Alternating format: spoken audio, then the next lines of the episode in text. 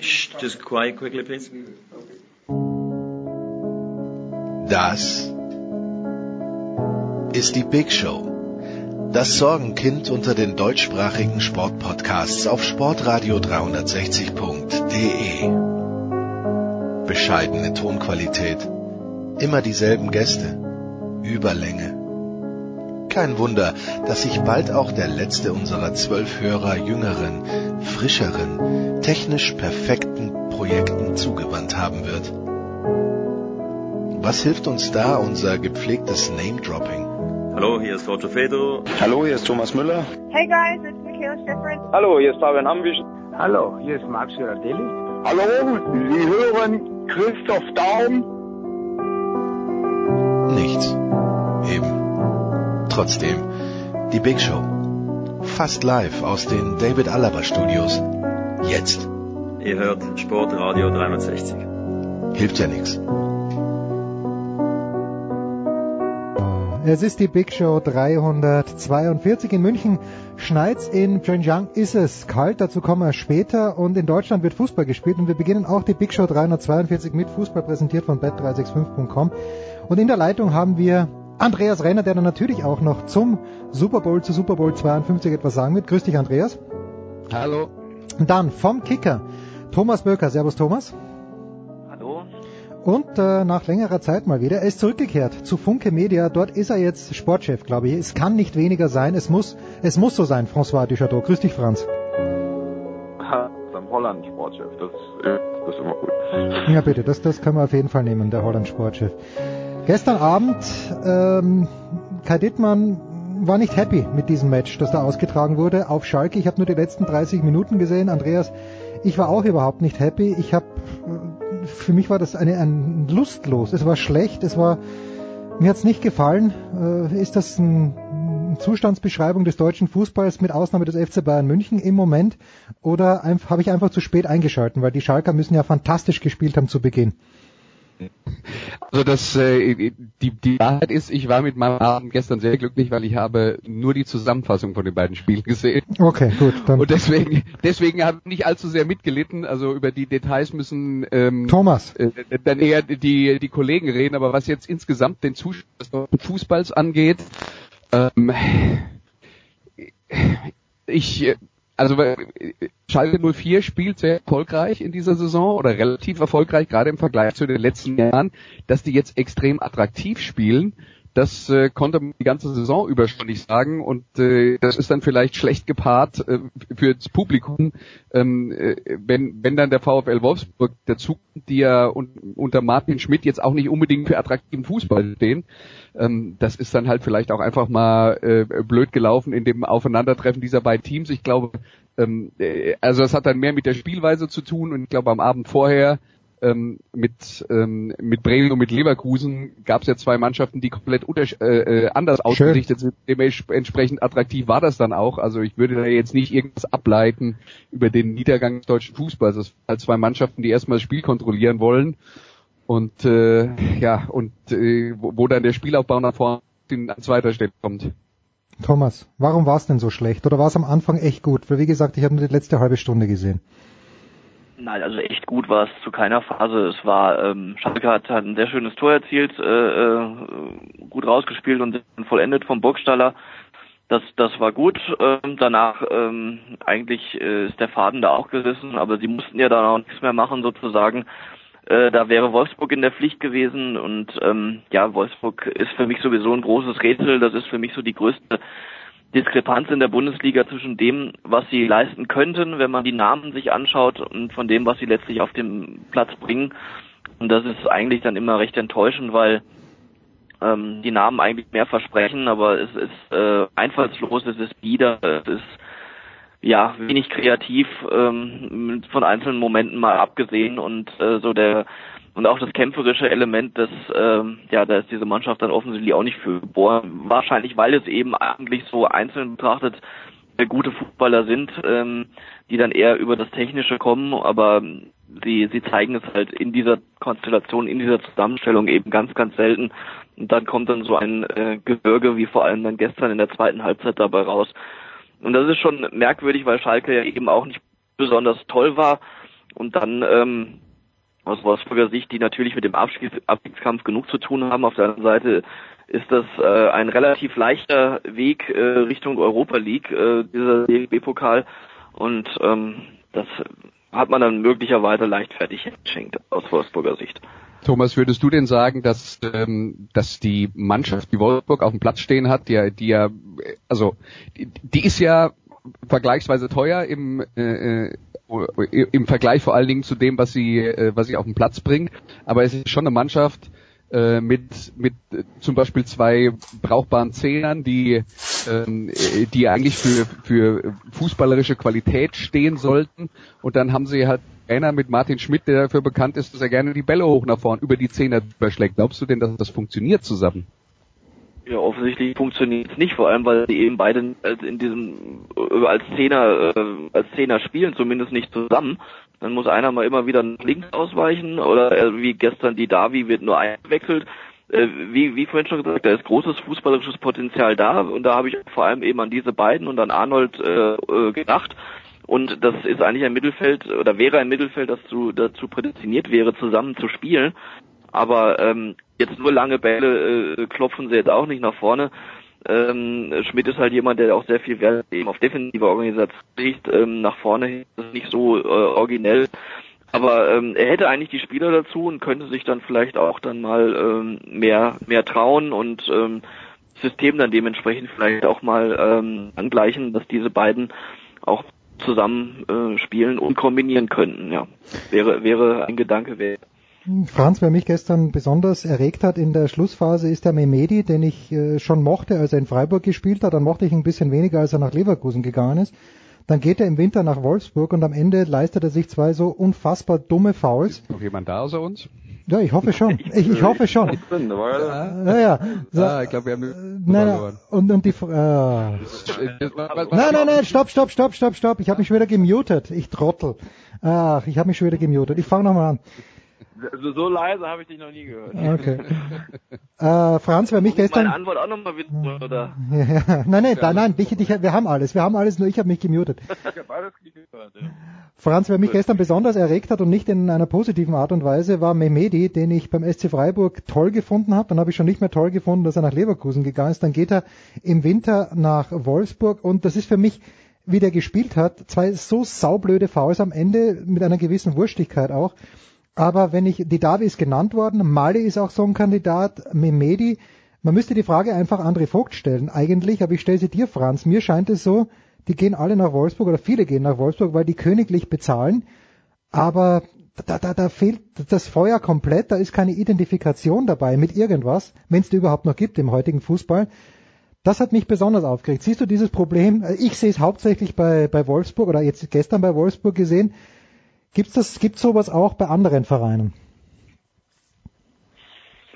Puh, also ich meine, äh, ich meine, Identifikation ist ja auch immer eine individuelle Geschichte. Ich meine, es ist ja jetzt zum Beispiel beim Thema Aubameyang, der war jetzt ein paar Jahre sehr professionell in Dortmund und am Ende ist die Identifikation flöten gegangen, das hat dann auch auf dem Platz gesehen. Das ist eigentlich eine sehr individuelle Sache und man muss auch sagen, Wolfsburg ist ein Verein, der zahlt unglaublich gut und kriegt deswegen auch äh, oft sehr, sehr gute Spieler ähm, das, das, ja, das, das muss jeder für sich entscheiden. Und man sieht ja inzwischen, man hat Spieler in der Bundesliga, die, die sind zwei, drei Jahre gut und die äh, verschwinden inzwischen von der Bildfläche. Ich meine, ich habe jetzt die Tage noch einen Artikel gelesen, ähm, Gregory Wahlwiel, der hat WM-Finale 2010 gespielt, der war ja bei Bayern auf dem Zettel, war eigentlich das größte Abwehrtalent Europa, wurde der die Top Ten gehandelt, der, der spielt jetzt eine Cagliari in Italien äh, versauert auf der Bank. Das geht heutzutage ganz, ganz schnell und mhm. mit diesem Beratergeschäft, dass da jeder ja äh, mal eben die Millionen mitnimmt, äh, ist auch nicht, äh, ja, kann man auch keinem übel nehmen. Ich meine, Felix Bastian zum Beispiel, der ist jetzt nach äh, China gewechselt aus der zweiten Liga. Der, hat auf jeden auf einmal innerhalb äh, von ein paar Tagen sein, sein Gehalt verzehnfacht und so. Also das, das kann man den Leuten alles nicht übel nehmen, dass man äh, ja kurzfristiger denkt, als es vielleicht früher der Fall war. Früher, weiß nicht, äh, der Talentstrom, der ist ja unheimlich groß im, im Jugendbereich. Ich meine, inzwischen kommt man ja auch nicht mehr an Jugendspieler ran, die 14, 15 sind. Da waren auch schon Pressesprecher und alles. Es ist Qualität überall vorhanden die Karrieren der Kicker werden immer kürzer und mit Ende 20 bist du heute schon Nase in der Bundesliga. Dass das dann die Vereine wie Wolfsburg die Kohle haben und die Spieler auch kriegen können, das, das ist ein Trend, den, äh, den sieht man schon eine Weile, aber das kann man den Spielern nicht übel nehmen. Ich glaube eher, Wolfsburg mangelt es irgendwie im Konzept. Die haben zwar tolle Kicker, aber ich finde, Schmidt ist jetzt nicht so der Trainer, der jetzt eigentlich ja mit dafür steht, mit, mit teuren Stars irgendwie den Fuß zu spielen. Das war eigentlich immer ein gieriger Coach in Mainz, habe ich ihn so wahrgenommen, der mit Talent, mit willigen Leuten äh, aus denen was rausgeholt hat und jetzt nicht eigentlich der ist, der Brasilianer motivieren möchte. Das ist mal offen. Ich überlege gerade. einfach der rote Faden fehlt. Ich überlege gerade, spielt denn noch ein Brasilianer in Wolfsburg. Der Lichtblick, Thomas. Äh, ich habe zwei Lichtblicke gesehen. Natürlich der FC Bayern München, den müssen wir sowieso äh, außen vor lassen. Das, äh, mittlerweile ist, schon wieder, ist, ist bei mir schon wieder dieses Stadium erreicht, dass ich mit den Bayern mitfiebere und wünsche, dass sie jedes Spiel 4 zu 0 gewinnen und irgendwelche Rekorde aufstellen, weil es langweilt mich dermaßen. Man muss irgendwo einen Kick herholen. Aber der zweite, zwei Lichtblicke, Thomas, habe ich gesehen. A, Werder Bremen die letzten Wochen schon natürlich glücklich auf Schalke gewonnen. Ich finde, die haben auch sehr fein gespielt in Leverkusen und eben Leverkusen. Teilst du diese Einschätzung? Vor allen Dingen, was Werder Bremen angeht. Ja, auf jeden Fall. Also Bremen hat äh, in den letzten Wochen unter Kofeld ist ein absoluter Auswärtstrend zu erkennen. Die haben auch München äh, sehr gut gespielt, ähm, zwischenzeitlich ja sogar geführt dort und auch das 2-2 erzielt. Äh, nee, da ist Struktur jetzt drin, da ist äh, äh Spielfreude drin, trotz der prekären Situationen und äh, da sind dann natürlich etwas glücklich auch mit den mit den individuellen Fehlern dann auf Schalke vom Gegner belohnt worden neulich. Aber ähm, das, ähm, die gehören da überhaupt nicht mehr hin da unten äh, in, in den Abstiegskampf. Die, ähm, wenn die sich weiter so entwickeln und vor allem auch die Nerven behalten, dann ähm, glaube ich, dass dass die noch ein paar Plätze gut machen werden, weil da einfach äh, erstens äh, Potenzial in der Mannschaft da ist und zweitens ist ein Trainer, der äh, offensichtlich das äh, zumindest in dieser Phase jetzt äh, sehr gut zutage fördert und das ist äh, richtig ansehnlich, wie die äh, in Leverkusen gespielt haben. Natürlich bei Null Vorsprung zu verspielen ist letztlich jetzt keine kein Ruhmesblatt, aber da war auch noch ein sehr guter Gegner auf der anderen Seite. Das war ein richtig gutes Spiel mal wieder, ähm, das man sich anschauen konnte über 120 Minuten. Ähm, kein Vergleich zum Schalke-Wolfsburg-Spiel. Aber Bremen hat ähm, Spieler mit Kruse, mit äh, Junusovic, äh, mit Delaney äh, oder auch mit Eggestein. Äh, da ist nach vorne richtig viel Potenzial. Und äh, wenn, wenn Delaney und Eggestein jetzt zum Beispiel als Sechser gespielt haben, dann ist von da aus eben auch äh, ähm, fußballerische Qualität gegeben. Gerade Eggestein, der ja auch offensiv spielen kann und jetzt in dieser Rolle aber auch sehr gut macht. Also das ist äh, richtig, richtig gut und ähm, da bin ich gespannt. Jetzt am Sonntag Bremen gegen gegen Wolfsburg, oder am Wochenende spielen die. Also das ist ähm, insofern interessant, als dass äh, ja wir jetzt gerade die die die Wolfsburger zerlegt haben und die Bremer äh, gelobt haben und beides eigentlich zu Recht. Aber ähm, da wird es darauf ankommen, das meine ich mit Nerven behalten, dass Bremen dann auch eben dieser Favoritenrolle, die sie dann auf einmal in diesem Spiel haben und wo sie dann einen ganz wichtigen Schritt machen können und den Anschluss an, an Wolfsburg äh, herstellen können im Spiel, ähm, wenn sie da auch äh, psychisch umsetzen, wozu sie im Moment physisch in der Lage sind, das wird spannend zu beobachten sein. Aber grundsätzlich ist Bremen jetzt mittlerweile eigentlich von den Eindrücken der vergangenen Wochen der Favorit in diesem Spiel, obwohl sie ähm, eigentlich nicht unbedingt den besseren Kader ähm, insgesamt haben. Aber Andreas, ist das überhaupt noch unser Werder Bremen? Die haben die viertbeste Abwehr der Liga, so kennen wir die gar nicht. Wir hatten noch immer ein 5 zu 3 nach Thomas Schaf als Idealresultat. Jetzt plötzlich stehen sie ja. hinten gut. Also ich, ich glaube, wenn das dann immer noch unter Werder Bremen von vor zehn Jahren oder oder noch mehr wäre, dann wären die inzwischen schon in der zweiten Liga. Also man darf nicht vergessen, dass sich der Fußball und die äh, Anforderungen ein wenig äh, äh ein wenig geändert haben und äh, wenn man, wenn, also das war ja einer der, der Gründe für das Abrutschen von Werder Bremen, also wenn man das jetzt mal ein bisschen globaler betrachtet, die haben jahrelang regelmäßig Europapokal gespielt und äh, Zusatzeinnahmen gehabt, hatten einen dementsprechend teuren Kader, dann hat es irgendwann nicht mehr gereicht für einen Europapokal, da mussten das alles eindampfen und äh, da haben viele Mannschaften mit dieser Umstellung äh, die Probleme gehabt und als die individuelle Qualität in der Offensive nicht mehr so groß war wie vorher, konnte man auch nicht mehr den Hurra-Fußball vorher spielen und musste äh, bisschen mehr Defensive betonen, zumindest mal vorübergehend. Und das war ja schwierig genug und genau deswegen haben die Bremer ja äh, den äh, sich vom vom oberen Drittel ins untere Drittel äh, verabschiedet in den letzten fünf, sechs, sieben Jahren.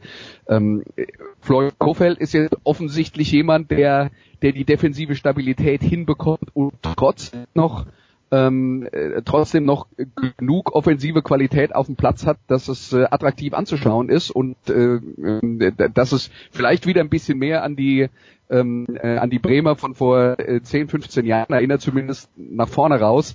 Und damit gehört er eben auch zu einer zu einer jüngeren Trainergeneration, die die inzwischen beides hinbekommt. Also mhm. da gibt's dann nicht mehr nur die Defensive oder nur die Offensive. Äh, Nagelsmann wäre da ein anderer, äh, ein anderer Name. Das funktioniert bei denen auch nicht immer gleich gut, aber das ist schon einer, der, ähm, der, der auch nicht eindeutig einzuordnen ist in eine Kategorie äh, extrem offensiv denkender Trainer oder äh, extrem defensiv denkender Trainer.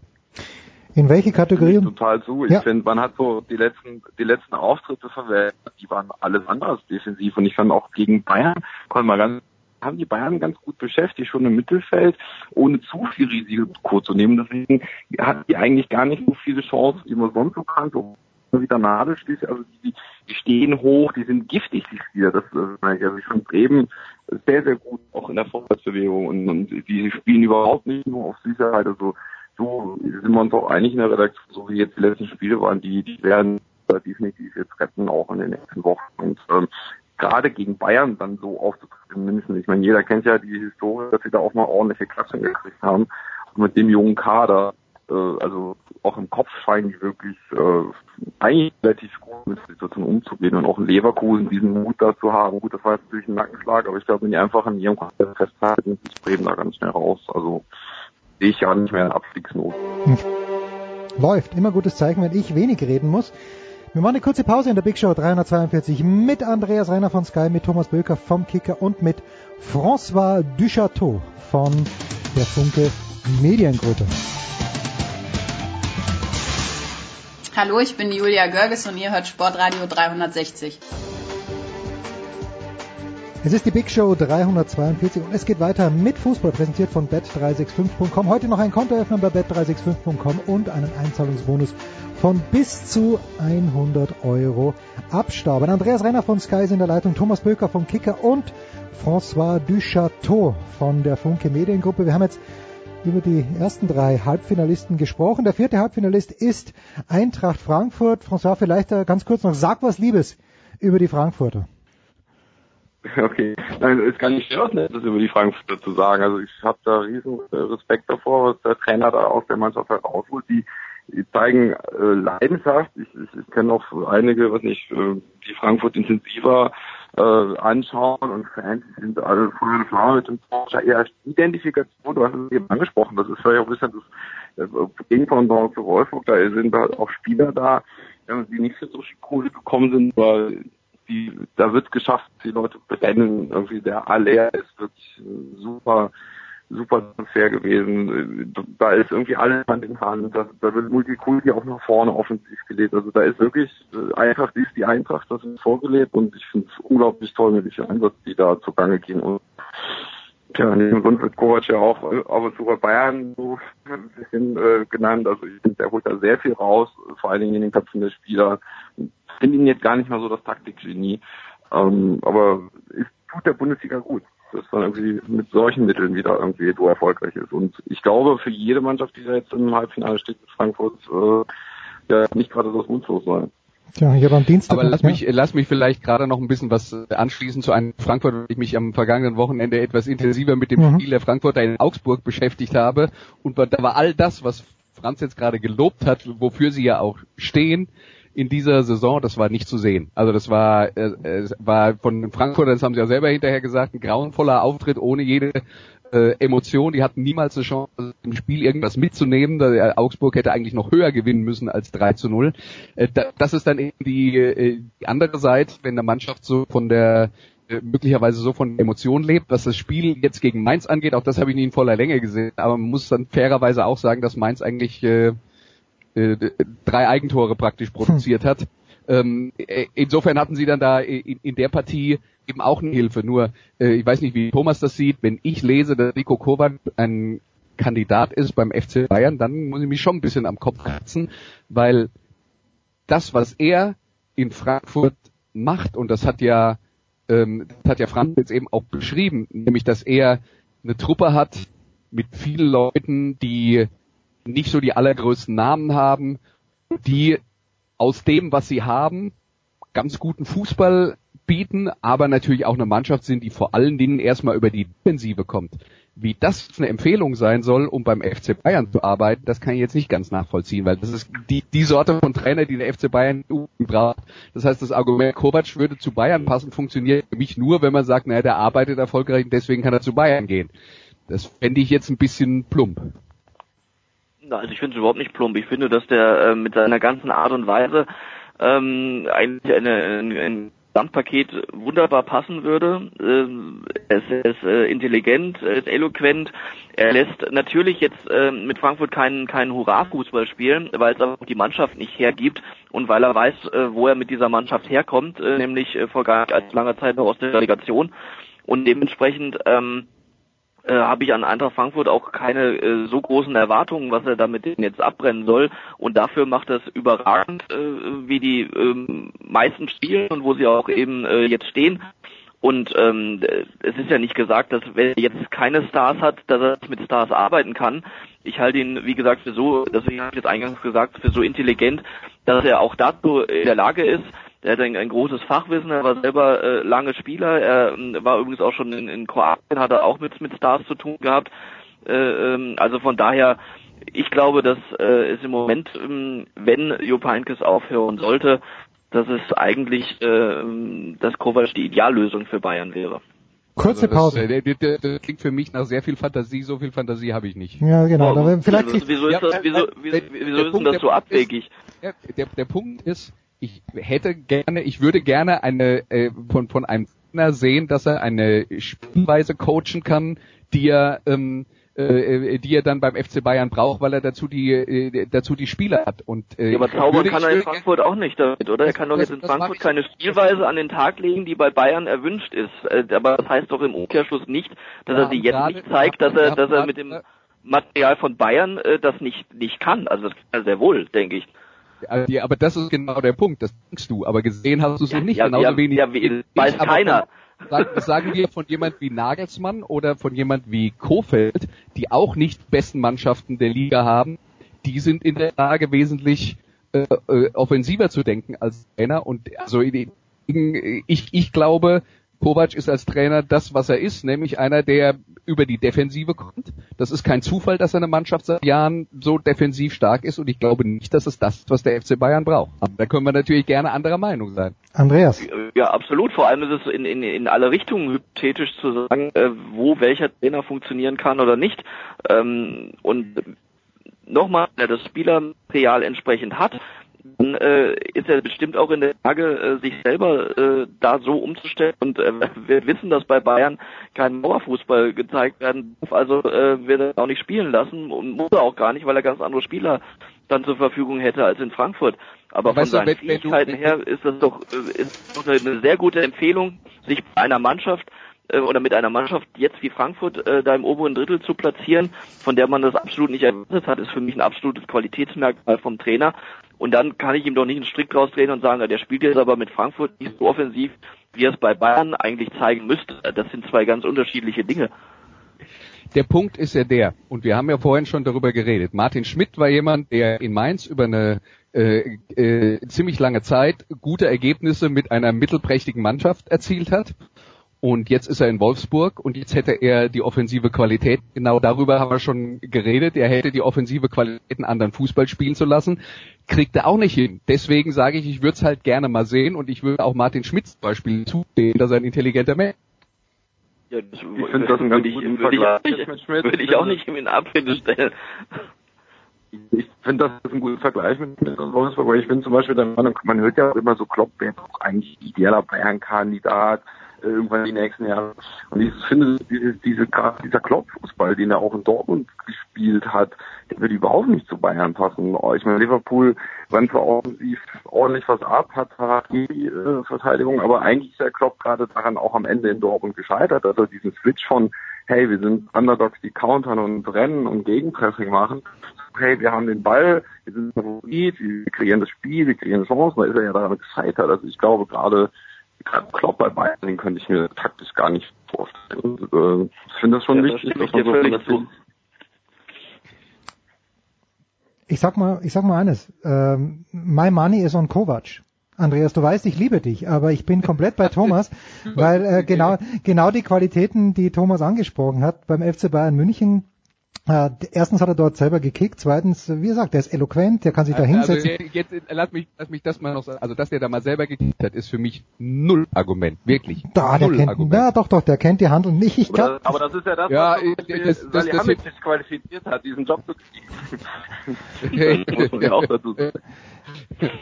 Ja, und auch die Geschichte mit also Kroatien. Bayern wird wieder geklüngelt, das muss man einfach so sagen. Und ich glaube, wenn die jetzt zum Beispiel auf der Löw spielen, was ich mir sehr im Vergleich dazu sehr gut vorstellen kann, dass jetzt größer gedacht wird, Löw, man sieht ja, wie der Spieler besser macht, welches Standing der hat.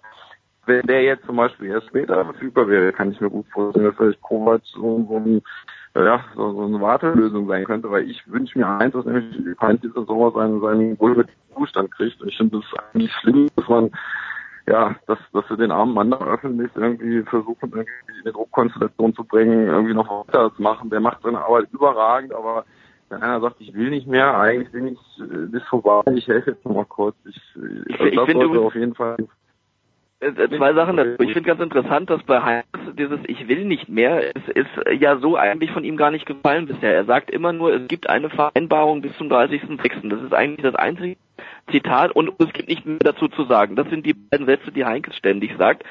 Ähm, natürlich ist es äh, ein ähm, 99-prozentiges Nein.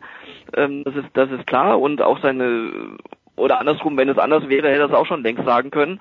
Von daher, aber ähm, glaube ich, dass äh, er sich in die Richtung dieses Ich will nicht mehr kam von ihm noch nicht so, weil du gerade ähm, Löw gesagt hast. Also da das sehe ich zum Beispiel komplett anders. Also überhaupt nichts gegen ihn. Er ist der ideale Bundestrainer und was er jetzt schon seit vielen, vielen Jahren mit großem Erfolg zeigt.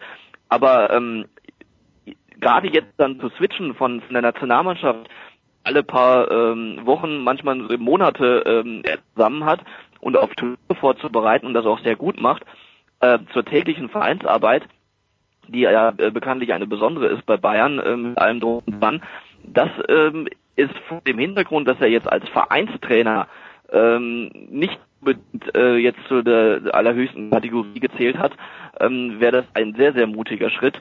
Ähm, und ähm, da glaube ich dann ähm, zu sagen, oder da glaube ich, ist dann einer, der gerade aus, aus dem Geschäft gerade kommt, wie Kovac zum Beispiel oder auch Nagelsmann oder was weiß ich wer, ähm, dass die besser geeignet wären, ähm, weil sie eben diesen äh, diese tägliche Arbeit jetzt jetzt länger machen das wäre bei Löw ein, ein komplettes Umdenken, wäre da erforderlich. Ähm, äh, nicht, dass er es nicht könnte, natürlich, er war auch schon Vereinstrainer, aber er ist jetzt als Vereinstrainer, ähm, war er jetzt nicht im obersten Regal. Und das ähm, weiß ich nicht, ob man jetzt seine Erfolge der Nationalmannschaft dann und seine Arbeitsweise dann zu eins auf Bayern projizieren könnte. Glaube ich. Äh, ich fand schon, dass er in Stuttgart da sehr viel rausgeholt hat. Und, und ich, ich, was ich zum Beispiel an Löw sehr schätze, ich meine, es ist ja erstmal als Klinsmann Co. hatte das Vertrauen bekommen, das war eine ganz gute Lösung in dem Moment.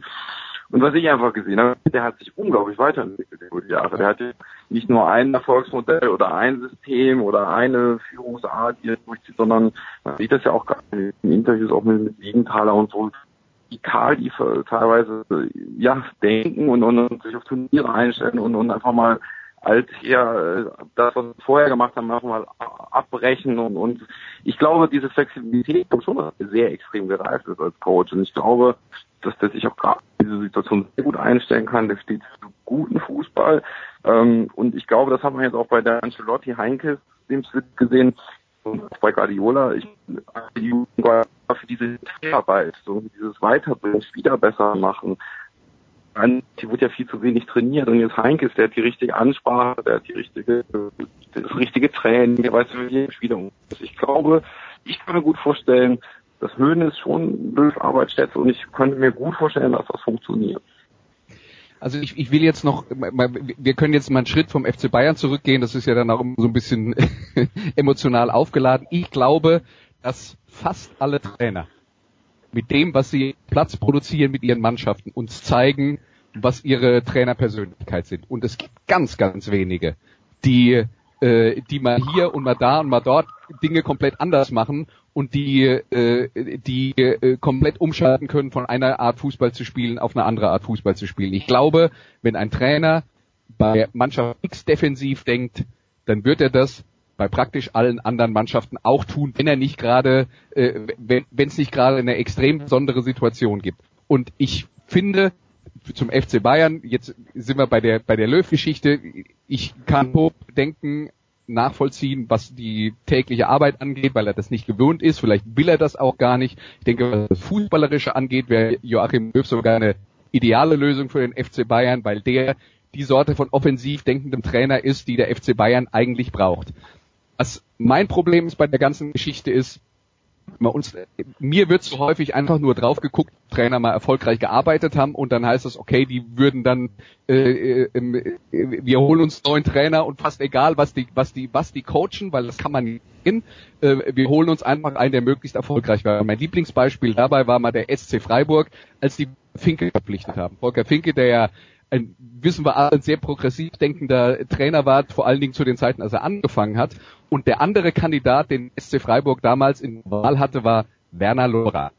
Hm. Werner Lorand, der auch ein sehr erfolgreicher Trainer war, aber der das komplette Gegenteil von Volker Finke war, wo ich mich dann frage, wenn ich eine Fußballmannschaft habe und ich habe eine vage Vorstellung davon, wie die Fußball spielen sollen, wie kann ich auf die Idee kommen, beide, mich für beide zu interessieren? Also das, das, das ist der, der Punkt, ähm, den ich nicht verstehe. Und wäre dann halt für mich, wenn wir jetzt beim FC Bayern sind, wenn wir auf der einen Seite einen Löw hätten oder auf der anderen Seite einen Kovac hätten, dann wäre für mich der Löw einer, über den ich mir mit allen Denken, die Thomas erwähnt hat, nachdenken würde. Über Kovac würde ich gar nicht nachdenken, weil ich sage, nach dem, was der mir jetzt gezeigt hat, ist das einer, der nicht zu dem passt, was ich eigentlich als FC Bayern will und brauche. Das ist mein Punkt. Kann man gerne alles. Damit unter, ja, völlig unabhängig davon unterstellst du ihm damit einfach eine, äh, ein, ein, ein eindimensionales Denken, ähm, was er ich nicht hat, weil dazu ist zu, äh, zu also ähm, du sagst jetzt, der spielt mit Frankfurt defensiv und, und das will man bei Bayern nicht, also ist er kein Kandidat für Bayern. Er spielt Nenn bei Frankfurt. Doch mal einen Trainer bei Frankfurt, warte doch mal, er spielt bei einer Mannschaft defensiv angefangen hat, der, der bei einer Mannschaft defensiv äh, orientiert gearbeitet hat und dann den Verein gewechselt hat und auf einmal ganz anders gearbeitet hat. Nenn mir einen. Ich, ich würde das darauf gar nicht äh, jetzt reduzieren, weil ich gebe dir von, von, von der Grundausrichtung gebe ich dir recht, aber im speziellen Fall Kovac oder oder noch besser in der Kombination Kovac Bayern muss man doch sehen, was hat er für Spieler und was hat er da für Spieler. Der würde doch jetzt nicht nach München kommen und sagen, äh, Leute, jetzt machen wir das Tor dicht und, und vielleicht äh, schießen wir irgendwann das 1-0, sondern der weiß, was da für eine Qualität in allen Bereichen ist und dementsprechend äh, ist er durch, wäre er durchaus in der Lage, wie gesagt, alles hypothetisch, wir wissen das beide nicht. Aber mir geht es darum, dass ich mir das durchaus vorstellen kann und ihn nicht jetzt in die Schublade stecken möchte. Der ist defensiv bisher äh, bei Eintracht Frankfurt äh, äh, eher aufgetreten, ähm, so muss er das auch ähm, mit, mit Bayern so handhaben. Also den, den, die Kurve kriege ich überhaupt nicht. Also mein Argument ist, ich, ich habe jetzt gerade die, die, die, Tabelle vor mir und schaue jetzt dann nur mal auf die ersten Mannschaften und, und was die äh, was die so machen, was die für Trainer haben und dann gucke ich mir an, was die früher gemacht haben. RB Leipzig zum Beispiel, der, die Art von Fußball, die sie spielen, Ralf Hasenhüttel, das ist das im Prinzip das, was der schon in Aalen gemacht hat. Die haben halt einfach den richtigen Trainer für die Art von Fußball geholt, die sie spielen wollen. Leverkusen, Heiko Herrlich, der setzt, äh, der setzt das fort, was er schon in der dritten Liga zuletzt gemacht hat. Schalke 04 ähm, äh, mit mit mit Tedesco, er bringt genau die Arbeit ein, die er in Aue auch schon gemacht hat. Ähm, äh, dann haben wir äh, wenn wir in die Tabelle weiter nach unten gehen, beim HSV war Markus Gistol da, da hätte man auch sagen können, wir stellen uns hinten rein und Mauer in der Tabellensituation, in der die waren. Gistol hat immer versucht, ähm, offensiv zu attackieren, hat immer versucht, seine Art von Fußball zu sp spielen zu lassen. Ich glaube, dass fast jeder Trainer, und vielleicht gibt es dreieinhalb Ausnahmen, aber dass fast jeder Trainer für eine Art von Fußball steht und den, die genau gut lehren kann, aber ich kann ihn nicht irgendwo anders hinbringen und erwarten, dass er jetzt auf einmal mit einer Mannschaft ein komplett anderer Typ ist. Es, auch Ancelotti war es, es war es war unrealistisch zu erwarten, dass Ancelotti, den wir über fünf Stationen oder sechs Stationen Trainerzeit schon erlebt haben, dass der auf einmal in München ein anderer ist, weil er eine andere Art von Mannschaft hat und möglicherweise eine andere Art von Fußball spielen äh, ähm, hätte können. Ancelotti war Ancelotti so, wie er immer war und ich glaube, das gilt für die meisten Trainer. Und das, das ist der Punkt, wo ich sage, nach dem, was ich jetzt von Kovac gesehen habe, glaube ich nicht, dass der nach München kommt und komplett an ist und auf einmal eine Art von Fußball spielen lässt, die wir noch nicht von ihm gesehen haben. Dazu abschließend nur Folgendes. Wir haben in München schon mal einen Trainer gehabt, der sich hinten reingestellt hat und 1 zu 0 gewonnen hat, nämlich Flanke, Sanyol, Kopfball, Ballack, das war Felix Magath. Lief auch ganz gut für zweieinhalb Jahre. Andreas wird zum Football noch dabei bleiben. Mein, mein Geld ist immer noch auf Nico Kovac und warum, wenn die Bayern Löw nicht mit Geld erschlagen, warum sollte sich diesen geilen Job, äh, warum sollte den aufgeben als Nationaltrainer? Also, aber natürlich kann natürlich sein, dass die mit einem ganz großen Geldsack kommen. Thomas, äh, wie gesagt, Andreas wird noch beim Football dabei bleiben. François, an diesem Wochenende, wo wird dich Funke Sport hinschicken? Funke Media natürlich. Wo wirst Auch, du zugegen sein? Äh, ich werde in der Zentrale sein und äh, überall meine Augen haben. Also ich bin Produktion am, am Wochenende dabei und äh, ja, ich bin äh, ich bin im Kontakt mit unseren Leuten vor Ort. Also. Ja, herrlich, der Kontaktmann. Aber mal, ja, der, der, der Kommandozentrale. So, Regler überall. Nein, äh, das ist auch schön. Du, du bist quasi der Videoassistent. Oh, nee, nee, also ein bisschen bitte rechne ich mir schon so. Nein, mit dem äh, Herzen auf jeden Fall in Bochum am Freitag werden wir sein. Da werden wir äh, ganz, ganz drauf schauen. Das nächste Spiel VfL gegen Darmstadt. Äh, ganz, ganz wichtige Partie. Und ich glaube jetzt, wo auch die Null von Trainer weg ist und äh, die 0,5 von Sportmanager raus ist, ist vielleicht ein bisschen Luft im VfL zum Atmen, zum Erwähnen. Also, ähm, da, im Ruhrgebiet ist das gerade wirklich das, das, das, Thema. Also da schauen die Leute wirklich drauf im VfL und hoffen, dass, äh, dass der Niedergang die Liga nie kommt. Ich glaube, das war sehr richtig, jetzt den Trainer rauszuschmeißen, weil äh, der hat jetzt ähm, seit Januar Torwart gewechselt, äh, von jung auf alt, von defensiv auf offensiv in seinen wenigen Partien. Äh, das der hat eigentlich um seine Entlassung gebettelt und jetzt hat er sie und ich glaube, jetzt kann der VfL wieder nach oben gucken auf. Ja, der Ruhrpoet David Ninas und eben François Duchateau, das sind die großen Bochum-Versteher. Ähm, Thomas, was wirst du an diesem Wochenende treiben? Ich wirst du denn dabei sein, wenn bei Schneefall und Eiseskälte der glorreiche FC Bayern München den etwas weniger glorreichen SC Schalke 04 mit einem schmucklosen oder wie man dann vielleicht sagen wird, effizient, gnadenlos effizienten, aber glanzlosen 4 zu 1 nach Hause schickt? Ja, ich werde vor Ort sein in der Allianz Arena äh, privat und äh, werde äh, und habe auch zu 1 getippt. Ich glaube, es wird nicht schmucklos, sondern ähm, das werden äh, wird äh, offensiv ein, ein richtig gutes Spiel von Bayern werden und von daher ähm, freue ich mich auf äh, hoffentlich viele Tore und, und ein gutes Spiel. Und äh, ja, mal sehen. Ähm, Schalke wird sich steigern müssen im Vergleich zum Pokal, wenn sie eine Chance haben wollen. Naja, gut. Da machen wir uns mal nichts vor. Das wird äh, sehr, sehr, na, wie soll ich sagen, äh, unaufgeregt über die Bühne gehen. Danke dir, Thomas, danke. danke. Andreas bleibt noch für den Football dabei und äh, François, vielen, vielen Dank. Bis demnächst, kurze Pause, dann geht's hier weiter. Big Show 342. Hallo, hier ist Marcel Gottsch und ihr hört Sportradio 360.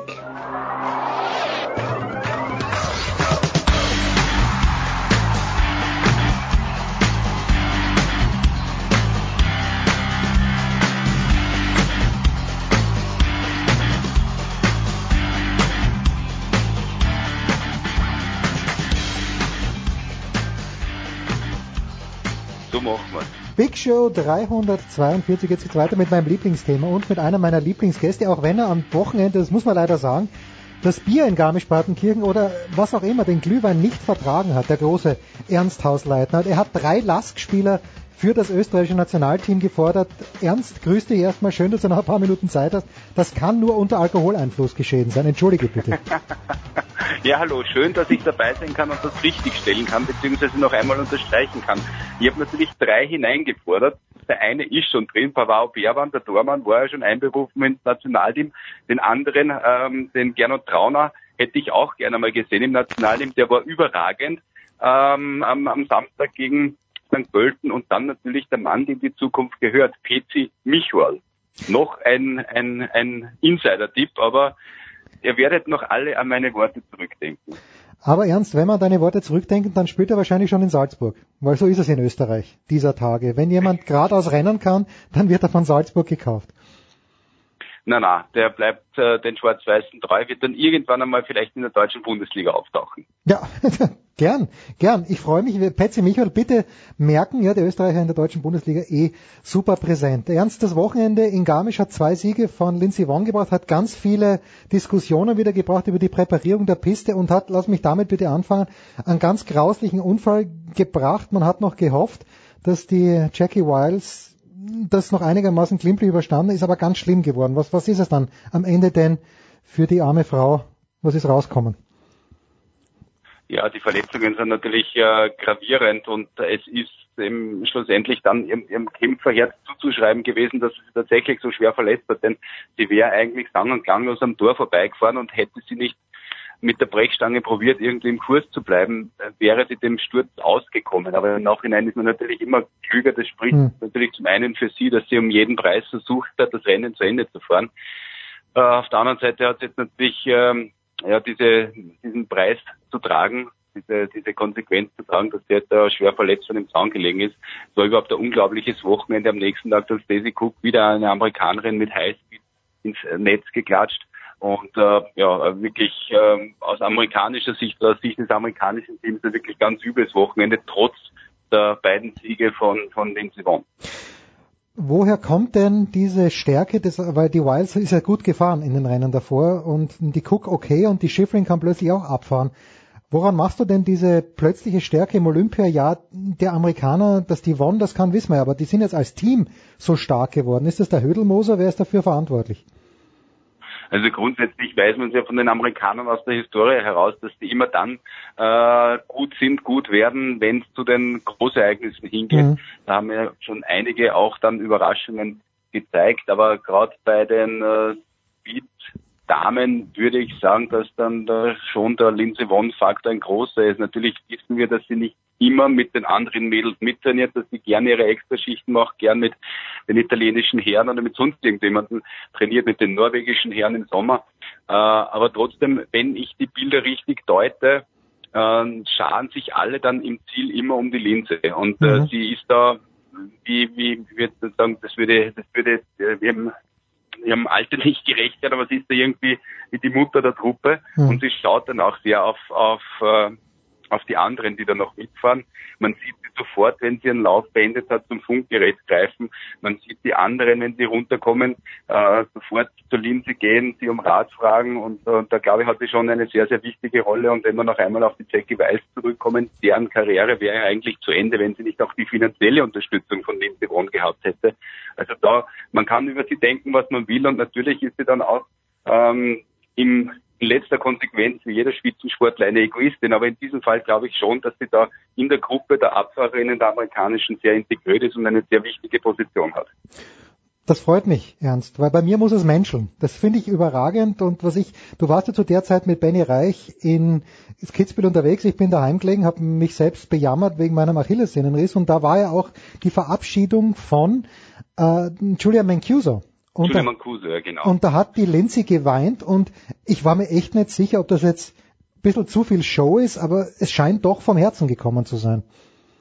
Also das glaube ich ähm, absolut und äh, gerade äh, zwischen diesen beiden war ja gerade in der Anfangszeit, wo sie sich auf Augenhöhe bewegt haben, nicht alles im Reinen. Das war ja dann schon ein sehr, sehr großes Konkurrenzdenken. Die, die äh, harte Arbeiterin Lindsay Vonn, die, die alles dem Erfolg und dem Skisport untergeordnet hat, gegen den, und ich sage mal unter, unter Anführungszeichen Freigeist Julia Mancuso, äh, und dass man sich dann, wenn dann die Karriere der einen zu Ende geht, dass man sich dann, dann so einig ist und so in den Armen liegt und dann auch äh, Tränen miteinander vergießt, das spricht dann schon für beide, würde ich sagen. Ja, du, sehr, sehr schöne Szenen und die Julia Mancuso leider die letzten Jahre immer verletzt, dann hat sie sich auch wieder irgendwo ins Gelände reingestürzt, wo ich mir als äh, nicht guter Skifahrer denke, ist die komplett deppert geworden, aber das ist halt einfach ihr Lebensstil, scheint mir das zu sein. Wen hat die noch einmal geheiratet? Äh, es ist ein Surfer, irgendein ein Freizeitsportler, oder?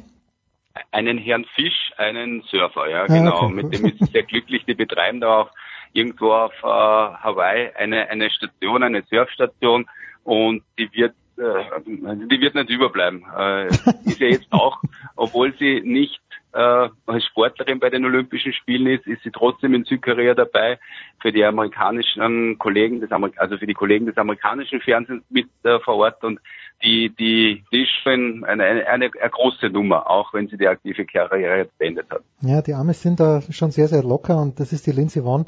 Finde ich ja zumindest in Interviews auf Deutsch und Österreichisch auch. Also ich bin ein Fan, ich sagte, ich bin auch Fan von der Schifferin. Ich verstehe nicht, warum die Schifferin eigentlich nicht häufiger Deutsch spricht, weil ich glaube, die, die kann schon Deutsch reden, oder? Die Michaela. Sie, sie kann Deutsch reden, sie versteht eigentlich alles. Mhm. und äh, sie könnte sich auch relativ gut schon ausdrücken, aber das muss man ihr zugestehen, wenn sie sich nicht ganz sicher ist, äh, dass sie dann in ihrer Muttersprache bleibt. Äh, bei der Lindsay hat natürlich das einen ganz einen großen Reiz von Anfang an gehabt, weil das mit dem Akzent versehene Deutsch, das war halt dann schon was, äh, was man gern gehört hat und das spricht auch für sie, dass sie dann in kurzer Zeit so gut Deutsch gelernt hat. Aber ich glaube, dass da die Michaela irgendwann einmal, vielleicht schon in der nächsten Saison, irgendwann dann einmal im Gespräch mit den deutschsprachigen Kollegen auch äh, switchen wird und dann auch ihr, ihr, ihre Deutschkenntnisse auspacken wird. Ja, und ich würde mir wünschen, dass Ramona Siebenhofer irgendwo mal was gewinnt und dann bei den deutschen Kollegen am Start ist, weil das, das gefällt mir immer gut. Ich, es ist schon die, meine steirische Landsfrau, oder? Die so richtig dann äh, Dialekt redet und ich mir gefällt's. Das ist die Ramona Siebenhofer, oder? Ich, ich lieg da richtig, hoffe ich ernst. Ja, wir haben ja mittlerweile sehr, sehr viele Steirerinnen im Speed-Team, nicht nur die Ramona Siebenhofer, sondern auch die Niki Schmidhofer. Ja, dann, ja, ich glaube, ich meine die Schmidhofer. Ich glaube, ich meine die Schmidhofer. Bin mir nicht ganz Ich sicher. glaube auch, ja. Ja. Ich Ah, glaube auch. ich Trottel. Die Schmidhofer, dann die Tamara Tippler, die Cornelia Hütter, das sind alles miteinander Steirer-Mädels. Mhm. Also die, das Speed-Team bei den Damen ist äh, sehr stark steirisch durchsetzt und die Niki Schmidhofer ist eigentlich Das die, ist die die, den ja, steirischen Dialekt dann immer raushaut. Die Ramona Siebenhofer, eine sehr, sehr warmherzige, sehr, sehr nette Person, äh, sehr zurückhaltendes Mädel, ein, äh, ein Mädel, die wirklich auch das Herz am rechten Fleck hat, weil du zuerst gesagt hast, freut dich immer, wenn es die hat zum Beispiel eine Patenschaft für ein Kind übernommen, ähm, mich jetzt nicht äh, festnageln, ich glaube in Thailand, Mhm. und die zahlt dort ein, damit dieses Kind dort äh, in die Schule gehen kann. Und das ist Bangladesch. Ich weiß, bitte jetzt da nicht, nicht, nicht jetzt das, ähm, äh, auf, auf das Land, auf die Nation festmachen, aber einfach auf äh, die Tatsache, dass sie einfach so einen Charakter hat, dass sie sich auch über Sachen Gedanken macht, die über den Skisport hinausgehen. Das ist die Ramona. Ich Gut. möchte nicht sagen, dass das die anderen Damen nicht machen. Man weiß es aber nicht. ihr ist es schon augenscheinlich, dass sie, dass sie eine sehr, sehr warmherzige und ähm, sehr, sehr äh, ja wirklich nette Läuferin ist. Ernst, als wir das letzte Mal gesprochen haben, oder war es das vorletzte Mal, hast du gesagt, naja, unser Speed-Team, wir sprechen natürlich als Österreicher, unser Speed-Team, da lassen, lassen einige, einige Wünsche offen. Steffi Venier ist jetzt Vierte geworden am Sonntag, die Conny Hütter, okay, der hat heuer schon ein Rennen gewonnen, Dritte am Samstag. Äh, Bist du schon ein bisschen zuversichtlicher jetzt nach diesem Garmisch-Wochenende? Ich, ich bin äh, um vieles zuversichtlicher. Äh, die Steffi Venier hat sich während der Saison wirklich erfangen, Hm. hat zwar am Samstag das Rennen verhaut, den Trainingslauf hat sie super absolviert. Ich habe mir eigentlich gedacht, die fährt unter die fünf rein. Das hat sie dann am Sonntag nachgeholt. Also die hat sich während der Saison erfangen. Wem das leider nicht so gelungen ist, das ist die Christine Scheier in der letzten Saison noch Siegerin eines Weltcuprennens. Die fährt nach wie vor der Form hinterher, ist dementsprechend auch nicht in, äh, bei den Olympischen Spielen dabei. Cornelia Hütter ist für mich im gesamten ÖSV-Damenteam die heißeste Anwärterin auf eine Medaille bei den Olympischen Spielen. Das hat sie auch mit Platz drei am Samstag gezeigt. Also die sehe ich da hinter Die hinter Gotcha und Ja. hinter Bonn würde ich die auf, auf, auf, auf Platz drei im, im, im Ranking sehen. Da kommen natürlich noch einige dazu, wie die Tina Weirater und so weiter und so fort. Aber die ist äh, für mich in der Garde hinter den beiden Top-Favoritinnen Bonn und Gotcha in der Abfahrt zu sehen und für mich damit auch die, die heißeste Medaillenanwärterin. Dann mit der Nicole, äh, mit der Nicole Schmidhofer muss man im Super-G rechnen. Ähm, ähm, die sehe ich dort auch mit Außenseiterchancen und dann wird's schwierig, schwierig, schwierig, Na, die Bernie. Ein dritter Platz für die Bernie, das würde ich ja schon zutrauen. schwierig. Ah, schwierig, sagst du, okay, ja, okay. schwierig. Also ich wünsche es ihr und ich drücke natürlich von Herzen die Daumen. Nur ich sehe in keiner anderen Disziplin das Ranking, die Hierarchie so klar abgesteckt wie im Slalom bei den Damen. Mhm. Da ist die Michaela Schifrin, gut, sie ist in dieser Mini-Krise mit drei Ausfällen in Serie, aber ich gehe davon aus, dass äh, man die wieder flott bekommt für die großen Rennen, für Slalom und Riesenslalom. Und dann sehe ich sie ganz klar auf Goldkurs und die ist eigentlich unschlagbar. Und dann sehe ich drei, drei Läuferinnen, mhm. Die auf der nächsten Ebene sind. Das ist die Petra Vlova, die Wendy Holdener und die Frieda Hansdotter. So, ja, dann okay. hätten wir schon mal vier beieinander, dann, die ja. um die drei Medaillen fahren. Und dann sehe ich die nächste Kategorie mit äh, Nina Havalöset, mit Melanie Meillard und auch mit äh, Bernadette Schild. Das ist dann die, die, die dritte Etage sozusagen in diesem Aufbau in dieser Hierarchie bei den Slalomdamen, meiner Ansicht nach. Entschuldige Ernst, wer würde dir widersprechen, dass die Schifferin da rausgeflogen ist in Lenzerheide bei dem Slalom, das ist Wahnsinn. Bei dem Tor, ich glaube, das ist das einzige Tor, was ich geschafft hätte im ganzen Kurs und da fährt sie raus, aber, aber da war sie eineinhalb Sekunden vorne, also sehr, sehr einheitlich. Ein Wort noch zu äh, den Deutschen, Viktoria Rebensburg, nicht, naja, ordentlich gefahren in der Abfahrt, da wollen wir mal nichts wegnehmen, aber die einzige Medaillenchance, Ernst aus meiner Sicht, Riesentorlauf, da ist sie sogar eine der Mitfavoritinnen oder siehst du im Super-G auch eine Chance für die Wiki? Ich sehe auch im Super-G eine Chance, gerade wenn ich mir den Berg in Yongzong, wie mhm. das Gebiet heißt, wo die Speed-Disziplinen abgehalten werden, vor Augen halte, dann ist das ein Berg mit sehr, sehr vielen Übergängen. Das gilt natürlich jetzt sowohl für den Super-G als auch für die Abfahrt. Bei, das kann man mal, ähm, äh, ich würde mal sagen, das ist einmal gut für alle, die es mit dem Gleiten nicht zu haben, denn mhm. das wird eine Abfahrt werden ohne Gleitstück. Okay. Also die, die, die Supergleiterinnen, die können gleich mal wieder umdrehen auf den Fersen und nach Hause gehen, die werden dort nichts reißen. Und äh, im Umkehrschluss sehe ich dann schon für eine Vicky Rebensburg, gerade in Super-G, dort äh, gute Chancen mitzuhalten. Na, das ist, in, in beiden Disziplinen, auch in der Abfahrt. Gute Nachrichten und äh, der Ernst hat mir davor gesagt, es ist erstaunlich kalt. Ich weiß nicht, was meine Vorstellung war. Ernst, ich habe geglaubt, wir haben wieder Sochi-Spiele, aber du hast äh, das, äh, das extra Paar lange Unterhosen eingepackt. Was ist denn schon jemand vom, vom Orf dort und was sind die ersten Eindrücke, die du geschildert bekommst? Also es sind schon Kollegen dort. Ich werde erst am äh, Donnerstag abfliegen, am Freitag dort ankommen. Ich werde mehr oder weniger der Letzte der gesamten Gruppe sein. Mhm.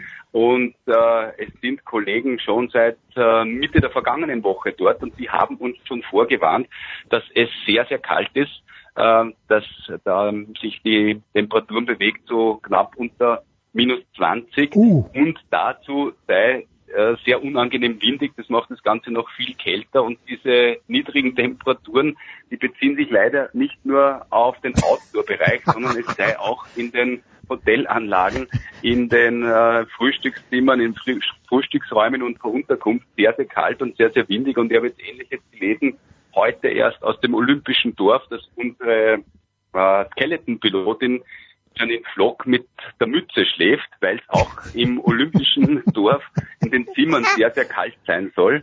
Und äh, ich verlasse mich dann auch immer auf die auf die Meldungen via Twitter, via Instagram von Sportlerinnen und Sportlern, die schon vor Ort sind. Und da hat die Redi Spieger eben auch geschrieben, sie war noch nie in ihrem Leben an einem kälteren Ort.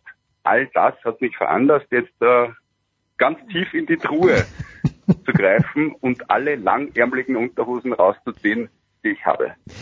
Ernst, wir kommen gleich zum Ende, weil du musst ja natürlich jetzt noch mehr einpacken, aber wie ist die offizielle Sprachregelung im österreichischen Rundfunk? Wie, wo, wo fahren wir hin? Nach Pyeongchang oder wie, wie, wie habt ihr euch geeinigt? Also es hat eine, eine Anweisung gegeben vom Chefsprecher des ORF und der hat es dann auch in Lautschrift und so weiter äh, an alle, die dort vor Ort sein werden und die darüber berichten, versandt. Ich halte mich ganz einfach an die einfachste Aussprache und das ist Südkorea. Herrlich, genauso wollen wir es wollen wir's von dir wissen, Ernst. Und, äh, kann ich keinen Fehler machen, oder? Überhaupt nicht. Äh, wir haben schon noch zwei.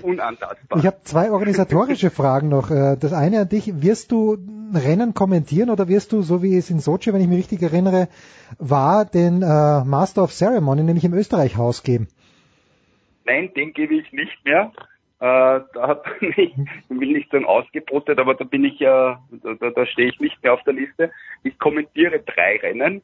des Teams bei den Damen der Riesendorlauf, der Slalom und der Super-G. Mhm. Und bei all den anderen Rennen Bist bin ich der Mensch, der die Skifahrer im Ziel interviewt. Also der Live-Interviewer im Zielraum. Wir haben anders als bei anderen Großereignissen diese Zielposition nicht mehr gesplittet in einen Moderator und eine Interviewperson, sondern äh, nur mehr eine Interviewposition. Und das bin ich bei all den alpinen Rennen, äh, die ich nicht kommentiere, also bei allen Herrenrennen und dann auch bei den Mädels in der Abfahrt und in der alpinen Kombi und natürlich dann auch beim Team-Event und dann vorher wieder nach Hause. Ernst, du tust uns ein kleines, also mir tut das ein kleines bisschen leid, weil natürlich, wenn du Field machst, dann bist du der Kälte und dem Wind erst recht ausgesetzt. Das ist fantastisch. So, Ja. so schaut's aus, ja. Und deswegen hoffe ich auf Wetterbesserung. Also wenn ich mich erinnere, ich war ja letzten Februar bei den Weltcuprennen Mhm. mit den Mädels eben genau dort und da war es nicht kalt. Also die, die, das kann Das ist auch durchaus anders dort. Es ist möglich. Es, es ist jetzt nicht von Natur aus minus 20. Da haben wir Temperaturen rund um Null gehabt und vielleicht pendelt sich das ja irgendwie noch ein bis zu meiner Ankunft am Freitag. Gut, ja, da, wir werden vielleicht versuchen, dich auch dort zu erreichen, Ernst. Wir lassen nichts unversucht. Für mich sind das gute Nachrichten, weil ich glaube, dem Hirsch ist es wurscht, ob Olympiasieger wird oder nicht, sagt er jetzt und ganz tief drinnen will es wahrscheinlich werden, aber wenn das jetzt wirklich so ein Pimperlrennen wird, wie alle glauben, wenigstens ist es kalt, hoffentlich machen sie es einigermaßen eisig. Das ist meine Hoffnung. Schauen wir mal, was da rauskommt. Aber ich glaube, ganz so egal, wie er vorgibt, dass es ihm sei, ist es ihm nicht. Ja. Ich glaube, dass er da ein bisschen Druck von sich selbst wegbekommen möchte. Ja, fährt ja ohne den Pferd. Möge es ihm gelingen. Ja, möge es ihm gelingen. Ernst, ganz, ganz herzlichen Dank. Wer es noch nicht gesehen hat, es gibt auf YouTube im Bayerischen Rundfunk war der Marcel Hirscher gemeinsam mit dem Felix Neureuter am Garmisch-Wochenende bei Markus Othmar. Das kann man sich anschauen. Zwei sehr sympathische Burschen, aber nicht so sympathisch natürlich wie der große Ernst Hausleitner. Kurze Pause, dann geht's ja weiter. Ernst, ich danke dir herzlich.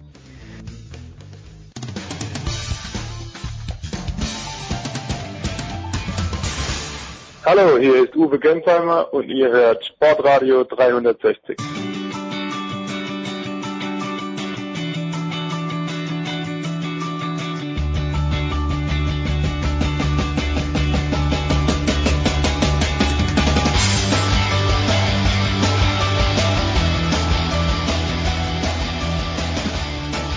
So, Sportradio 360, Big Show 342. Der Ernst hat viel, viel Unterwäsche eingepackt und ein Mann, der uns jetzt schon sagen kann, ob diese Unterwäsche auch absolut notwendig ist, ist der große Johannes Knut schon in, wo eigentlich? Der Ernst hat gesagt in Südkorea. Grüß dich erstmal, äh, Johannes, wie ist die offizielle Sprachregelung in der Süddeutschen Zeitung? Ja, also erstmal äh, schönen guten Abend, würde ich hier sagen, guten Morgen nach Deutschland, während, während unserer Aufnahme. Wir sind offiziell in Pyeongchang tatsächlich. Pyeongchang, Hier die okay. Sprachregelung. äh, Pyeongchang ist zwar irgendwie, Pyeongchang ist nicht Pyeongchang, auch also Pyeongchang kann man glaube ich auch sagen, man sollte es eher nicht sagen, weil es doch sehr lautmalerisch nahe an Pyongyang ist und äh, das wären dann eher die, die Spiele in Nordkorea. Auch wenn natürlich Nordkorea gerade sehr präsent ist durch alle möglichen äh, Wiedervereinigungstendenzen, die das IOC ja quasi, man hat ja so das Gefühl, das IOC vereinigt hier gerade die beiden Länder quasi Herrlich. ähm, eigenständig, aber äh, so oder so, so vielleicht dann doch eher Pyongyang Pyongyang lassen und äh, Pyeongchang äh, Pyeongchang nennen oder Pyeongchang, auch wenn das äh, der Ort an sich eigentlich irgendeine Bauernenklave paar Kilometer äh, von vom eigentlichen Zentrum ist und der Ort glaube ich, äh, also so heißt, wie ich es schon wieder vergessen habe, aber auf jeden Fall das, das Hauptcluster mit den äh, Ski und, und auch nordischen äh, Kombinationen und Skisprungwettbewerben ist im Alpensia Center und da sind wir jetzt auch gerade im Hauptpressezentrum und schreiben alle unsere Vorberichte. Dieses Hauptpressezentrum, äh, die liebe Kollegin Saskia Leite hat ein Bild, äh, oder was? Nein, es war ja, Jens Weinreich. Die Saskia hat ein Bild vom Shuttlebus äh, getweetet, Jens Weinreich aus dem Pressecenter. Hat für mich so ein bisschen den Charme einer etwas in die Jahre gekommenen Hauptschule, wo der, der Turnsaal umgebaut wurde zum Pressezentrum. Kannst du das in irgendeiner Art und Weise verifizieren oder liege ich völlig falsch? Ja, die, äh, die Busse sind tatsächlich sehr interessant. Es ist immer so, ein, so eine Mischung aus äh, diktatorischem, kommunistischem Häkel, äh, Charme, gepaart mit Disco-Beleuchtung und die, die Busfahrer haben dann irgendwelche Lenkräder, die dann auch so mit, mit so Gelanden, mit so äh, imitierenden, so, so diesem Glitzer-Gelanden, Zeug äh, sind die, die man normalerweise so von schlechten Schülerdiscos irgendwie kennt aus der Oberstufe, so siebte Klasse oder so. Also das ist schon sehr farbenfroh, aber es ist ja ein bisschen Abwechslung. Ansonsten, man, man lebt ja sonst, äh, das, ich erlebe das auch zum ersten Mal, dadurch, dass wir in Rio noch privat untergebracht waren. Man, Mhm. man lebt also mit Dorf, äh, einem riesigen Hochhaus, das äh, Landschaft gepflanzt wurde, so eine Hochhaussiedlung, dann äh, Essen, Cafeteria, Shuttle, die ganzen Wettkampfstätten, das ist alles äh, so, so eine ganz eigene Welt, äh, die, die ja auch in Korea nochmal mehr auffällt, weil drumherum eigentlich das eine recht verschlafene Kleinstadt ist. Gagneung ist eigentlich die, das, das Hauptzentrum, weil dort die, die Küstenstadt, die Eiswettbewerbe sind, auch das Olympiastadion und dort auch die meisten äh, Medienvertreter und auch Menschen wohnen und äh, oder zeitweise zumindest. Und äh, da, da ist die, die, die Region ist eigentlich relativ strukturschwach äh, und äh, man versucht auch so ein bisschen die das Ganze so zu vitalisieren, dadurch, dass man hier so ein großes Ereignis hinpflanzt. Ob das gelingt, weiß ich nicht, weil es doch sehr zwei völlig verschiedene Welten sind. Und Hm. das so zusammenfinden soll oder wird, da man doch sehr gespannt sein. Jetzt äh, habe ich die Temperaturen schon angesprochen. Im vergangenen Jahr bei den Probewettbewerben sozusagen war es relativ warm. Das waren schon fast Sochi-Temperaturen. Jetzt äh, ist von minus 20 Grad die Rede. Hast du schon mit Athleten, mit Serviceleuten, mit Trainern sprechen können, wie sich äh, zum Beispiel für die alpinen Skifahrer die Bedingungen verändern? Ja, da, das die Gelegenheit werde ich erst morgen haben, dadurch, dass morgen das erste Abfahrtstraining Mhm. ist und äh, da, da zumindest die, die deutschen Fahrer beim ersten Mal sehen. Ich glaube, die, die österreichischen Kollegen haben sich schon mal ein bisschen umgehört. Es ist wohl sehr, sehr massiver trockener Schnee durch die Kälte. Das kann sich allerdings und äh, das stimmt, dass es gerade sehr kalt ist. Es ist wohl irgendwie so eine Kaltwindfront, die da von Sibirien über China, Nordkorea gerade hierher fegt.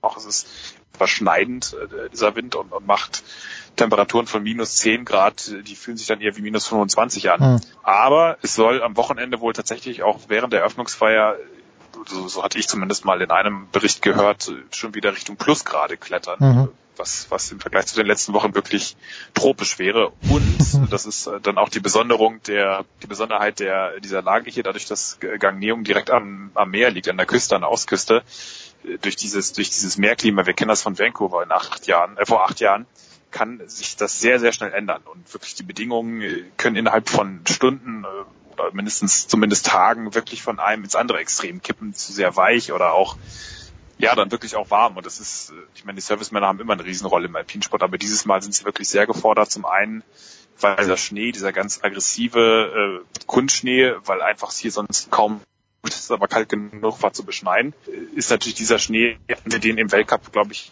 in der Form oder auch Setzung hier wie in, in Asien noch überhaupt nicht oder ganz lange nicht. Und dann muss man halt immer darauf vorbereitet sein, dass es ganz rapide ändert. Und Hm. da haben die äh, Leute, die mit vielen Servicemännern hier vor Ort sind, oder auch wie die Amerikaner, die extra mit den Koreanern Trainingskooperationen eingegangen sind in den vergangenen Jahren, was sehr clever ist, weil wir jetzt natürlich hier ein bisschen ausführlicher auf den Olympiapisten treten. Die sind da möglicherweise doch etwas im Vorteil. Ja, ich kann mich erinnern, Ted Ligety hat vor zwei Jahren, meine ich, mal ein Video gepostet, wo er schon den olympischen Hang runtergekarft ist, ohne Tore. Jetzt ist es so, m, Johannes, ich war bis jetzt erst leider bei, bei einer Gelegenheit bei Olympischen Spielen, das war 2004, äh, bin ich nach Athen gefahren und da hatte der damalige Sponsor der beiden Sprinter, Kenteres und Tanu, riesengroß in, äh, in Athen ein Poster aufgehängt. Äh, leider die beiden sind mit dem Moped der Dopingkontrolle entkommen, aber das waren die beiden Sportler, auf denen irgendwo der meiste Druck gelastet ist. Nach meinem Verständnis, Short Track ist die Sache der Südkoreaner. Macht sich das in irgendeiner Art und Weise im öffentlichen Leben bemerkbar? Also hier vor Ort sicherlich nicht, äh, beziehungsweise nicht in irgendeiner Form merken würde. Es ist natürlich alles hier mit olympischen Bannern und Fahnen ausgeflaggt in, in Gangneung, vor allen Dingen in der Küstenstadt, aber es, es wirkt eher so die verschlafene Kleinstadt, die sich so ein bisschen, ja, die, die das so ganz mehr oder weniger noch äh, teilnahmslos zur Kenntnis sind, dass jetzt so eine olympische äh, Bewegung hier über sie bricht. Äh, Das wird überhaupt sehr spannend äh, zu sehen sein, wie, wie dann wirklich auch die Wettkampfstätten ausgelastet sind. Das ist äh, die bisherigen Berichte oder Vorverkäufe sind ja nicht so richtig ermunternd und ähm, es, gab ja auch so einen, einen äh, Bericht, beziehungsweise ich glaube, es war sogar unser eigener Korrespondent, äh, der eine, eine junge Koreanerin, eine Studentin interviewt hatte und die hat ihm gesagt, naja, also ich finde das ja schon interessant, aber eigentlich so Live-Sport gucken, das ist eigentlich unser Ding in, in Hm. das Jugendliche gar nicht. Uns einfach dann die Highlight-Clips an auf in, in irgendwelchen Netzwerken und ähm, gucken dann, wer gewonnen hat. Oder ich gucke mir das nur, wenn ich weiß, dass sie gewonnen haben, aber auch dann nur die Highlights. Also das, ich glaube nicht, dass, dass da die, die, die Begeisterung, so das gewisse Publikum, das ja sogar selbst in, in Sochi äh, immerhin bei aller Milliarden Finanzsünden ähm, doch in gewisser Weise präsent war, wahrscheinlich auch im Startbefehl so halb, aber da war ja ein Boom da. Und hier wird es, ja, das äh, sehe ich noch nicht so richtig, dass, äh, dass das flächendeckend sein wird. Äh, in Eissportarten kann ich es mir dann schon vorstellen. Hm. Aber ich glaube, wir werden schnatternde, interessierte, aufgeschlossene Schulklassen auch hier und da erleben. Ähm, andererseits muss man ihnen auch jetzt erstmal eine Chance geben und dann gucken, wie sich das Ganze entwickelt. Ich habe heute eine Jubelmeldung im SED gelesen, 73 Prozent oder waren sogar 78 Prozent der Tickets verkauft, aber da werden wahrscheinlich diese Schulklassen schon mit eingerechnet. Das ist wie die Auflagenzahlen, Auflagenzahlen der Rettung so. Ja, genau. so viel Wahrheit halt nicht. Da sind äh, alle Flughäfen der Welt mit dabei, wo diverse Tageszeitungen ausliegen. Äh, die, genau. die Thematik der russischen Sportler ist ähm, auch in der Süddeutschen Zeitung natürlich erschöpfend behandelt. Das wird sich auch nicht ändern. Ist das ähm, Thema auch unter euch Journalisten? Ja, aber mit Sportlern, mit denen du gesprochen hast äh, oder die letzten Tage, ist ein, dein Gefühl, Nimmt man das jetzt einfach zur Kenntnis, weil man es eh nicht ändern kann, oder gibt es auch ein Grummeln innerhalb der Athleten? Ich muss sagen, die letzten Tage war mit, mit anderen Recherchen und jetzt auch noch mit der Anreise beschäftigt. Das ist nicht so arg viel Kontakt, aber das, das wird sich sicherlich jetzt in den, in den nächsten Tagen zeigen, äh, wie, wie weil jetzt ja auch konkret ein russisches Team teilnehmen wird vielleicht sogar noch mit Athleten, die vom Kass freigesprochen wurden. Das wird gerade hier verhandelt, ob die sich jetzt doch nachträglich einklagen können. Das ist ein riesiges Tohuwabu, in dem selbst die Begleiter Schwierigkeiten haben, also langjährige Begleiter überhaupt noch durchzugucken. Das ist, in Rio ist ihnen völlig äh, in die Luft geflogen. Konstellation, denn Sportler irgendwann sich sehr offen positioniert haben. Äh, Schwimmer zum Beispiel mein Konkurrent Pinkett Lila, wobei nicht das war vorher, aber auch die, die Julia Jefimova zum Beispiel massiv diskreditiert haben, gesagt haben, die hätte nicht hier sein dürfen. Damals gab es ja auch noch eine, eine viel laxe ähm, Bestrafung oder eigentlich gar keine Bestrafung damals für Russland. Deswegen ist es jetzt hier schon ein bisschen anders, aber ähm, ich, ich glaube, es wird, sobald die Wettkämpfe losgehen und äh, es im Wettkampf aufeinanderprallt, gibt es, glaube ich, sehr viel Potenzial, dass es aus dem Ruder laufen kann sie bemühen sich derzeit, das Max äh, einzudämmen. Die Kommission die IOC hat gerade eben so ein wachsweiches Statement veröffentlicht nach dem Motto, äh, wir tun schon alles, beziehungsweise die, die Kommission tun schon alles, um, um äh, so gut wie möglich gegen Doping anzukämpfen. Das ist natürlich, da fragt man sich, äh, aus welcher PR-Abteilung das dann abgesendet wurde, weil das sicherlich nicht der alle Athleten ist.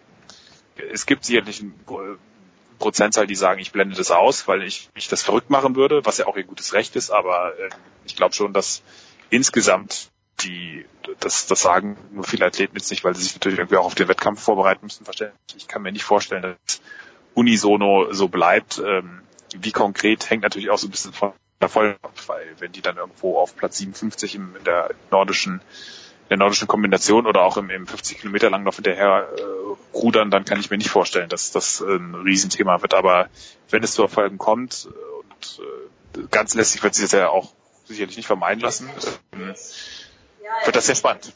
Ja, zwei Fragen noch, ganz kurz, Johannes. Äh, du wirst dich natürlich um die alpinen Skiwettbewerbe kümmern in der Hauptsache. Jetzt ist aber am Donnerstag und Freitag, habe ich gesehen, die Curler starten schon. Äh, es gibt Vorkämpfe im Shorttrack. Wirst du diese Zeit nutzen, um dir auch diese Sportarten wenigstens jetzt im Vorfeld zu gönnen oder bist du so äh, mit den fantastischen deutschen Skihelden beschäftigt, dass dafür keine Zeit bleibt? Ja, die Curler habe ich mir ja schon vor, vor Monaten angeschaut. Ah, okay, gut. Nein, also Nein, nein, nein.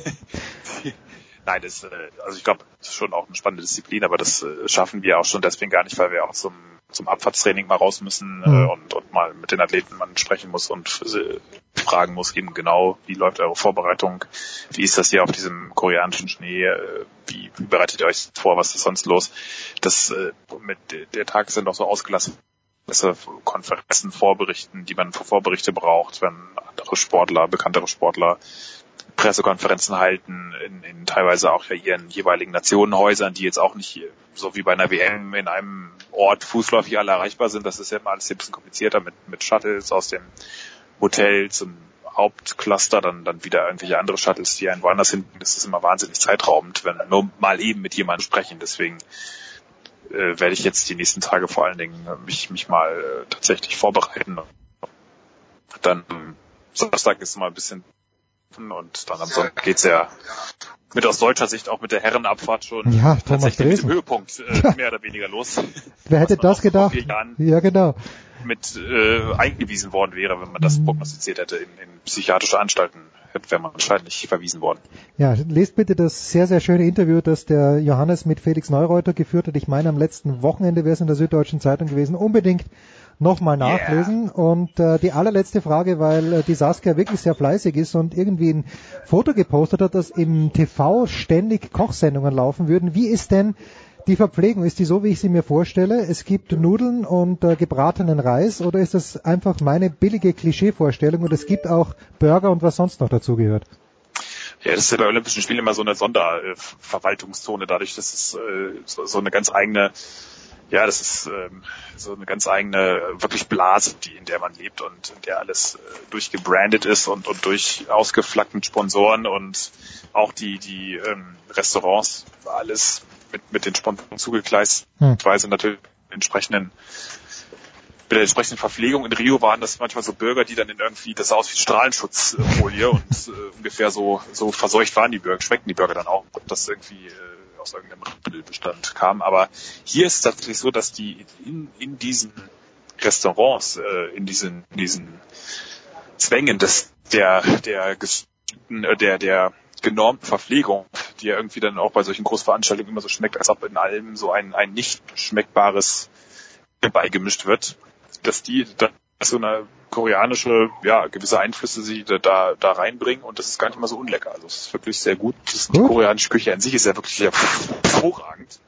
Sehr viel Gemüse, fermentiertes Gemüse, Kimchi, natürlich kennen die meisten, aber auch sonst je nach Region kochen die sehr saisonal, sehr bewusst. Äh, das ich nicht, aber es ist zumindest so, dass man so die klassische asiatische Auswahl hat, natürlich dann so den westlichen, ähm, irgendwelchen labbrigen Pancakes, die glaube ich so genießbar sind, aber daneben gibt's halt auch so ein Frühstück schon Miso-Suppe, Reis und so ein bisschen das Abendessen vom Vortag quasi.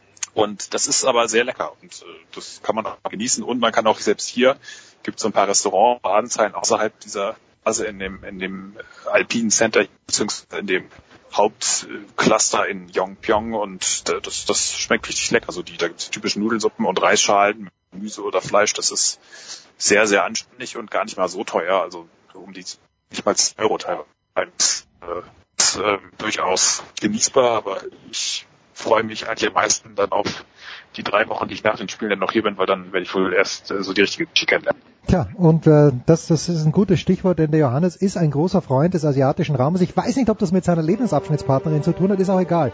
Aber Japan kennt Doch, er ja. auch eine sehr große Freundin des asiatischen Raums ist. okay, na gut, dann, dann ist ja alles gut. Johannes, dir ganz herzlichen Dank. Kurze Pause, dann geht's ja weiter in der Big Show 342.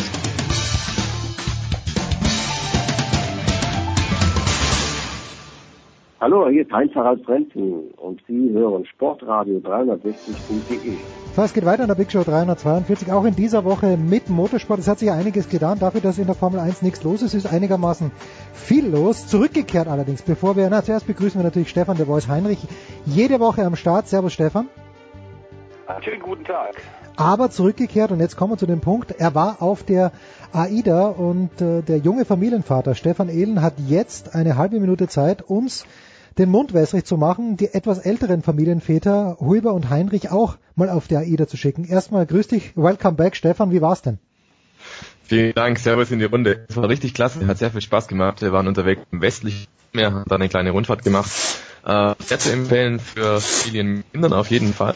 Also AIDA ist da sehr, sehr kinderfreundlich, tut da auch sehr viel, dass da die Eltern und die Kids viel Spaß haben. Ein Kids Club, wo dann die Zwerge auch einen Spielraum haben, Spielsachen und so gibt sogar einen Hip Corner, also da gibt's auch dann äh, Babybrei und Gläschen für umsonst.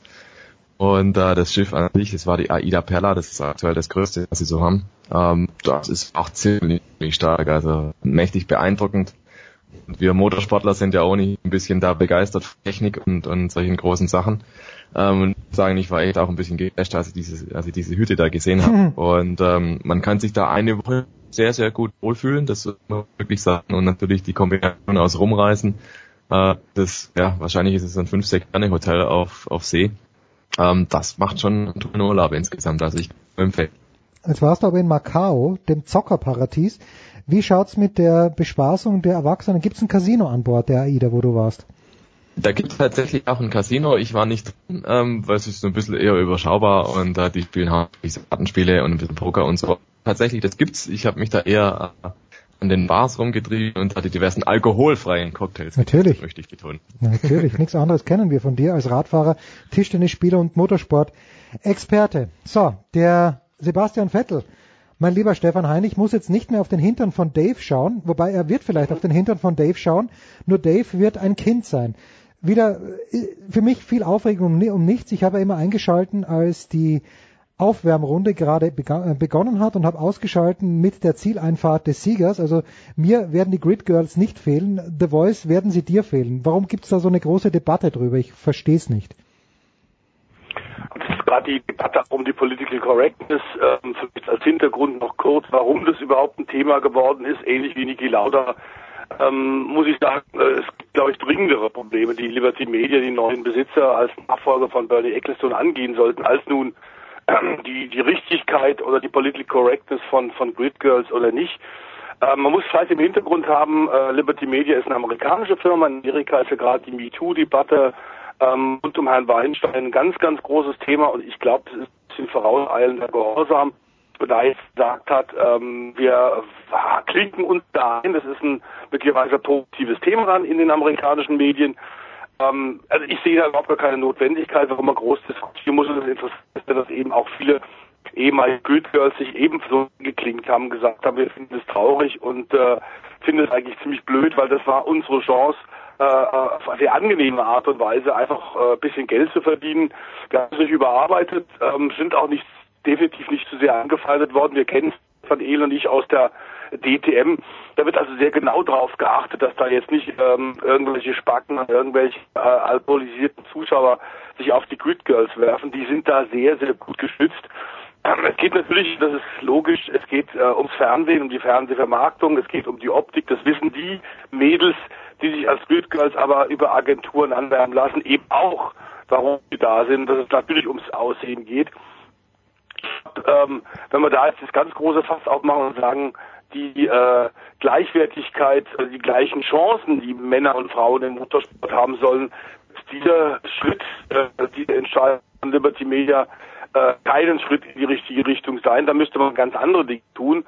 Ähm, aber ich glaube, dass das eben eine Menge, Menge äh, vergetrappelt das ist, das, was die Liberty Media, glaube ich, ganz gerne mitgenommen hat, dass er jetzt eben, wo sportlich und auch technisch noch nicht so viel Neues kommt im Vorlauf auf die Formel 1 Saison 2018, man da jetzt tatsächlich eine Menge, Menge Artikel, eine Menge Hits, eine Menge äh, echt vielen sozialen Netzwerken kriegt. Ähm, ich finde es albern. Ähm, mir wird da tatsächlich echt auch was fehlen. Ich muss auch nicht auf den Hintern von Dave gucken. Sie haben die Kurve einigermaßen clever noch gekriegt, denn ähm, ich glaube, die Entscheidung, dass da jetzt Kinder spielen sollen, war dann aus der Not auch geboren, mhm. denn sie folgte der Entscheidung ein paar Tage später, nachdem der große Aufruhr schon da war. Ähm, wenn es von Anfang an die Idee gewesen, dass man quasi äh, spätere ähm, Motorsportler im Kindesalter schon an den Motorsport anführen will, dann hätte man das der ersten Pressemitteilung gleich erklärt. Aber diese Kurve haben sie noch einigermaßen bekommen, dass sie jetzt sagen, also in Zusammenarbeit mit Verbänden, mit den Clubs wollen wir äh, junge Go-Kart-Fahrer, junge Fahrer aus dem Motorsport, Männlein oder weiter, eben auch die Chance geben, neben äh, ihrem Superstar äh, bei der Aufstellung zu stehen.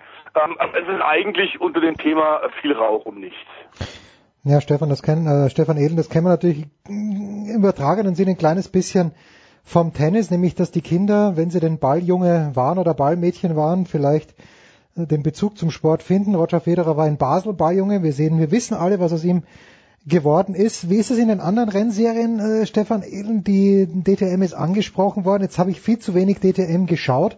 Ähm, die Grid Girls oder Damen, die, die sich da hinstellen, das bezieht sich natürlich nur auf Rundstreckenrennen. Oder gibt es sowas, du bist auch in der Rallye-WM zu Hause, gibt es sowas äh, dort auch? Na, im Prinzip äh, beschreibt sich das auf diejenigen Sportarten, die tatsächlich auch eine Startaufstellung haben, also eine Startaufstellung auf Zielgeraden.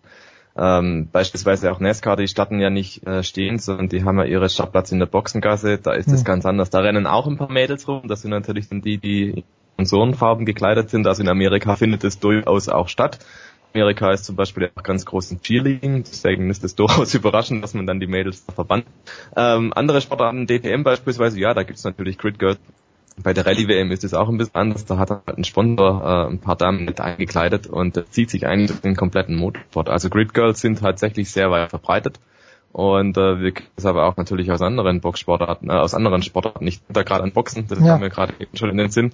Die Nummern-Girls natürlich. Also Cells hat schon immer gemacht und ähm, ich finde es jetzt auch ein bisschen, ja, also man kann sich auch künstlich verrückt machen. Ich meine, ähm, Amerika ist das sowieso ein bisschen schräg, äh, wenn man da dran denkt. Auf der einen Seite ist man furchtbar prüde, was ins TV kommen darf und was nicht. Dann gibt es zum Beispiel beim Super Bowl in der Halbzeit von vor zehn Jahren mal die sogenannte Nipplegate-Affäre, als da mal aus Versehen eine halbe Brust zu sehen war.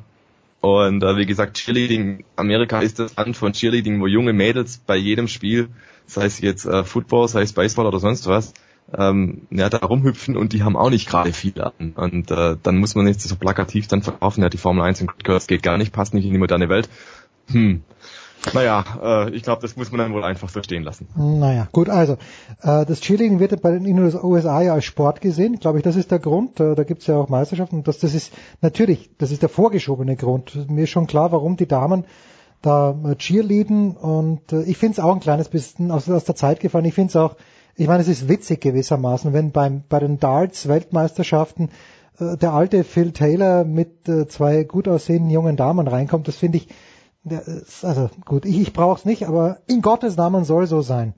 Jetzt hat Stefan der Voice Heinrich mir netterweise wieder was zugeschickt, einen Artikel, den er geschrieben hat oder wo, wo zumindest eine Frage aufgeworfen wird und das ist jene, Stefan, wenn wir jetzt diese Thematik uns anschauen, wir haben russische Sportler, die womöglich nicht bei Olympia starten dürfen, vielleicht dürfen ein paar doch starten, nämlich die Thematik des Dopings. Wie sieht sowas denn in der Formel 1 aus, deines Wissens? Werden die überhaupt getestet, die Formel 1-Fahrer? Ja, äh, in jedem Fall, aber nicht nur die Formel 1, äh, in allen internationalen Serien, die von der FIA überwacht werden, also vom Automobil-Weltverband und um Präsident Jean Todt. Ähm, da gibt es tatsächlich Dopingkontrollen, wenn die auch, ähm, ich persönlich habe es glaube ich nur zweimal gesehen, in meinen fast 20 Jahren äh, direkt an der Rennstrecke. Insgesamt sind es 30 Jahre. Also FIA hat von Anfang an schon seit vielen Jahren mit der WADA, mit der Anti-Doping-Behörde, der World Anti-Doping Agency, das auch unterschrieben, ist ähnlich wie tatsächlich das IOC, das äh, Olympische Komitee. Ähm, und insofern äh, völlig klar ist mal angeklickt, gibt äh, genauso wie auch bei den äh, Wintersportlern, den Sommersportlern ähm, oder den Olympischen Ringen äh, selbstverständlich unangekündigte Kontrollen, wie das gerade vor kurzem dem äh, Verstappen Junior passiert ist, Mhm. der in Monaco wohnt, ähm, wie so viele andere auch, weil das Wetter so schön ist und nicht, weil äh, die Gesetzgebung da so günstig ist. Er hat tatsächlich vor ein paar Tagen geklingelt und sehr früh morgens war da, waren da zwei angenehm äh, freundliche Herren, Max haben um eine Probe äh, um zum Pinken gebeten haben. Also das gibt es an den Rennwochenenden auch, das habe ich da tatsächlich auch schon gesehen, auch im Übrigen in der WEC und in Le Mans. Also bei allen vier Meisterschaften gibt es, äh, in der DTM im Übrigen auch. Ähm, aber es wird, äh, sagen wir mal, nicht äh, jedes Wochenende äh, werden nicht 20 Fahrer rausgeholt. Allerdings jeder Formel 1-Fahrer im Jahr mindestens einmal dran zu Hause privat. Das bedeutet, er muss ähnlich, und da gibt es ja immer viele Diskussionen, ich weiß von, von vielen deutschen Sportlern, die immer angehen müssen im Vorlauf, Wo wo sie denn in den nächsten Tagen zu erreichen sind. Ich weiß, bei Tennisspielern ist das öfter ein Problem, bei vielen Sportlern, die halt noch einen PR-Termin haben, die ins Trainingslager gehen. Man muss da relativ viel Papierkram oder respektive zwischen dem Computerkram machen, erledigen, Arbeit erledigen, um den Dopingfahrern dann halt die Möglichkeit zu geben, zu einer Kontrolle zu erscheinen. Das heißt, wo bin ich wann? transparente äh, Athlet ist da gefragt. Das gibt's also aus der Formel 1 ganz in der Formel 1 und in den Serien ganz genau. In Amerika bin ich mir nicht ganz so sicher, ähm, ob es im NASCAR-Sport auch so ist. Da habe ich noch nicht gesehen. Mhm. In Australien weiß ich von den australischen V8, die machen das ähnlich. Da gibt's auch eine Absprache oder sogar einen Vertrag zwischen dem Veranstalter der australischen äh, Tourenwagenmeisterschaft und ähm, der Dopingagentur also zu WADA. Ich finde es auch gut, an den Rennstrecken wird eh dann ausgelost. Also nach dem Formel 1 Grand Prix müssen dann auch zwei, drei Herren, äh, die ausgelost werden per äh, Stichwahlverfahren, äh, Zufallsgenerator werden dann auch ausgewählt und manchmal kann es dann sogar bis zu den Pressekonferenzen ein bisschen länger dauern. Denn wenn die einer über die Schulter guckt, ähm, und du dich gerade vorher richtig angestrengt hast, der Stefan Ehl wird es vielleicht wissen, wenn er Fahrrad fährt, wenn dann guckt dir einer über die Schulter und du sollst dann auch Befehl pinkeln, ist auch nicht so angenehm und nicht so einfach. Tja. Also, das ist eine spannende. Man denkt eigentlich gar nicht drüber nach und auch mit dieser Meldepflicht, äh, haben ja, wie, wie Stefan natürlich richtig sagt, die Tennisspieler, die mh, vielleicht beim Turnier am zweiten Tag ausscheiden, dann nicht genau wissen, wo sie hinfliegen, die müssen sich, das geht wahrscheinlich schnell, aber mein Gott, ich möchte jetzt niemand in Schutz nehmen, aber da kann schon sein, dass man das ab und zu vielleicht mal vergisst. So, ganz kurz noch, vielleicht, äh, weil wir die DTM schon erwähnt haben, aber Pascal Wehrlein ist zurück in der DTM. Ist es äh, Stefan Ehlen schon zu früh vom Ex-Formel-1-Piloten Pascal Wehrlein zu schreiben oder ist es bei, bei Pascal Wehrlein eher so äh, der, der pausierende Formel-1-Pilot? Wo geht denn die Karriere mittelfristig hin für den jungen Sportskameraden? Ja, es ist wahrscheinlich in seinem Fall so eine Art Mischform. Ähm, wir hatten es da eigentlich hier in der Runde auch schon prophezeit, dass es wahrscheinlich so kommen wird. Ähm, Pascal Wehrlein zurück in die DTM zu Mercedes. Er ist ja nach wie vor Mercedes-Fahrer gewesen, immer schon. Hm. Ähm, auch in die Formel 1 ging und dort für Männer und für Sauber fuhr. Bei Sauber kurioserweise mit Ferrari-Motor, aber eben Mercedes hm. Junior zurück in die DTM und dieses Jahr in der DTM, also müssen da definitiv nur von einem Jahr reden, weil danach Mercedes bekanntlich auf, also Mercedes steigt die Meisterschaft aus nach 2008. Ich ähm, nur tatsächlich für diese 20 Rennen, die sie da fahren oder 30 und äh, dann hat sich die Sache auch schon wieder erledigt. Es ist das letzte Jahr von Mercedes in der DTM. Karl Wehrlein ist der jüngste DTM-Champion aller Zeiten. Hm. Hatte dieses Jahr in der Formel 1 nichts zu tun. Insofern ist es natürlich ein logischer Schritt, dass man sagt, hey, wir machen da nochmal einen Cockpit im letzten Jahr nochmal alles geben. Ja, wohin Reise dann für Pascal Wehrlein nach der TM oder vielleicht parallel ähm, ist möglicherweise gab, da er noch ein paar weitere Rennen fährt. Da fällt dann natürlich zum Beispiel dann Japan ein, da gibt's Formula, das ist äh, eigentlich eine nationale Formel 1, wenn man so will. Mhm. Ähm, sehr schnelle Autos und äh, da kann man auch richtig viel Erfahrung und natürlich viel Zeit sammeln. Ähm, kann gut sein, dass er da tatsächlich auch mal zum Einsatz kommt, vielleicht auch in der Formel E. Jedenfalls ein Management und Mercedes, die suchen da danach, dass er noch weitere Betätigungsfelder findet. Parallel dazu, glaube ich, da kann man sicher sein, wird er auch mal im äh, Mercedes sitzen und zumindest testen. Also er ist Mercedes er ist immer noch blutjung, Anfang 20. Ähm, da wäre es natürlich ein Fehler, ihn da nie in der Formel 1 weiter irgendwo zu installieren. Äh, allerdings, und das muss man auch sagen, einige Piloten, die von der DTM in die Formel 1 sind und anschließend wieder in die DTM, die haben jetzt dann nicht unbedingt einen ganz großen back. Durchbruch mehr ja. erzielt, genau. Also ich erinnere an Paul Di Resta, der hat zwar letztes Jahr in Ungarn mal den Felipe Massa vertreten und auch recht ordentlich gemacht, um groß vorher testen zu können. Aber ansonsten ist es eher so, Albers beispielsweise fällt mir da ein, der war auch in der DTM gut dabei, ging in die Formel 1, kam in die DTM zurück und war dann in der DTM auch nicht so erfolgreich. Also für den Pascal Wehrlein muss das jetzt nicht äh, quasi geparkt wird. Äh, das kann auch gut sein, wenn er jetzt zum Beispiel Meister werden sollte, was durchaus möglich ist. Ähm, dann hat er sicherlich äh, auch wieder eine, äh, ein gutes Argument auf seiner Seite, was dann ein bisschen Schwierigkeiten bringt bezüglich der Cockpit-Besetzung. Also sprich, wenn er, wenn er jetzt wirklich saubere Leistungen äh, abliefert nach zwei Jahren in der Formel 1, DTM und dort vorne mitfährt, ähm, dann ist es sicherlich gut für seine Karriere, wenn er in der Saison 2018 in DTM irgendwo unter einer Liefen fährt. Hm, dann glaube ich, kommt man Mercedes ein bisschen in Erklärung. Weil wie soll ich jemandem verständlich machen, dass der Wehrlein, der vielleicht nur 13. 13. wird in der DTM ohne Sieg äh, in die Formel 1 gehört. Also das ist natürlich auch immer ein gewisses Risiko. Mit Geld. Dass der Schuss mit dass der Schuss zumindest sportlich nach hinten losgeht, aber man kann Wehrlein durchaus zutrauen, dass er da zur Mercedes-Spitze avanciert. Und insofern muss man gespannt sein. Aber ja, ich glaube, der Drang, die Formel 1 ist bei immer noch da. Ich glaube, die Möglichkeiten sind auch vorhanden. Bei Mercedes ist er definitiv an der richtigen Adresse. Die haben ja auch diverse Kundenteams in der Formel 1, wo man mal einen Deal machen kann. Siehe Esteban Ocon, der jetzt bei Force India fährt, oder Pascal Wehrlein selber, der ja auch mit Mercedes Geld und bei Sauber fuhr. Ähm, es ist vieles möglich. Ähm, aber natürlich, es ist erstmal ein Rückschritt für so einen Jungen und ja, wenn du einmal raus bist aus der Formel 1, das erneut kommen, wenn es davor schon schwierig war, hm, nicht so einfach. Also ich bin gespannt. Momentan glaube ich, DTM eine gute ihn. Alles, was dann 2019 passieren kann, Fragezeichen. Doppelprogramm wäre ganz wichtig, wenn man kurz noch einschränken kann. Wir haben es im Übrigen, lieber Jörg, äh, als wir den Stefan nur Erholungsurlaub auf die AIDA geschickt haben, haben wir äh, beide uns dann ganz kurz über die Formel Nippon tatsächlich unterhalten. Wir haben das auf äh, Motorsport TV tatsächlich die Rennen in den letzten Wochen gezeigt vom vergangenen Jahr. Ähm, Pierre Gasly, ein äh, Stoffel van Dorn, die sind da übergegangen und in der Vergangenheit viele Formel 1 Fahrer waren in Japan, sind in dieser äh, Super Formula, die ehemalige Formel Nippon gefahren, äh, haben da tatsächlich äh, ihre Instinkte äh, auf äh, Formelsport äh, an der absoluten Grenze, fast auf Formel 1 Niveau tatsächlich erlebt, sind da viel gefahren, haben Rennkilometer gemacht.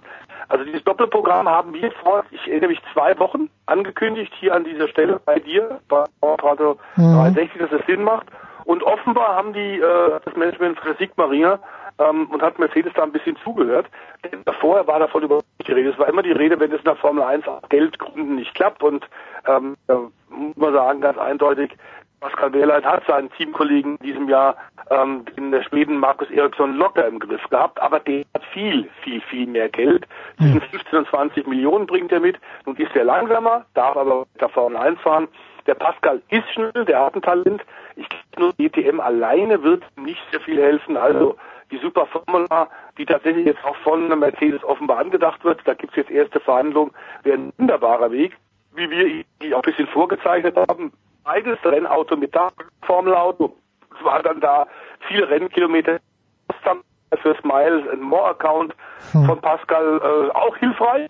Der müsste relativ viel fliegen. Aber das muss ja dann im Übrigen in diesem Jahr ein Fernando Alonso mit seinem Doppelprogramm Formel 1 und WEC eben auch. Also ein Profi-Rennfahrer, die macht das nichts. Ich glaube, das wäre ein guter Weg und ich denke durchaus, Pascal gehört in die Formel 1. Das werden wir vielleicht nicht in diesem Jahr, aber in den nächsten Jahren sehen. Wenn es den Motorsport-Talk noch gibt auf Sportradio 360, wenn es uns gibt, dann gibt es auch den Talk. Danke an die beiden Stefans, Stefan der Voice Heinig und Stefan Edel. Wir machen eine kurze Pause in der Big Show 342 und dann geht's weiter.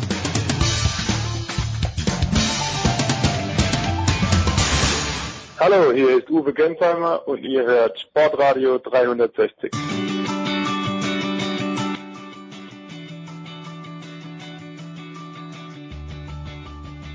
Weiter geht's in der Big Show 342 und es kommt eigentlich, jetzt kommen die Teile, die mir am meisten Spaß machen oder der Teil.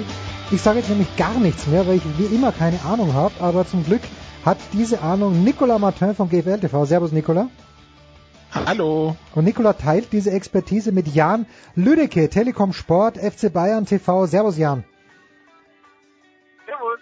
Und natürlich Dazon. Und äh, wir sprechen über die Six Nations. Herrliches Thema. Ich lausche ergriffen. Nicola, bitte übernimm du. Ja, dann würde ich mal sagen, Jan, gehen wir es einfach mal chronologisch an, was passiert ist bei den Six Nations am letzten Wochenende. Sie haben ja schon angefangen, aber letztes Wochenende, nächstes Wochenende, guter Zeitpunkt, um drüber zu sprechen. Die Six Nations 2018, also die inoffizielle EM im Rugby. Und das erste Spiel, was wir gesehen haben, Jan, das war Schottland zu Gast bei Wales und die Schotten, die uns ja positiv überrascht hatten, noch im im ähm, im Herbst äh, bei den äh, bei den Tests damals auch gut losgelegt gegen Schottland, äh, gegen Wales, kassieren einen Konter, liegen im Rückstand und dann irgendwie ist es wieder das alte Schottland, oder? Es fällt auseinander, sie liegen zwischendurch 34-0 hinten und retten noch ein 34-7, aber ich denke mir halt, wenn ich das Spiel sehe, so hoch muss der Schottland im Leben nicht verlieren. Ja, so hoch müssen sie auch nicht verlieren. Und ähm, ja, ich weiß nicht. Also das Ding ist, die Schotten haben ja wirklich einen kometenhaften Aufstieg hingelegt, nachdem sie ganz äh, schwache Jahre hinter sich hatten. Also das letzte Jahr war, war echt stark und äh, ich glaube, die haben auch sehr viel Potenzial. Aber man darf halt nicht vergessen, dass die anderen Nationen nicht stillstehen. Und ähm, mir wurde Wales zum Beispiel viel zu schlecht geredet vor dem Turnier. Denen fallen mega viele Leistungsträger aus, aber die haben in den letzten Jahren vielleicht noch einen größeren Sprung gemacht. Da fällt es vielleicht nicht so ins Gewicht, wenn die Leute drüber reden, weil die Waliser in den letzten Jahren immer relativ gut gespielt haben, aber so gut wie jetzt in meinen Augen gar nicht. Die Scarlets, eine der walisischen Clubmannschaften, die spielen mit das attraktivste Rugby überhaupt. Und das haben sie auf die Nationalmannschaft übertragen. Und deswegen habe ich damit gerechnet, dass die Waliser, weil sie zu Hause gespielt haben, echt hoch gewinnen. So ist es dann ja auch gekommen. Ähm, ich glaube, wie gesagt, dass Schottland nicht sein volles Potenzial abgerufen hat in diesem Spiel. Ähm, Wales hat das getan, ähm, aber wir werden auch äh, wieder eine andere schottische Mannschaft sehen, da bin ich mir sicher.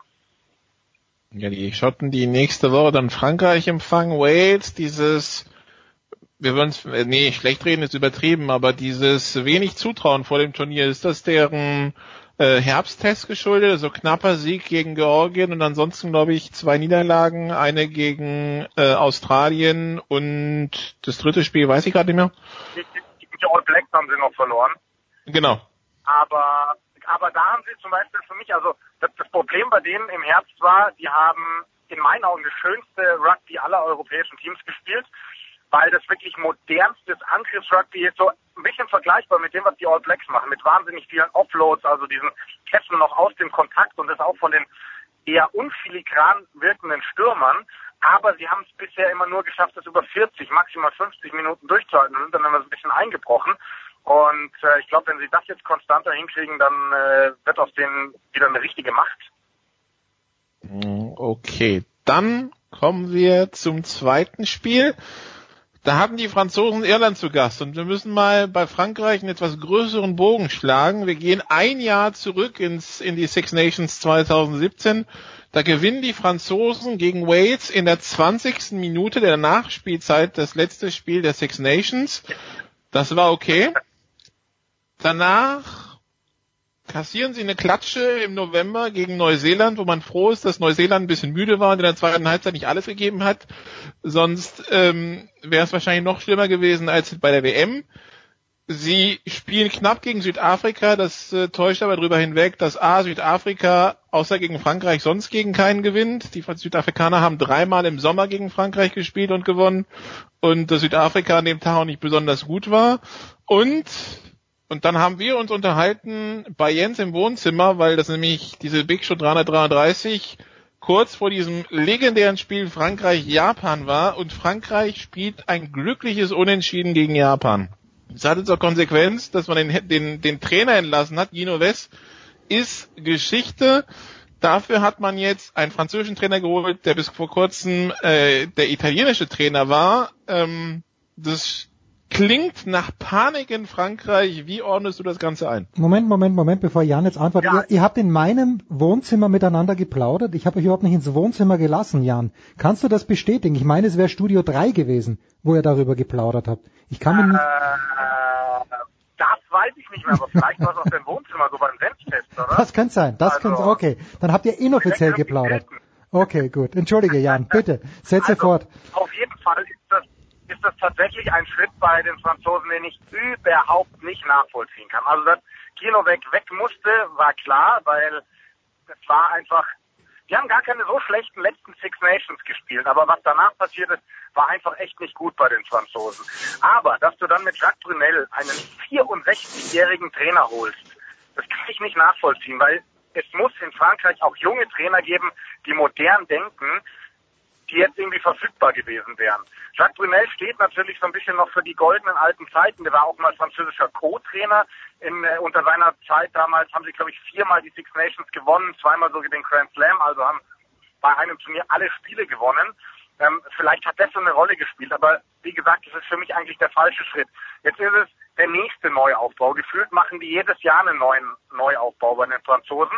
Ähm, es hat mich überrascht, dass er sehr mutige Entscheidungen getroffen hat. Er hat eine sehr junge Mannschaft ähm, nominiert, unter anderem mit Mathieu Jalibert, ein 19-jähriger Verbinder, also die Spielmacherposition im Rugby mit die wichtigste auf dem Feld. Der durfte jetzt auch starten, hat sich dann leider verletzt nach, weiß ich nicht, einer Viertelstunde.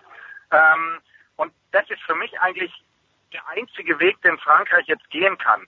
Die müssen jetzt auf die jungen Spieler bauen. In meinen Augen ähm, musst du sogar die Weltmeisterschaft 2019 als Zwischenetappe sehen eigentlich kannst du sie abschenken für Frankreich, weil bis dahin kriegst du keine Weltklasse-Mannschaft hin. Also die Franzosen werden in meinen Augen, egal was passiert, nicht um den Titel mitspielen können ähm, 2019. Aber sie sind Ausrichter der WM 2023 und darauf muss jetzt der ganze Fokus liegen. Das heißt, ähm, der muss jetzt wirklich einen Radikalschnitt eigentlich machen und nur noch jung spielen lassen. Nur ob Jacques Brunel, auch wenn er jetzt ein paar Junge nominiert hat, dafür der richtige Mann ist. Ich ich weiß es nicht, ich kann es nicht nachvollziehen. Die Franzosen, die bei der WM dann in einer Gruppe mit England und Argentinien spielen, das wird eh schon schwer genug, da ins Viertelfinale zu kommen. Also sehe ich momentan überhaupt keine Chance. Also England ist äh, unerreichbar für Frankreich. Also das, das können sie einfach nicht gewinnen und das, diese Lücke werden sie auch in den anderthalb Jahren, die jetzt noch bleiben bis zur WM, nicht schließen können. Und äh, Argentinien ist in meinen Augen auch momentan deutlich stärker einzuschätzen als äh, Frankreich.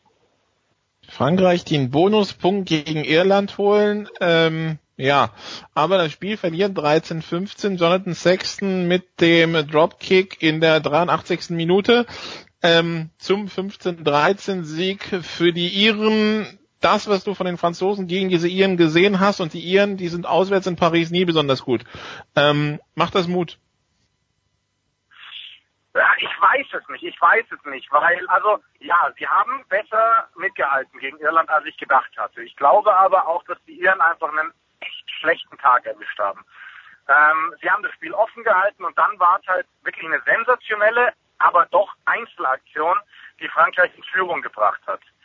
Und dann, sie hätten das Spiel ja gewinnen müssen, weil sie hatten dann auch die Chance, noch per Kick ähm, da auf vier Punkte wegzuziehen, hat halt dann einer der, der, der jungen Verbinder eben vergeben. Also damit muss man dann vielleicht auch leben, wenn man so, so einen Neustart ähm, einleitet. So, sorry, es piepst, ich bin gerade beim Eintragen. Ähm, aber trotzdem war es für mich wirklich nicht das Gelbe vom Ei, was Frankreich da gezeigt hat in diesem Spiel, auch wenn, es so eine enge Geschichte war, die sie, die sie ähm, hätten gewinnen können. Aber Angriffsspiel so als Mannschaft, das ist in meinem Team nicht auf einem äh, Niveau, dass du gegen die großen Teams äh, mithalten kannst. Wo siehst du die Iren? Die haben ja im, äh, im, im Herbst begeistert, 38-3 die Südafrikaner aus dem, aus dem Stadion geschossen, dann 23-20 gegen Fiji gewonnen. Ähm, das äh, war dann nicht so gut, aber 28-19 gegen Argentinien, also haben sich komplett durchgesetzt. Äh, die Iren ja in der Weltrangliste auf drei und gehören da auch hin, ne? Ja, also die Iren sind äh, mit Englisch definitiv die Top-Nation in Europa, gar keine Frage. Ähm, nur was, was mir fehlt bei denen ist halt einfach wirklich diese, diese Distanz. Letztes Jahr haben auch alle Leute gesagt, ich habe auch dazu gehört, ähm, eigentlich muss es das Endspiel um den Sieg der Six Nations am letzten Spieltag gegen England geben, aber dann haben sie ja in Wales und in Schottland verloren letztes Jahr, womit ich überhaupt nicht gerechnet hatte. Dann haben sie wiederum England doch geschlagen, haben ja letztes Jahr zweimal Hitrekord gestoppt, ähm, jeweils Blacks und England ähm, nach jeweils 18 am Stück geschlagen. Ähm, das heißt, sie können die ganz Großen schlagen, aber dann haben sie eben so schwache Spiele, wie jetzt auch in Frankreich, also wo sie, wo sie sich dann auf eine Brillanz von Johnny Sexton verlassen können, müssen, wie auch immer, ähm, solche Spiele zu gewinnen. Aber wenn diese Mannschaft komplettes Potenzial abruft, dann, dann muss die eigentlich alle schlagen. Und die können auch, die müssen ja dieses Jahr auswärts ran, in England am letzten Spieltag, die können auch da bestehen. Also Irland äh, definitiv einer der zwei auf den Six Nations Titel. Genau, England gewinnt 46-15 in Rom bei den Italienern, ich würde mal sagen standesgemäß. Ähm, worauf schauen wir beim Eng bei England am ehesten? Wie sie sich in diesen Six Nations schlagen oder schauen wir alle schon auf den 10. November, auf den Tag, wo es dann England Neuseeland gibt? Ähm, ich glaube, wir schauen noch viel weiter. Ich glaube, wir schauen auch bei den Engländern auf die WM 2017. Ähm, das ist das große Ziel für Eddie Jones und ähm, man merkt ja auch, die haben gerade wieder mit wahnsinnig vielen Beziehungen zu kämpfen. Gut, das haben alle Nationen. Jetzt hat sich im äh, Spiel gegen, gegen Italien auch noch äh, Ben Youngs, der Gedränge halt schwer verletzt ist, sah noch im Kreuzbandriss aus, was sehr, sehr bitter ist. Aber Eddie Jones richtet den Fokus voll darauf, einen riesigen Kader aufzubauen, also wirklich möglichst viele Leute auf das Niveau zu bringen, dass sie bei einer Weltmeisterschaft bestehen können. Und ich glaube, dieses Ziel läuft gut, weil der hat jetzt schon wieder super viele unerfahrene Spieler mit dabei, vielleicht auch welche, die noch gar nicht für England gespielt haben. Ähm, und der baut da einen nach dem anderen auf. Und dementsprechend wird er dann zur Weltmeisterschaft und auch bei diesem Spiel gegen die All Blacks im November aus einem riesigen Pool schöpfen können. Ähm, ja, wird halt, wird, wird spannend, wie sie mit dieser, mit diesem Kader durch die Six Nations kommen. Sie sind der Top-Favorit, also sind noch vor Irland zu setzen, wenn man sich das anschaut. Ähm, aber einfach wird es definitiv nicht für sie. Ist das bei Eddie Jones, also ist es bei England nur die Arbeit von Eddie Jones oder wurde da auch verbandsseitig in der Ausbildung und so in den letzten Jahren viel richtig gemacht?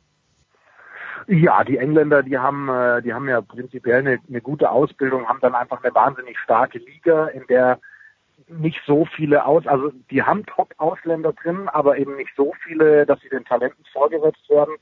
Und das sieht man ja auch, die, die waren 2016 U20 Weltmeister, haben auch äh, ein gutes U20-Jahr 2017 gehabt. Da, aus dieser 2016er Mannschaft drücken ja jetzt auch die ersten Jungen nach oben nach. Also wenn ich mir anschaue, was, was da jetzt gerade oben spielt, ähm, mh, also gut, ich weiß gar nicht, ob die jetzt alle aus dieser 2016er Mannschaft kommen, aber ein ähm, Sam Simmons, der jetzt angefangen hat gegen Italien, äh, zwei Versuche gelegt hat, ein Sam Underhill mit 21, der reinkommt und dann haben sie noch äh, in der Hintermannschaft äh, einen 18-Jährigen dabei und so weiter.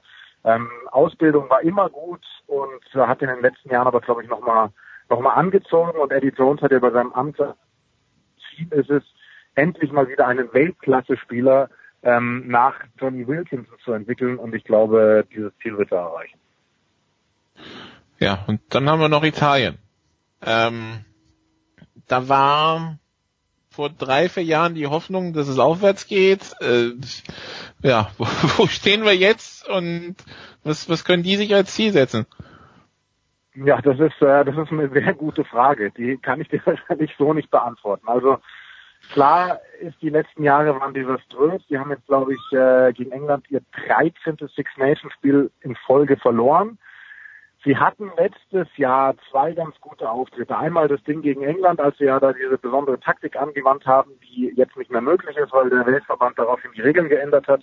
Ähm, und auch gegen Wales haben sie letzte Saison richtig gut gespielt, haben dann aber wiederum Klatschen kassiert gegen Frankreich, gegen Irland und so weiter und so fort. Die haben auch ähm, eine junge Mannschaft jetzt an den Start geschickt. Also das war wirklich ganz viel frisches Blut, was da auf dem Feld stand. Da waren nur so ein paar erfahrene Stützen, allen voran Sergio Parisse in der Mannschaft. Ähm, ich fand den Auftritt eigentlich sehr erfrischend, weil sie wirklich gut mitgespielt haben. Also wirklich, das, das war jetzt nicht irgendwie nur Arbeit, die, die die Italiener da an den Tag gelegt haben, sondern die haben schön gespielt gegen England. Die haben sich die Versuche, die sie gelegt haben, einer wurde ja auch leider zurückgenommen wegen des Vortages, wirklich erspielt und teilweise auch erarbeitet. Das war kein schlechter Auftritt. Es war dann wieder ja, das, das alte Problem, dass sie dann in den letzten zehn bis zwölf Minuten aber wieder komplett eingebrochen sind und da dann wieder drei Versuche fressen müssen. Aber Manu Wilhelm hat es äh, auch bei unserem Kommentar auf The Zone erklärt. Die haben ihr Akademiesystem, also in der Ausbildung, nochmal umgestellt, haben da ein paar Akademien geschlossen, haben das auf wenige Akademien gebündelt, um da besser arbeiten zu können, noch konzentrierter arbeiten zu können. Und äh, da haben sie jetzt eben ganz viele Spieler aus diesen Akademien reingeschmissen. Das ist ganz auffällig. Die spielen teilweise im selben Jahr zum ersten Mal professionelles Club Rugby und auch Nationalmannschaft. Und ähm, der Auftritt war nicht schlecht. Und wenn, wenn wir jetzt mal so eine Mannschaft wachsen lassen, dann glaube ich, dass die auch wieder besser werden. Und zum Beispiel der Auftritt jetzt am Samstag, weil viele ja sagen, jetzt muss ein Auf- und Abstiegssystem her, Georgien ist besser als Italien. Ich glaube, die Mannschaft, die wir gesehen haben am Samstag, die hätte Georgien definitiv geschlagen. Apropos Auf- und Abstiegssystem, dann schauen wir mal eine Etage drunter. Der Herbst war im deutschen Rugby gezeichnet von viel Chaos, viel hin und her. Man hat sich mit äh, äh, mit dem Großsponsor überworfen. Was ist denn da jetzt Stand der Dinge? Ja, wenn ich das sagen könnte, ähm, dann wäre ich auch um einiges schlauer. Also Fakt ist, am Samstag steht das erste Spiel an in Rumänien. Das wird äh, brutal hart, weil letztes Jahr gab es ja diesen sensationellen Erfolg gegen Rumänien. Mit 41, 38 war es, glaube ich, was keiner für möglich gehalten hat. Das heißt, die Rumänen, die sinnen auf Revanche. Ähm, ich weiß selber noch überhaupt nicht, mit was für einer Mannschaft Deutschland am Samstag an den Start gehen wird. Ähm, ich gehe davon aus, dass es eine deutliche Niederlage geben wird nach all diesem Heckmeck, genauso wie dann im Spiel danach gegen Georgien. Ähm, das muss man wirklich einfach abwarten, was da passiert. Ähm, schön ist, dass die Spiele auch übertragen werden auf äh, ran.de, zwar erstmal nur online, aber immerhin, sie werden übertragen. Ich werde auch am Samstag das Spiel kommentieren und äh, bin einfach echt gespannt, was äh, die Mannschaft, wie auch immer sie aussehen wird, dann äh, zeigen kann. Überragend. Also lassen wir uns überraschen. Ran und ran.de und da so sind die Adressen, wenn man sich die nächsten Wochen Rugby ohne Ende reinziehen will. Jens, man muss ja was Neues suchen. Die Football-Saison ist ja vorbei. Die hat mich schon so gelangweilt. Nein, fantastisch. Nein, Rugby langweilt mich überhaupt nicht. Ich bin, ich stehe immer noch tief in der Schuld von Jan Lüdecke, weil ich am Heiligen Abend nicht das äh, Abstiegs Duell in der walisischen Liga mir angeschaut habe, dass Jan hier in blühenden Farben mir und dem Anchorman äh, schön geredet hat. Fantastisch. Ähm, ich, was ich mitgenommen habe, ist wirklich, dass es einen Großsponsor gab für den Rugby-Sport in Deutschland. Das nehme ich jetzt mit zum Schlafen. Jan, wo werden wir dich am Wochenende hören?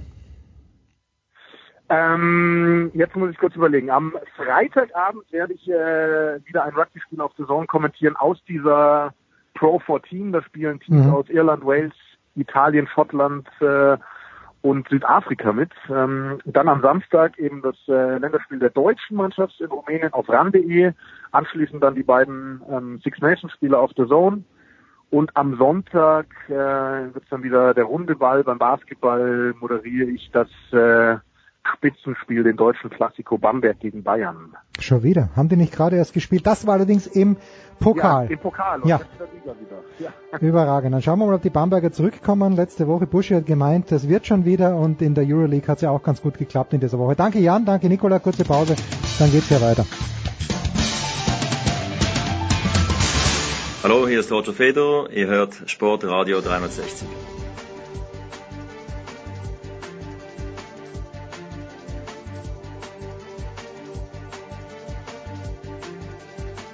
geht weiter in der Big Show 342. Äh, Nikola habe ich jetzt, äh, nein, Nikola hat sich ums Rugby gekümmert. Wir kümmern uns jetzt nochmal, also wer sich in die In-and-Outs Super Bowl 52 reinfuchsen möchte, bitte hört euch die Sofa Quarterbacks an. Sehr ausführlich geworden. Nikola, fantastisch kompetent, wie immer kommentiert.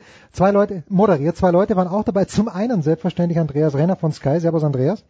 Hallo? Und dann Günther Zapf, der für das Zone gemeinsam mit Björn Werner kommentiert hat. Servus Günther. Hallo, servus. Günther, ich sag dir, wie es ist. Ich habe kommentiert äh, der Zone am Donnerstag Vormittag und Freitag Nachmittag. Es war nicht einmal eine kleine Breze am Start dort. Es gab Getränke, ja, aber nichts zu futtern. Wie hat sich's dargestellt in der Nacht von Sonntag auf Montag? Denn das ist das Wichtigste. Äh, Haus war voll, das war volle Hütte, es Ja, war sogar der, der Chef da, alle, viele Kollegen waren da und es gab äh, offensichtlich auch im äh, zweiten Stock, da wo wir ja nie hinkommen, wir haben arbeitendes Volk, also wo die Redaktion sitzt, Ja. die Festangestellten, da gab es angeblich auch ein Riesenbuffet und da haben die sich dann gemütlich gemacht und haben sich Super Bowl angeguckt äh, in beiden Versionen. Ich wurde auch äh, gefragt, ob ich den Hunger hätte, aber so kurz vor dem Spiel A wollte ich nicht und B hatte ich daheim noch gegessen. Aber es war wohl, glaube ich, ein ganz nettes, äh, ganz nettes, äh, ganz nette Super Bowl Party und äh, alle waren zufrieden. Aber daran musste ich gewöhnen, bring dir selber was mit oder isst vorher, ist mein Tipp. bei, bei der Zone wirst du nicht satt. Aber ich mein, der Günther ist ja so ein Asket mittlerweile. Das ist unglaubliche Szenen. Also der Günther, der ist auch so, so richtig konsequent. Das bin ich ihm sehr, sehr neidig, Günther. Wenn du sagst, okay, du isst jetzt hier keine Kohlenhydrate in den David Alaba Studios und trinkst keinen Almdudler, dann trinkst du keinen Almdudler. Sag ich bravo. Ja. Und nichts kommt nichts. Ja, eben, so ist es. Andreas, was jetzt, machen wir ist richtig. Ja, genau. Wie gesagt, hört euch bitte die Sofa Quarterbacks an. Montagabend sind sie online gegangen. Ganz, ganz fantastisch. Andreas, jetzt hat es in den letzten Jahren ein paar Super Bowl gegeben, wo man gesagt hat, die hätten die Patriots nicht zwingend gewinnen müssen. Letztes Jahr zum Beispiel, auch jener gegen Seattle nicht, wo aus irgendwelchen Gründen gepasst und nicht gerannt wurde. Dafür haben sie zwei verloren, die sie aus meiner Sicht zwingend hätten gewinnen müssen, einfach weil ich die Giants nicht mag. Wie würdest du denn äh, den gegen dann. die, ja genau, wie würdest du denn den gegen die Philadelphia Eagles von äh, Sonntagnacht einschätzen? Fair and square oder hätten sie den eigentlich gewinnen müssen? Den hätten sie gewinnen können, aber äh, du hast natürlich schon recht, wenn du auf diese Spiele schaust. Das Besondere bei diesen acht Patriots Super Bowls, die es ja jetzt waren, ist, es war der hier mit acht Punkten Unterschied der deutlichste von allen. Hm. Das waren alles Spiele, die letzten Endes an einer Situation ähm, äh, gescheitert sind in die eine oder andere Richtung für die eine oder andere Mannschaft. Ähm, und das zeigt uns auch mal wieder, und das kann man nur immer wieder den Leuten, die sich nicht so intensiv mit Football befassen, ähm, versuchen zu erklären, die New England Patriots und Bayern München gehören nicht in denselben Satz. Die New England Patriots sind sensationell gut, weil sie in einer Liga, die auf komplette Ausgeglichenheit ausgerichtet ist, weil sie es da schaffen, seit 15 Jahren jedes Jahr um Super Bowl mitzuspielen, ihn achtmal zu erreichen, ihn fünfmal zu gewinnen. Das ist unfassbar gut. Ja? Und das hat nichts damit zu tun, dass sie doppelt so viel Geld haben wie alle anderen wie beim FC Bayern. Die haben das gleiche wie der Rest. Und die machen das Beste draus. Und die haben natürlich einen herausragenden Trainer und haben irgendwann mal auch mit ein bisschen Glück den besten Quarterback aller Zeiten gefunden in der sechsten Runde äh, in der Draft, den auch jeder andere fünfmal hätte haben können, ähm, aber nicht wollte. Äh, in, insofern äh, ist, äh, haben die haben die Patriots äh, dieses Finale sehr häufig erreicht. Das war jedes Mal spannend, das waren jedes Mal harte Kämpfe. Und man kann auch nur sagen, ich glaube, Günther wird mir dazu stimmen, jeder von diesen Super Bowls hat, hat sich gelohnt anzuschauen, äh, bei dem die Patriots dabei waren. Das war nie langweilig, die haben nie irgendjemand weggeblasen und total dominiert.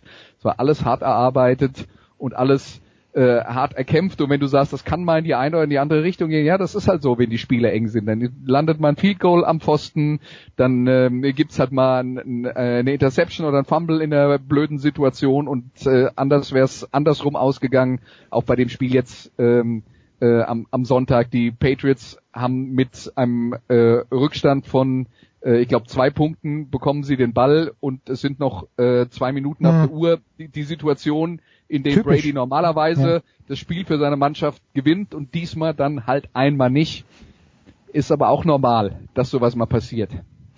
Könnte die größten, und ich muss leider runterbrechen auf den traurigen österreichischen Sport, aber die größten österreichischen Sporthelden waren die, die einen kompletten Bruch in ihrer Karriere gehabt haben. Niki Lauda, Hermann Mayer und äh, Thomas Muster mit seiner großen Verletzung. Braucht Brady für seinen Mythos, das, das gehört schon dazu, diese Niederlagen, oder nicht? Das, das weiß ich nicht. Also der, ob er die Niederlagen braucht, natürlich wäre es äh, noch ein größerer Mythos und ihm sicher auch lieber, wenn er jetzt mit mit 8 äh, zu 0 dastehen würde mhm. als als Super Bowl Bilanz, wird uns dann glaube ich noch mehr langweilen und äh, sie würden noch mehr äh, Gegner auf ihrer Seite haben und das ist der einzige Vergleich, da gebe ich Andreas völlig recht, den man zum FC Bayern ziehen kann, dass es eben äh, sehr viele Leute gibt, die die New England Patriots anschauen, weil, um sie verlieren zu sehen. Aber ansonsten bin ich völlig bei Andreas, dass die sportliche Leistung in keiner Form äh, zu vergleichen ist, denn da wird auf völlig anderem Niveau gearbeitet. Hut ab vor dem, was äh, New England wirklich Jahr für Jahr auf die Beine stellt. Jetzt hat es mal nicht geklappt. Äh, zweimal drei Punkte, zweimal vier Punkte der Unterschied. Der höchste Sieg bisher äh, oder Unterschied waren die sechs Punkte im Vorjahr. Da mussten sechs sein, weil weil es Verlängerung ja. war. Da ist mit einem Touchdown vorbei. Und jetzt waren es halt acht Punkte den sie verloren haben. Mich haben auch viele gefragt, was erwartest du für ein Spiel? Habe ich gesagt, ich kann euch nichts sagen, völlig egal. Nur eins ist garantiert, wenn New England dabei ist, wird es spannend. Und genau so war es. Und äh, ich habe auch jeden der Super Bowls mit New England genossen. Da war immer sehr, sehr viel drin, sehr viel dabei. Und egal, wie man es mit ihnen hält. Äh, ich finde die Mischung gut, dass sie auch mal verlieren, weil ich bin jetzt nicht der, der anerkannte Patriots-Fan. Also bin keiner, der auf deren Seite steht, aber ich habe auch nichts gegen New England. Ich fand es gut damals, als, äh, als sie gewonnen haben, aber ich finde es auch gut, wenn sie ab und zu verlieren, dass man eben sieht, äh, dass alles möglich ist in der NFL, auch wenn du 18 Spiele gewinnst, das 19. zu verlieren. Ich habe Günther sehr genau zugehört bei den Sofa Quarterbacks und Günther, da hast du irgendwie gesagt, das waren jetzt zwei Coaches, die gecoacht haben, um zu gewinnen und eben nicht, um nicht zu verlieren. Hat sich der Stil von Belichick immer so stringent über die Jahre fortgesetzt. Ich erinnere mich einmal, es muss vor zehn Jahren gewesen sein, da haben sie in Indianapolis gespielt, war AFC Championship Game, meine ich, und Belichick hat einen vierten Versuch ausgespielt und sie haben das Spiel dann, das Match dann noch verloren. Also hat er konsequent immer offensiv gecoacht die letzten Jahre, da gab es auch mal eine Zeit, wo er ein bisschen an sich gezweifelt hat mit diesem Stil. also wenn eins ganz sicher ist, dass Belichick nie an sich zweifelt. Okay, äh, ein, ein, eine ganz kurze Geschichte und damit ist, glaube ich, das Thema erledigt. Erster Super Bowl 2001, äh, den die New England Patriots erreicht haben. Äh, eine Minute und lass mich lügen, 20 oder 21 Sekunden Verschluss äh, gelingt St. Louis der Ausgleich. Der große Favorit damals, Greatest Joe und Turf, die sind nicht zu schlagen, die kann man nicht stoppen. Es steht unentschieden. Der große äh, John Madden da noch am, am Mikrofon. Mhm äh, sagt, ja, er wird es abknien, er wird das Ding äh, in die Verlängerung gehen lassen. Was macht Bill Belichick mit dem damals noch sehr jungen Backup-Quarterback, der war da zu Beginn des Jahres gar nicht der Starter, äh, von wegen, nee, wir greifen an, sie marschieren übers Feld, schießen Field Goal, Mund abwischen, gewinnen, fertig. Der hat von Anfang an immer so gecoacht, dass er gewinnt, hat seine Spieler darauf vorbereitet, sie vertrauen ihm, dass er das richtig macht und da ist er nie auch nur einen äh, Mühe davon abgewichen. Und es hilft natürlich, wenn man, also bei dem ersten Super Bowl, von dem Günther jetzt geredet hat mit Belichick und Brady, war das sicher noch nicht so klar, aber danach war ja dann schon relativ klar, dass man mit Tom Brady einen herausragenden Quarterback hat. Heute ist er der fraglos Beste aller Zeiten. Ähm, wenn man den auf seiner Seite hat, dann kann man ja auch mal ein bisschen mehr riskieren. Ja? Mhm. Also das, das, das gibt einem schon extrem viel Selbstvertrauen als Coach, dass, äh, ähm, äh, dass da einer ist, der auch mal das eine oder andere Problem auf dem Platz beheben kann. Andreas, jetzt äh, haben wir bei Brady ja öfter gesagt, dass eigentlich wurscht ist, mit wem er spielt, aber ganz wurscht ist es nicht. Wenn Gronkowski nicht da ist, ist das Team schon deutlich schwächer. Wie ist denn, weil ich das auch so ein bisschen mit einem halben Ohr mitgehört habe bei den Sofa Quarterbacks, da, da hieß es Sorge um Gronkowski. Warum in Gottes Namen? Ja, weil er, weil er durchblicken hat lassen, dass er sich erstmal in der Offseason äh, berät und auch in sich geht, ob er den weitermacht oder nicht. Das hat natürlich auch mit den Gehirnerschütterungen zu tun. Äh, das war jetzt nicht seine erste, die ihn jetzt da zu der Pause gezwungen hat. Und man, man sieht ja und er sieht auch, was, was an anderer Stelle da mit den Spielern passiert. Er hat seinen Super Bowl Ring, er hat allen bewiesen, dass er der beste Titan aller Zeiten ist. Äh, er hat, glaube ich, nicht die Einstellung äh, wie ein Tom Brady, dass das Jahr, das war, ist vorbei, es kommt ein neues und das will ich unbedingt gewinnen, sondern er macht doch lieber eher Party. Er passt sowieso nicht so in, in dieses New England Schema rein. Ist vielleicht der einzige Spieler, bei dem Belichick die ein oder andere Ausnahme macht. Also von daher würde es mich nicht verwundern, wenn er sagt, nee, danke, das war's. Geld habe ich auch mehr als genug hm. und jetzt genieße ich das Leben.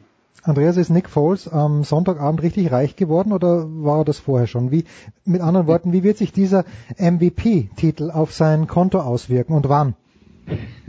Also der erste Punkt ist ja, ähm, richtig reich wird man nicht durch Geld. Ne? Also lass uns das mal nicht in, äh, in den äh, Hintergrund rutschen lassen. Ähm, wir wollen nicht vergessen, Nick Foles hat in der NFL schon gute Phasen gehabt, hat Verträge unterschrieben bei anderen Vereinen, hat Clubs gewechselt, war schon frustriert, wollte schon mal aufhören, ähm, hat sich dann doch entschieden, weiterzumachen, als er ist äh, auch in dieser Saison, in diese Saison reingegangen als einer der Top Backup Quarterbacks. Auch da verdient man dann ordentliches Geld, nicht 25 Millionen wie der äh, Rest der Liga, aber sagen wir mal so sechs bis sieben.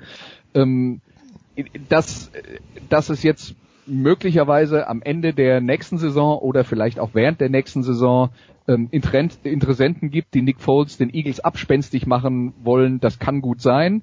Ähm, ich denke, zu Beginn der Saison wird er auf jeden Fall noch äh, in Philadelphia sein, weil Carson Wentz die, die eigentliche Nummer eins Kreuzbandriss im Dezember sich zugezogen mhm. hat. Also ob der im, äh, im September schon wieder fit genug ist, äh, um zu spielen, kann ich mir eigentlich nicht vorstellen, dass sie da Foles schon früh gehen lassen.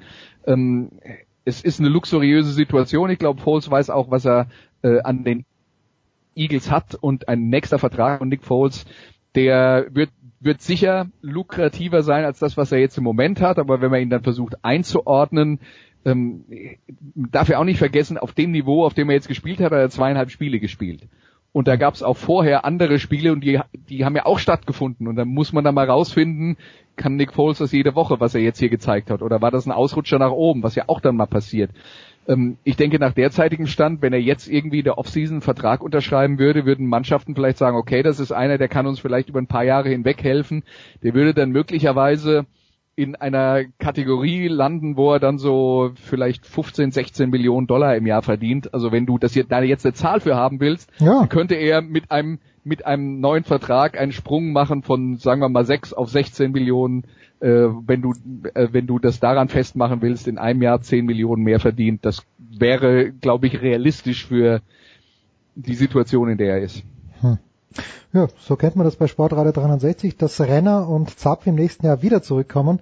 Der Sprung muss 10 Millionen betragen. Das ist jetzt hiermit festgesetzt, diese Schwelle. Günther, ganz kurz noch.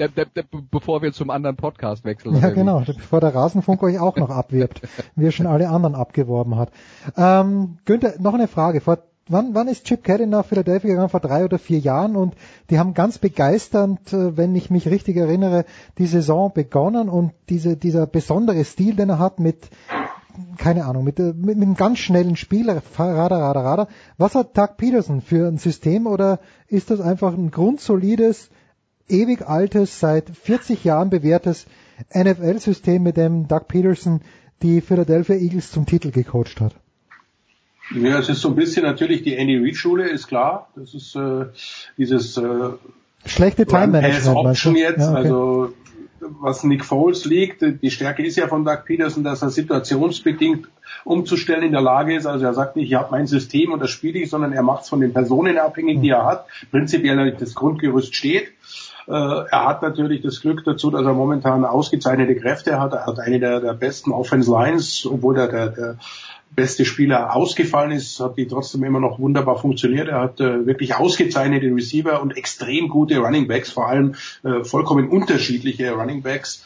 Also da, da kann man natürlich auch sehr variantenreich spielen und da brauchst du dann den, den Quarterback, der äh, im Prinzip das ausführt. Was seine Stärke ist, ist eben das äh, situative Entscheiden, das richtige Entscheiden und äh, das System das ist eher Andy Reid, Kansas City mäßig, hat mit Chip Kelly äh, ganz wenig zu tun. Ein paar Anlehnungen gibt's da und hat er sich jetzt auch wieder bedient natürlich für diesen Super Bowl, weil er sehr wohl natürlich mitbekommen hat, was Nick, was Nick Foles unter, unter Chip Kelly für Zahlen aufgerufen hat. Da hat man sich schon das ein oder andere abgeschaut, aber prinzipiell ist das schon eine ganz andere Methode.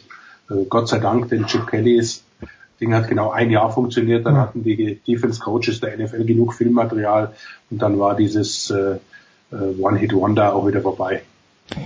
Abschließende Frage ist aber die wichtigste Frage, Andreas. Rob Gronkowski überlegt also, ob er weitermachen möchte. Livian Bell hat auch gesagt, er überlegt mal, ob er weiter für die Steelers spielen möchte. Und wenn ja, zu, welchem, nee, nee. zu welchem Preis?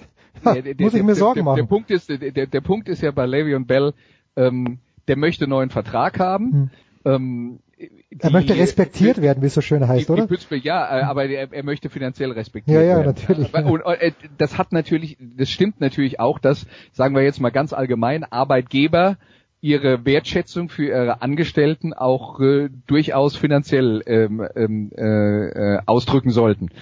Ähm, das Problem, das Le'Veon Bell hat, ist, er ist Running Back und Running Back ist in den letzten Jahren im Wert also die Position Running Back ist im Wert extrem gesunken. Mhm. Das heißt, Running Backs verdienen jetzt verhältnismäßig schlechter, als sie das vor 10 oder 15 Jahren ähm, getan haben. Es gibt jede Menge und äh, mit vielen davon kann man gute Ergebnisse äh, erzielen und man braucht nicht unbedingt den einen Superstar. Das ist das erste Problem, was Le'Veon Bell hat, wenn es darum geht, wie er sich selber einschätzt. Ich glaube, der würde gerne bezahlt werden wie ein Wide Receiver, aber die Kohle wird er nicht kriegen. Und die Philadelphia Eagles haben halt die Möglichkeit, mit einem Franchise-Tag ihm ähm, äh, an die, die Mannschaft zu binden. Ja, ja, ja. Äh, Entschuldigung, die Steelers äh, mhm. an, die, an, an die Mannschaft zu binden und dann bekommt er in der nächsten Saison den Durchschnitt der fünf bestbezahlten Spieler auf seiner Position. Das ist immer noch natürlich eine Menge Geld, aber Le'Veon Bell sagt, ich bin der Beste überhaupt und ich sollte mit Abstand mehr kriegen als der nächstbeste. Und da entsteht so diese Diskrepanz und Le'Veon Bell, was er getan hat, ist, er hat angedroht, wenn er diesen Franchise-Tag bekommt, dass er dann in der nächsten Saison gar nicht spielt. Okay. Der kann nicht sagen, ich spiele jetzt woanders, aber er kann sagen, ich bleib daheim am Sofa. Das kann er machen. Dann verdient er aber nix. Und diese, diese Sorte von Verhandlungsführung ist sowas von standardisiert jetzt in der NFL. Das heißt, er wird vorher, die, der Verein stellt sich erstmal hin und sagt, was willst denn du eigentlich und schau dir mal an, was du, was, was dir so äh, durchschnittsmäßig zusteht und der Spieler sagt, ich bin aber viel besser als der ganze Rest und wenn ihr nicht macht, was ich will und dann äh, äh, dann, dann bleibe ich halt daheim. Und er bleibt so lange daheim, bis das Trainingslager rum ist und bis zum ersten Mal ein Spiel stattfindet, bei dem er nicht aufläuft und wofür er einen Scheck bekommen würde, weil die Spieler in der NFL ja für jedes Spiel einen Scheck bekommen. Das Jahresgehalt ist durch 17, äh, durch 16 Gamechecks geteilt. So. Und sobald der erste Scheck ausbleibt, sagt sich Le'Veon Bell, hm, doch nicht so toll hier auf dem Sofa, dann spiele ich halt für die Kohle, die sie mir geben wollen, hab mir aber wenigstens das Trainingslager gespart. So wird das laufen, so läuft's immer. Michael Strahan war da auch jemand, der das immer gern gemacht hat, die ersten zwei Wochen zumindest vom Trainingslager gesagt hat, ich habe eigentlich keine Lust. Fantastisch, da kriegt man was erklärt bei Sportreiter 360. Danke dir ganz herzlich, Andreas. Wo werden wir dich hören am Wochenende? Ähm, ich bin in München in der Zweitligakonferenz am Wochenende. Vielleicht sogar mit ja. dem Anchorman. Was weiß man denn? Das weiß ich ehrlich gesagt jetzt nicht, weil ich noch nicht geguckt habe am nächsten Wochenende, mit wem ich zusammen kommentiere, ja. aber ich habe äh, das Spiel, von dem alle träumen, Regensburg gegen Heidenheim. Entschuldige. Also zwei Mannschaften, zwei Mannschaften ohne großen Namen, aber dafür spielen sie erfolgreich Fußball. Das hat mir der Enkermann in unserem Daily erzählt. Der, hat der Kiel gegen Regensburg gehabt und die müssen richtig gut sein. Günther, du bist, du, ja. Ja, Günther, du sitzt auf gepackten Golfbags oder doch noch nicht so sehr? Nee, nee, nee, nee ich habe noch einen Monat. 4. März geht's los. Ja, dann, dann nee, musst du am Wochenende robot, robotieren am Wochenende. Ja, wir werden jetzt einfach mal einfach mal nichts tun. Ja, hast du recht. Ist doch auch nicht schlecht, oder? Hast absolut recht. Ich habe noch eine abschließende Frage. Olympische Spiele, ja. da, muss man, da muss man zuschauen. Ich werde jetzt zum absoluten Passivsportler. Äh, Günther, sag's bitte nicht weiter, aber meine Frage an dich ist, wer ist eigentlich der Chef von der Zone? Wenn, weil du sagst, der war da zum Super Bowl. Äh, ist da jemand Brachi, aus England? Michael Brachi. Ach so, ja, gut, den Brachi, ja. Aber ich dachte, es war jemand aus England da. Ach, du hast gedacht, den, den England-Chef. Nee, nee, der, ja, der- also der kleine Chef war da, wenn du so willst. Ja, aber bitte nicht weiter sagen. Bitte nicht sagen, dass Brachi der kleine. Chef ist. Bleibt ja unter uns, hört ja keiner zu und die Das zwölf. Hörer sind stumm. Das ist wahr. Der, der große Günther Zapp, der große Andreas Renner, kurze Pause, dann geht's hier weiter.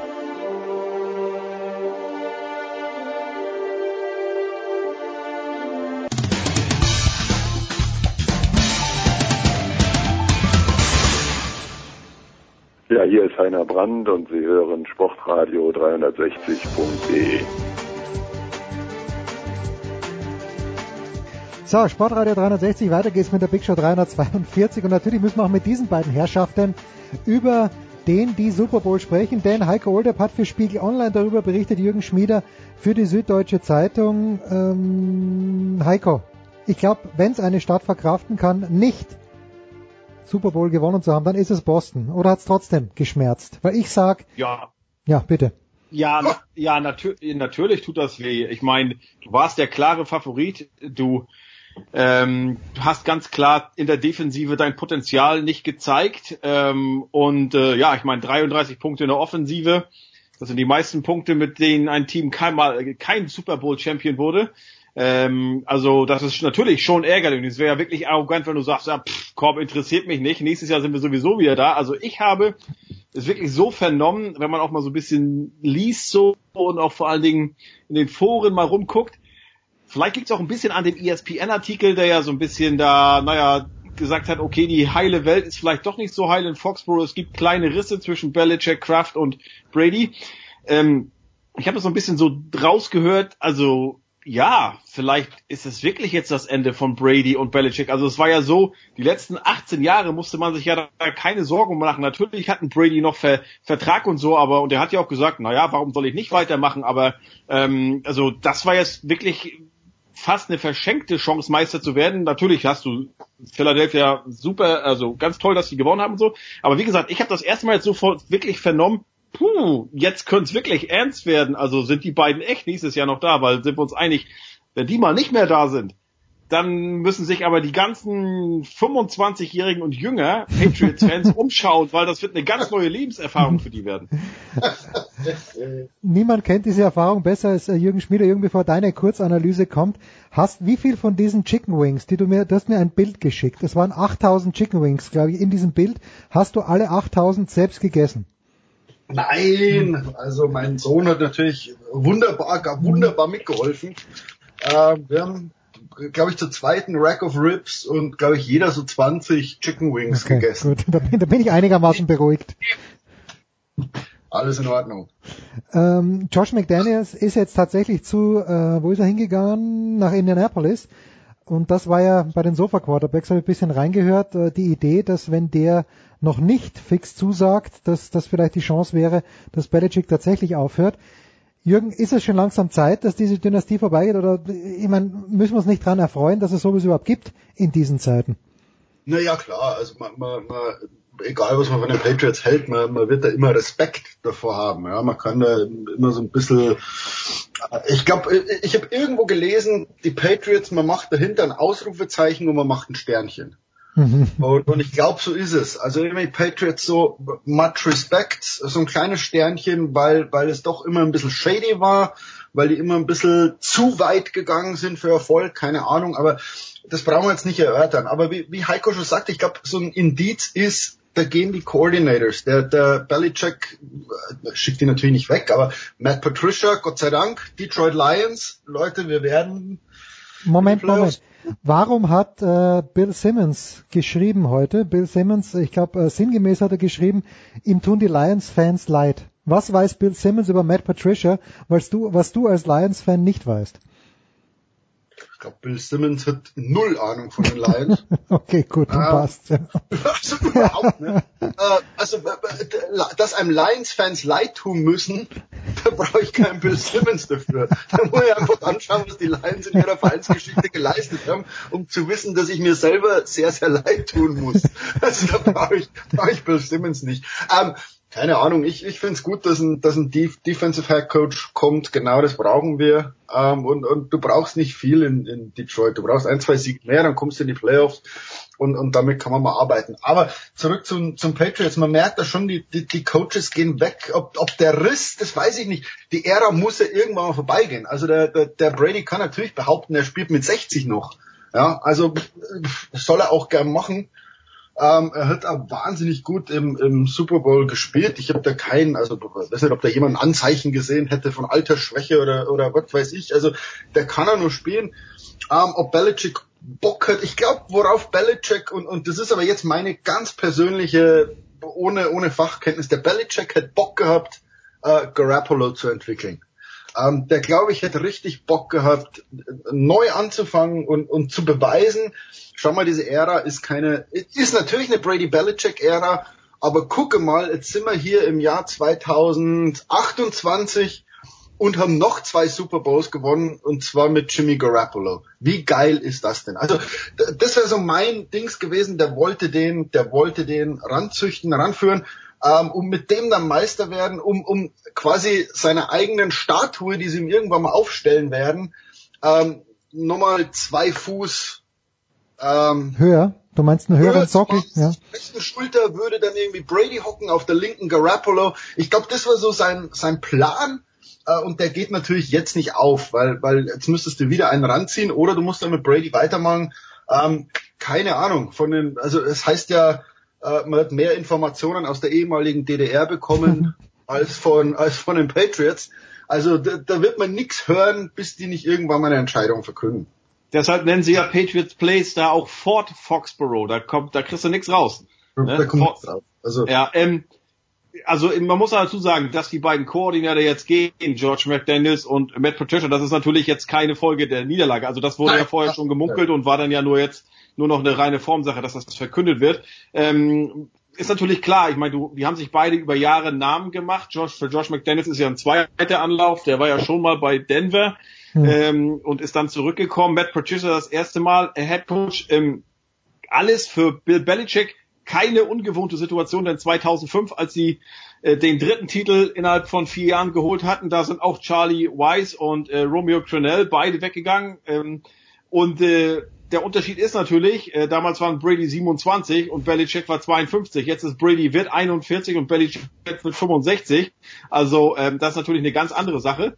Ähm, was mich interessiert, Jürgen, du als äh, Lions-Fan, wie weh tat es dir, dass du siehst, Mensch, guck dir mal den, ähm, äh, heißt der Jim Schwartz, ja, ne? Äh, Ja. Was, warum ging das bei uns damals nicht auf? Warum, warum hat er das in Detroit nicht hingekriegt? Ähm, was er jetzt da natürlich in, äh, in Philadelphia hingekriegt hat. Also tat sich das so ein bisschen weh als Lions-Fan? Eigentlich, eigentlich gar nicht, weil, weil der, der Schwartz war ja in Detroit erfolgreich. Also der, der war ja wirklich gut. Ich, ich fand ja damals, den hätte man nicht gehen lassen dürfen. Ähm, deswegen Mai, aber so, so ist es halt. Und, und es ist schon ein Unterschied, das wird man jetzt auch bei Patricia sehen. Ähm, es ist ein Unterschied, ob du Coordinator bist oder Head Coach. Also das ist nochmal ein ganz anderes Management, ganz andere Details, ganz anderer Umgang auch mit mit mit sagen wir, Medien und und so Zeug. Also das das sind schon nochmal zwei ganz ähm, zwei völlig unterschiedliche Jobs, würde ich fast sagen. Also ein guter Coordinator ist noch lang kein guter Head Coach. Und, und wenn man dabei Schwartz gesehen hat, der hat sich da manchmal angelegt, auch mit Harbaugh oder sich dann so am Spielfeld gekabbelt und keine Ahnung. Äh, der Mann ist natürlich ein defensives Genie und, und es ist natürlich ein, ein Riesenquatsch, jetzt irgendwie zu sagen, dass dieser Super Bowl äh, amateurhafte Defensive gewesen wäre. Also das ist äh, der, der größte Schmarrn, den ich jemals in meinem Leben gehört habe. Ähm, wenn man genau sieht, wie Philadelphia taktisch gespielt hat und dann von Patriots ausgespielt wurden, ähm, pff, also ich, ich weiß nicht, ob jemand sagen kann, Jim Schwartz hat das nicht gut defensiv gecoacht. Wollt ihr mich verkohlen? Wollt ihr mich echt verkohlen? Ihr hockt ja auf dem, auf dem Sofa und sagt, ach, das ist ja wie in der GFL. Oh, leck fett. Wow. Also mir ist, mir ist Also sowas das, lieber. das, ist schon, das ist ein Bikram Yoga Stretch vom Super Bowl Sieger auf, auf ein GFL Finale zu kommen, da, da muss schon Spagat, also ein Überspagat machen. Also das ist ein 200 Grad Spagat.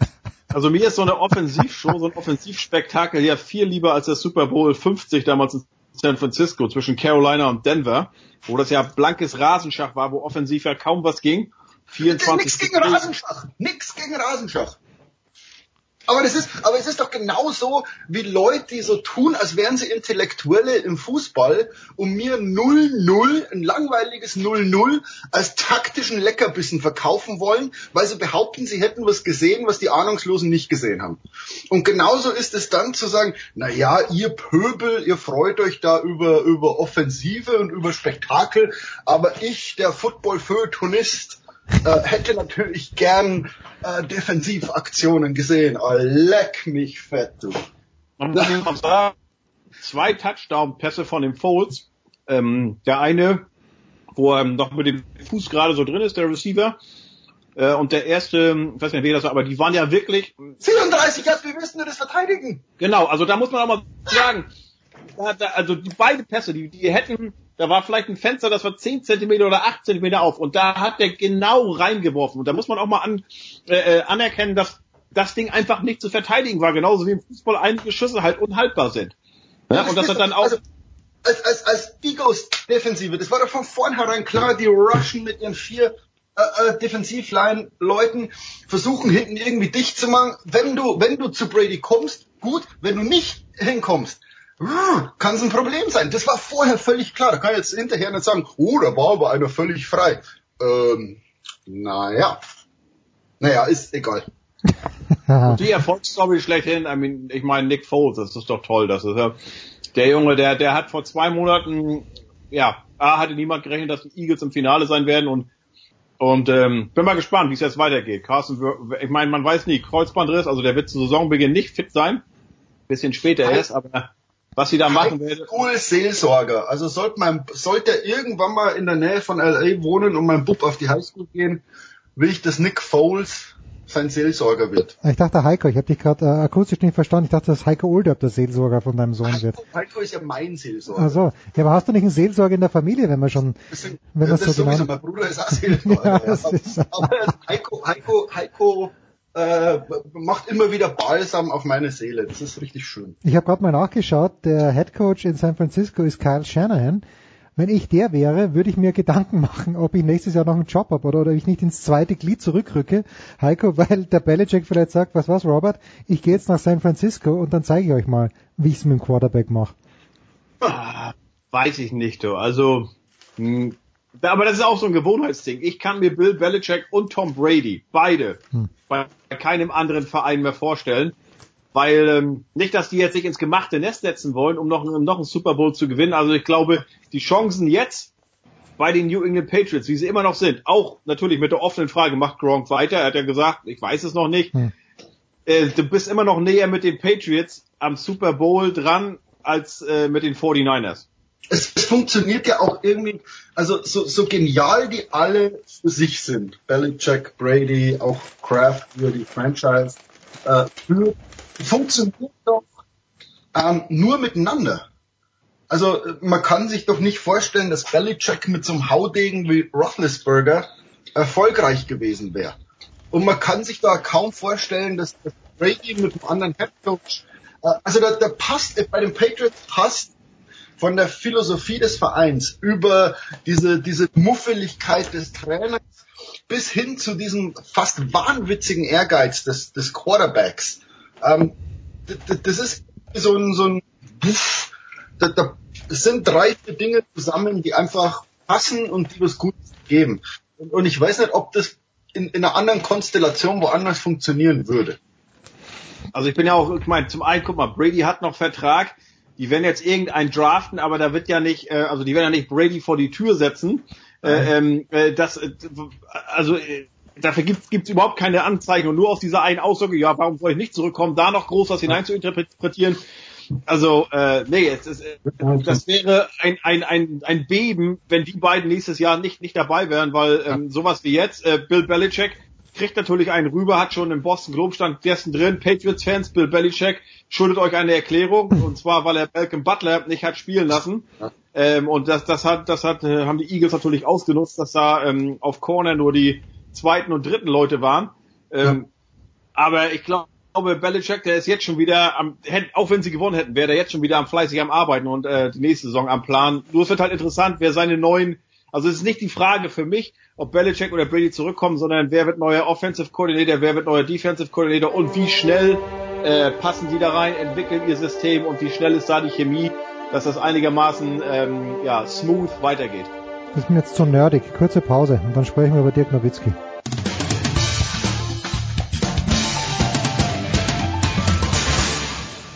Servus, da ist der Martin Buchhüser und ihr hört Sportradio 360.de.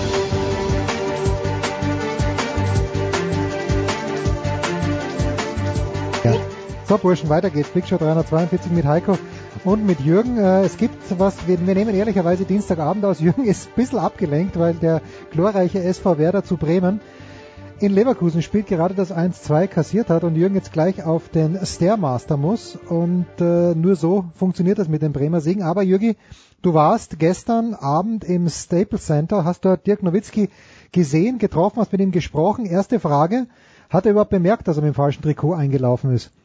Nein. ähm, der, hat, der hat gesagt, er schaut sein Trikot immer, immer vom Spiel an und anscheinend war es so, der hatte das richtige Trikot an und anscheinend wechselt der zweimal pro Spiel. Also der zieht dann zur zweiten, zum zweiten Viertel ein trockenes Trikot an, weil das eine vollgeschwitzt mhm. ist.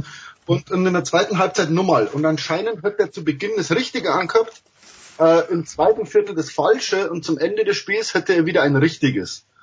Also, Mai ist passiert, das ist in der NBA nicht das erste Mal. Er sagt ja irgendwie, also, Mai, sowas passiert und irgendwie fasst die Saison der, der Mavericks ja ganz gut zusammen. Nowitzki. Müssen wir kurz erklären, was passiert ist? Äh, er hatte ein Trikot an, wo drauf... Nee, nee, ich weiß es, aber ja. für die Hörer. Äh, äh, Entschuldige, ja, Jürgen. Mit Aufschrift Nowitzki statt Nowitzki. Also ein Buchstabendreher. Und, und es gibt jetzt hier schon Bilder, dass das in der NBA tatsächlich ähm, immer wieder mal passiert. Ich weiß nicht warum. Ähm, weil man druckt doch irgendwie 50.000 dieser Trikots und immer gleich aber anscheinend passiert das hin und wieder und, und mein hat halt ein paar Minuten ähm, einen Buchstabendreher auf dem Trikot gehabt. Gut. Ist jetzt also keine große Sache. Nicht weiter schlimm. Du hast ihn dann getroffen nach dem Match in der Kabine. Ich lese die Überschrift von dir oder vielmehr den Tweet, den du rausgehört hast. Unbedingt Jürgen, Ed Jürgen um acht folgen, natürlich auch unbedingt Ed Heike Older folgen. Es war wieder sehr entspannt mit dem großen Meister es war's und, und lustig ist, warte mal, äh, du kannst mal ganz kurz reinhören, was er so über die Minuten sagte.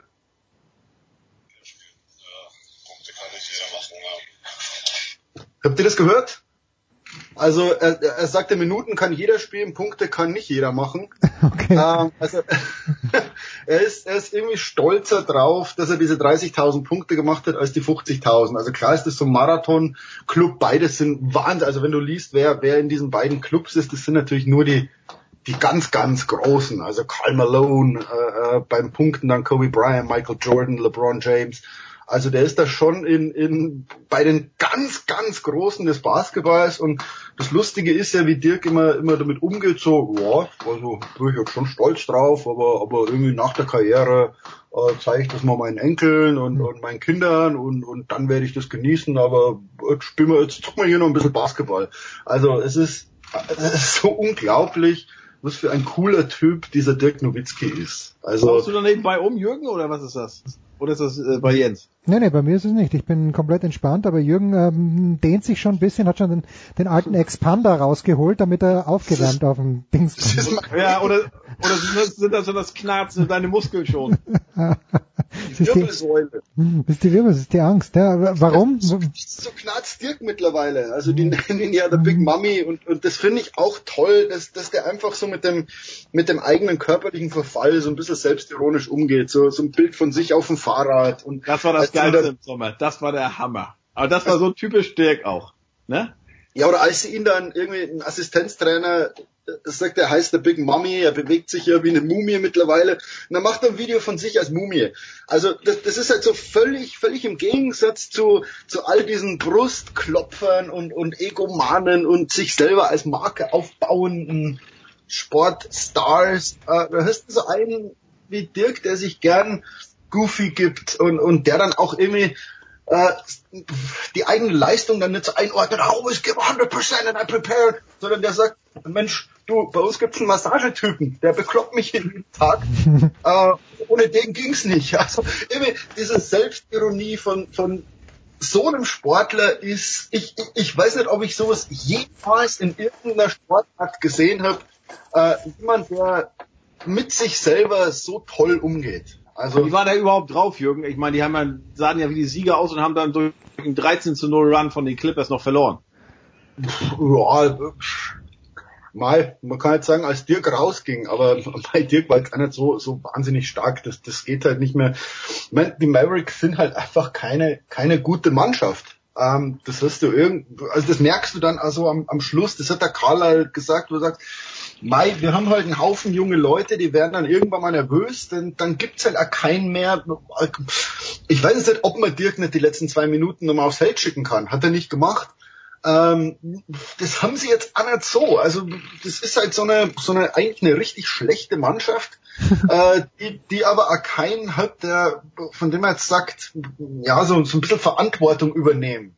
Also es, es gibt dann schon so, die werfen dann, aber du merkst dann so, der, der, der denkt jetzt so, ich muss jetzt irgendwas tun, was aber gar nicht hätte tun müssen.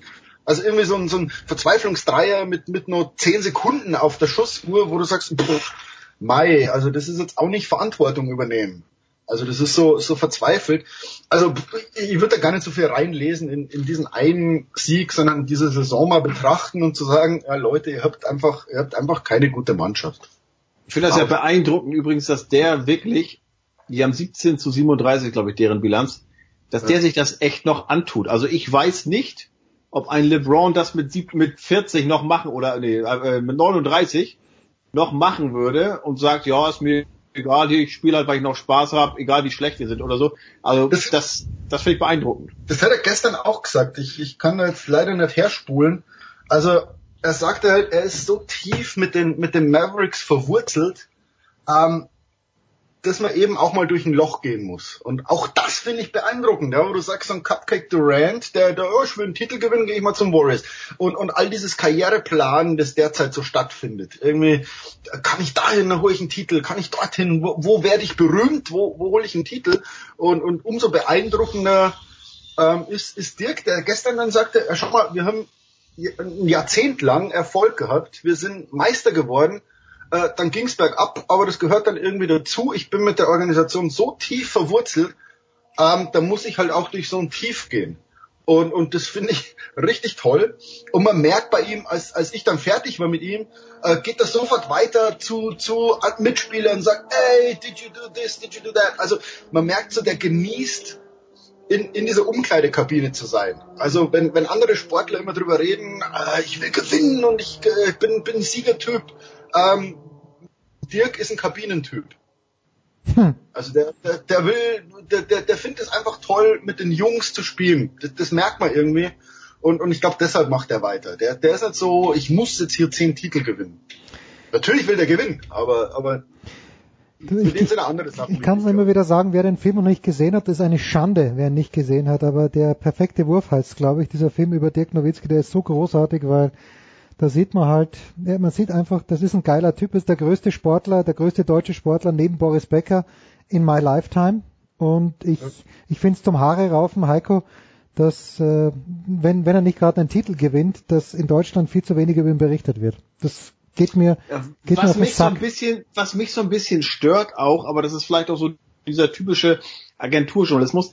Es wird immer noch geschrieben, die Dallas Mavericks von Superstar Dick Nowitzki. Nein, Leute, seid ehrlich, er ist kein Superstar mehr. Das wird er auch, er, er, er wäre der Erste, der es zugeben hm. würde. Ne, er ist da mittlerweile einer Legende. Äh, ja, natürlich ist er eine Legende, ne? Und, und äh, zu diesem Legendenstatus trägt unter anderem auch bei, dass er sich das jetzt hier noch antut. Aber er ist keiner mehr, wo du sagst, Dirk, heute Abend brauchen wir mindestens 25 Punkte von dir, damit wir eine Chance haben zu gewinnen, weil die kann er dir nicht mehr geben. Hm. Was hat er im Schnitt jetzt? 10, 11, 12 Punkte? Ähm, das ist ja auch okay. Aber, aber ich glaube, das, ne? ja, ne, aber wie gesagt, er ist, er ist kein Superstar, man. Das ist noch so dieses, dieses ähm, deutsche sogar habe so.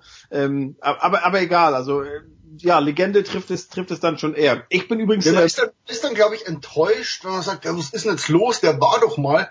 Da sage ich, ja Leute, der wird jetzt bald 40 ähm, und, und es liegt ja nicht an ihm. Also äh, stellt euch mal vor, die, die Mavericks hätten jetzt mal bloß so ins Blöde äh, äh, reingedacht den Kader der Houston Rockets plus Nowitzki. Ähm, dann würdest du sagen, schau mal an, Sixth Man, Nowitzki macht noch zehn Punkte, spielt um die Meisterschaft, wie geil. Also es liegt ja, wir sind hier immer noch in einem Mannschaftssport. Ja, und wenn, wenn die Mavericks einfach eine schlechte Mannschaft haben und Nowitzki ist 39, der wird 40 im Basketball. Basketball mit 40, ja seid ihr wahnsinnig. Ja, vor allen Dingen Ähm, 20 Jahre, 20 Jahre in der Liga schon. Also was hat denn Kobe in seinem 20. Jahr gemacht? Ja, also da war, da war ja nichts mehr.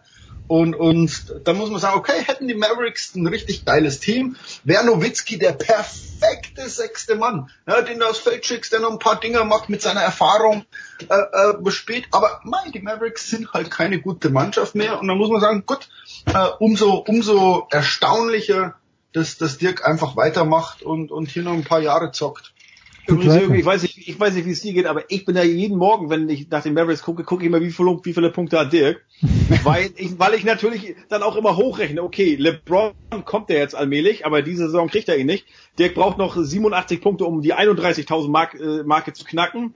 Dann müsste er halt weitermachen noch ein Jahr, dann wird er nämlich äh, Will Chamberlain knacken, aber an Michael Jordan, puh, da müsste er eigentlich schon im Schnitt ähm, so 13 Punkte werfen, weil das wäre natürlich, also wenn der Michael Jordan noch kriegen würde, aber ich glaube, dass dazu geht die Leistungskurve dann doch schon zu sehr unten. Es wäre ja schon Wahnsinn, wenn er überhaupt alle 82 Spiele mit fast 40 äh, noch, noch machen würde. Also, ja, aber das ist jeden Morgen gucke ich nach. Ähm, ist egal, wie die gespielt haben eigentlich, sondern nur wie viele Punkte hat Dirk und die knacke ich dann oben rauf auf seine auf seine ähm, Gesamtausbeute. Äh, Ausbeute. Jetzt müssen wir schauen. Die, die, Ich bin eher, ich schaue bei mir im, im Schrank einfach nach allen Hüten, die ich besitze und ziehe ich jeden Morgen. Äh, wenn ich jetzt, ich, ich gehe jetzt auf, auf Treadmill, vielleicht spiele ich ein bisschen Basketball. Ähm, ich bin 38. Ich, ich kann keinem Menschen sagen, wie es mir nach einem ordentlichen Basketballspiel geht. Ähm, nach, jedes Mal, wenn ich aus der Halle gehe, verneige ich mich im Geiste vor, vor Dirk, äh, der hier nicht in, in so einer Bamballhalle wie ich spielt, sondern in, in der NBA.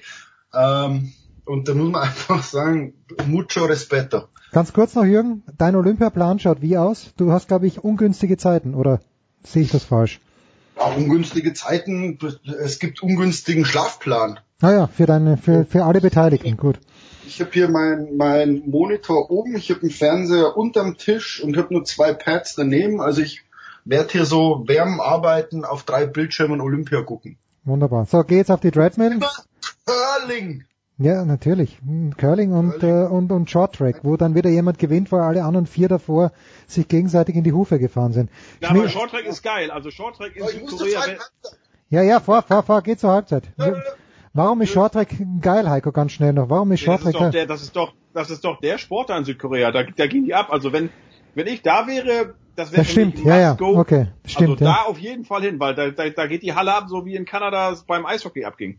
Schön. Und der große Heiko Olderb hat äh, gerade vorhin mir im Off-Gespräch gesagt, ja, wir machen Olympia Daily. Wir werden natürlich zurückgreifen auf ein paar fleißige Helferlein, die in Südkorea sind. Johannes Knut, Saskia Aleite von der Süddeutschen, dann haben wir den Marc Heinrich von der FAZ. Marc Hindelang hat auch gesagt, dass er möglicherweise erreichbar ist. Er ist ja mit dem deutschen Eishockey-Team unterwegs und äh, dann haben wir auch noch den, äh, habe ich Marc Heinrich schon erwähnt von der FAZ? Ja. Ich meine ja. Er hat noch fünf, Ernst Haus Leiter natürlich, mit dem wir gerade vorhin gesprochen haben, vom ORF. Das heißt, da kriegen wir schon was zusammen und Heiko und ich selbstverständlich auch. Heiko, es ist zwar noch lange hin bis zum Wochenende, aber wirst du für Spon noch im Einsatz sein? Du hast ja, glaube ich, am letzten Wochenende, ähm, wie hast du es so schön beschrieben? Es gibt nichts, keinen größeren Unterschied. War es äh, zuerst Hamburg gegen Hannover und dann Super Bowl oder war da was anderes? Aber ich glaube, das war es, glaube ich. Das war's, genau. Weil, ja, das ist halt Bundesliga. Ich meine, das Spiel war gar nicht so, schl so schlecht, aber ich war natürlich in Gedanken, war ich äh, in, äh, in Minneapolis und habe das auch über Twitter verfolgt, als es dann hieß, okay, beide Mannschaften sind jetzt in den Bussen, fahren zum Stadion und so. Bin schon heiß geworden. Aber war auch mal schön. Wir waren hier acht, neun Typen, schön Burger gegessen zuerst und dann das geguckt da und auch problemlos bis zum Ende durchgeguckt. War ja auch ein spannendes Finale. Also das hat auch Spaß gemacht. Hier ähm, ist ja immer so, wenn man dann die richtigen Leute da rum hat. Äh, und ähm, doch, das war das war schön. War natürlich eine lange Nacht und ich muss sagen, wir haben ja jetzt Dienstagabend. Ich äh, hängen immer noch so ein bisschen in den Seilen. weil ich danach dann noch geschrieben habe und das war auch die Zeit, dann halb acht war ich fertig mit dem Schreiben, dann mussten die Kinder zur Schule, alles, oder war, war ich um Viertel nach neun dann erst im Bett. Und äh, mit 43 Jahren, das schüttelt man einfach nicht mehr so aus den Knochen. Das äh, Komm, jetzt wirkt nach. Jetzt reibt er bis wieder rein, wie jung der Schmiede ist, wie jung der Older ist und der Producer ist, ist ganz, ganz alt. Fantastisch, Heiko.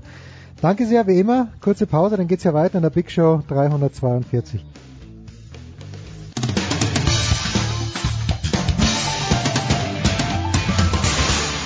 Hey, hier ist Sven und Christoffersen und ihr hört Sportradio 360. Weiter geht's in der Big Show 342 und äh, ich sage euch, wie es ist. Das kleines medizinisches Kommuniqué. Ich komme gerade vom Arzt, die Fäden rausgenommen nach der Achillessehnen-Operation und André Vogt, der große André Vogt von der Five, grüß dich Dre, du wirst mir gleich sagen können, wird Christoph Porzingis überhaupt Fäden haben? Werden sie ihn arthroskopieren? Wann ist der Junge wieder am Platz? Was für ein Debakel, was für ein Desaster für die New York Knicks. Ja, das, das auf jeden Fall. Ähm, ich bin jetzt nicht ganz äh, auf der Höhe, was der neue der Technik ist und, und was jetzt Kreuzbandoperationen angeht und, und, und inwiefern jetzt bei ihm wie viel Kreuzbänder überhaupt äh, in Mitleidenschaft gezwungen wurden. Ich glaube, in der Regel heutzutage macht man das alles arthroskopisch. Ja. Äh, Also heißt man dann nur so zwei kleine, kleinere ja, Narben kann man nicht mal nennen, zwei kleine Einstiche. Aber es ist natürlich eine Verletzung, die ja nicht nur die Nähe den Spieler selber jetzt wahnsinnig zurückwerfen. Ähm, vor allem mit die Jabari Parker zum Beispiel oder Zach Levine, die ja auch jetzt gerade zurückgekommen sind von Kreuzbandrissen, die haben sowas noch mit in die nächste Saison reingeschleppt. Ich denke, das Mhm. wird bei ihm auch nicht anders sein und äh, ja, bitter, aber man kriegen wir auch wieder gefühlt jeden Tag so eine Nachricht. Ja, Derrick Rose, äh, korrigiere mich bitte, wenn ich falsch liege, war ja auch jemand, der einen Kreuzbandriss gehabt hat und der, der dann nicht mehr so stark war wie zuvor, ist aber ein anderer Spielertyp, der Rose, als Porzingis ist. Vielleicht Porzingis aufgrund seiner Größe, aufgrund der Position, die er spielt und wie er sie spielt, ist ein kleines bisschen im Vorteil, wenn ich einen kleinen Lichtstrahl suche. Aber kann man gut sagen, es sei ein bisschen ein Nachteil. Also ich meine, Okay. ich jetzt ja auch mal angesichts dieser der letzte Häufung dieser Verletzung, ähm, nicht nur dieses schon Jahre vor, mal ein bisschen genauer damit auseinandergesetzt, jetzt, wo eigentlich so vielleicht die, die Ursachen liegen können. Eine Sache, die halt immer wieder genannt wird, ist äh, zum Beispiel auch natürlich längere Spieler, die äh, ja früher ja nicht die Sachen gemacht haben, wie zum Beispiel jetzt ein DeMarc Cousins äh, macht oder jetzt auch ein Christoph Susingis auf dem Feld tut. Das äh, mal jetzt ein bisschen die Körper von denen äh, sind vielleicht nicht unbedingt dafür gemacht, Hm. mit, mit Macht dann von der dreiligen Korb zu ziehen und dann großartig Spin-Moves hinzulegen aus dem Foulbling und so. Ähm, und soll sein, dass äh, die, die Spieler heute natürlich sehr, sehr früh sich schon spezialisieren auf eine Sportart. Und das wurde auch klar, das Verletzungsrisiko erhöht. Ich denke, es gibt mehrere ähm, Gründe. Das ist normal, dass er als langer Spieler viel schwerer ist als Derrick Rose. Derrick Rose sicherlich das enorm wehgetan, dass er nicht mehr so explosiv war. Mhm. Er hat auch, glaube ich, einen ziemlich, ähm, soll ich sagen, also einen ziemlich fordernden Spielstil gehabt, ja, wie man mal gesehen hat, wie, wie er so reingestellenweise in den Gegenspieler oder wie, wie hart er stellenweise die Richtung wechselt hat.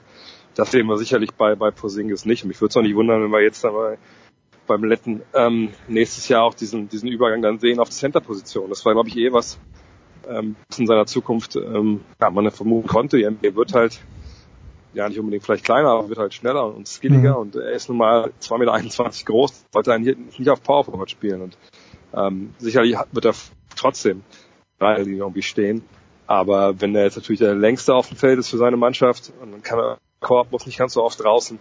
Ich glaube, da wird die Reise hingehen. Also andererseits heutzutage mit den medizinischen Möglichkeiten würde ich sagen, stehen die Chancen sehr komplett wiederhergestellt eigentlich sehr, sehr gut.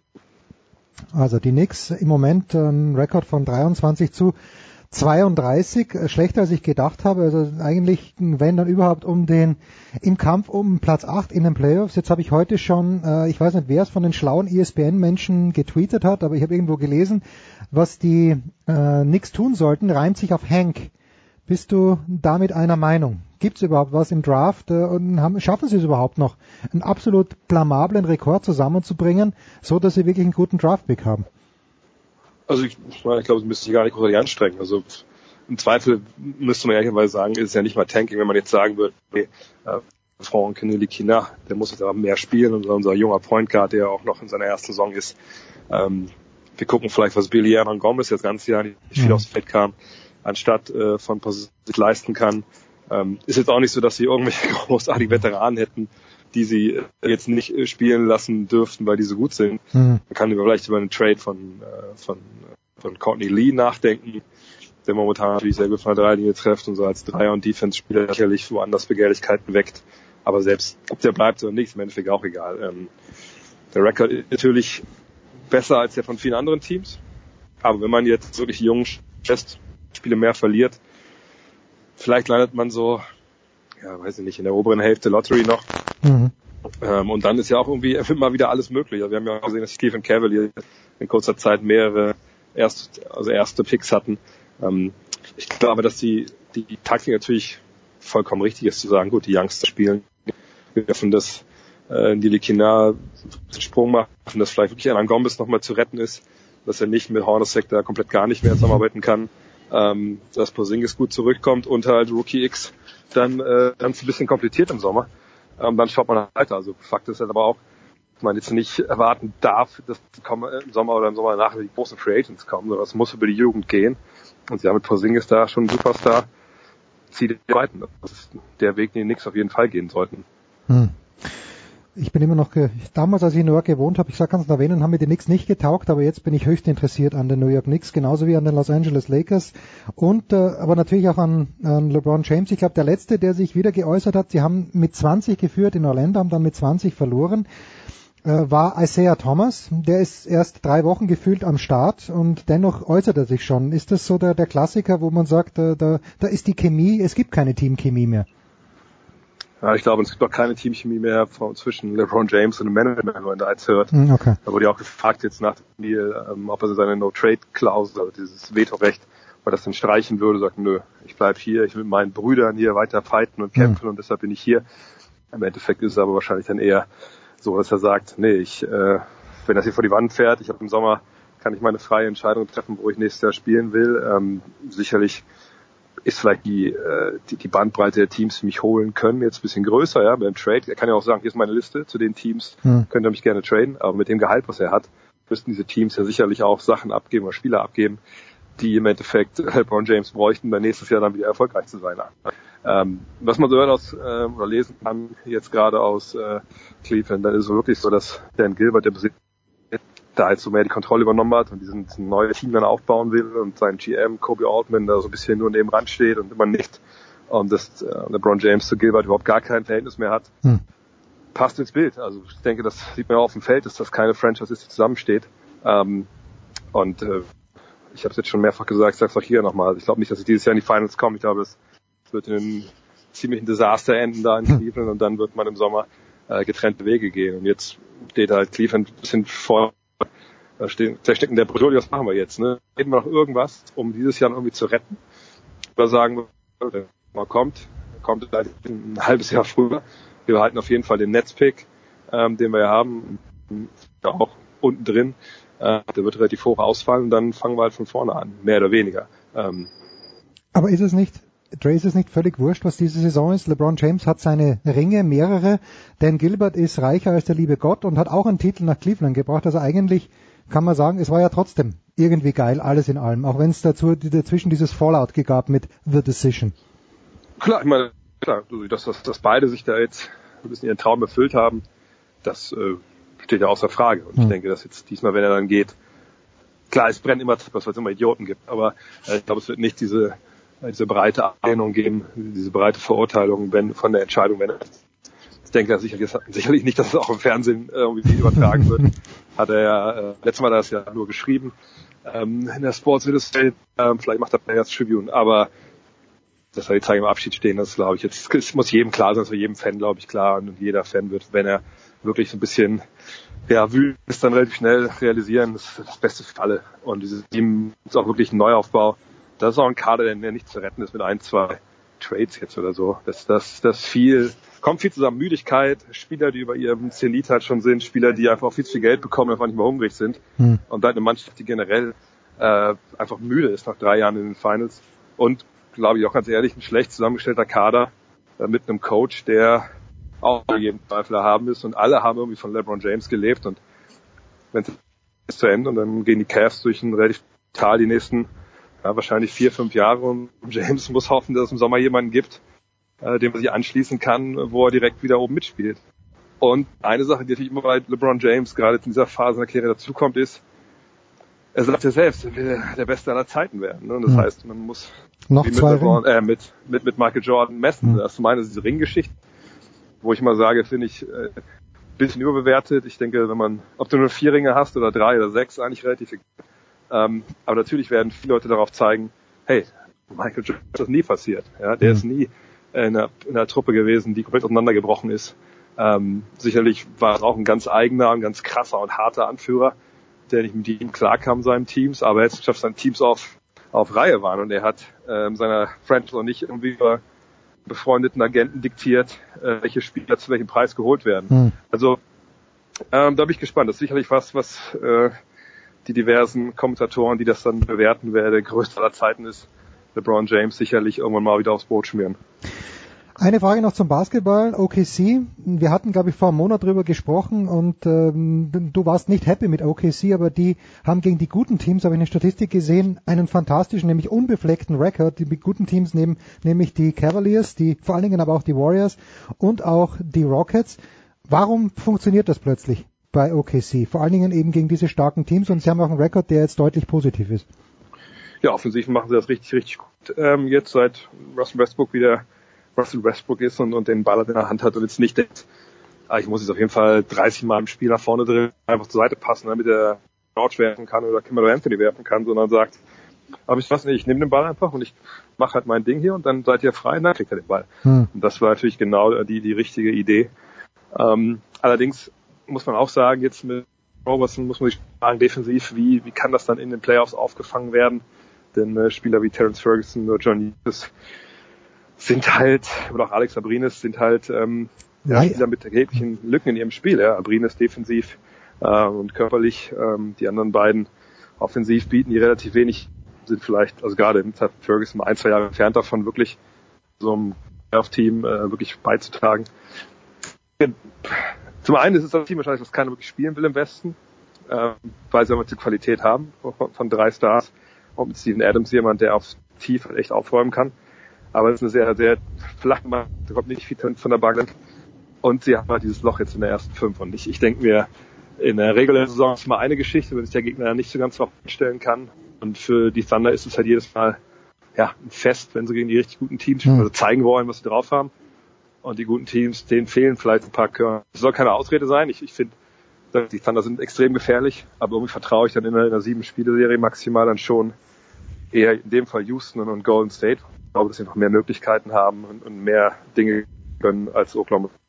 Es sei denn, Oklahoma City gelingt irgendwas in Richtung Trading Deadline oder dann bei den aus den Verträgen ausgekauften Spielern, aber ja, bei ihrer Sachen Trades, ja, weil sie einfach auch keine Spieler haben, kaum noch Draft-Picks, die sie da einsetzen können.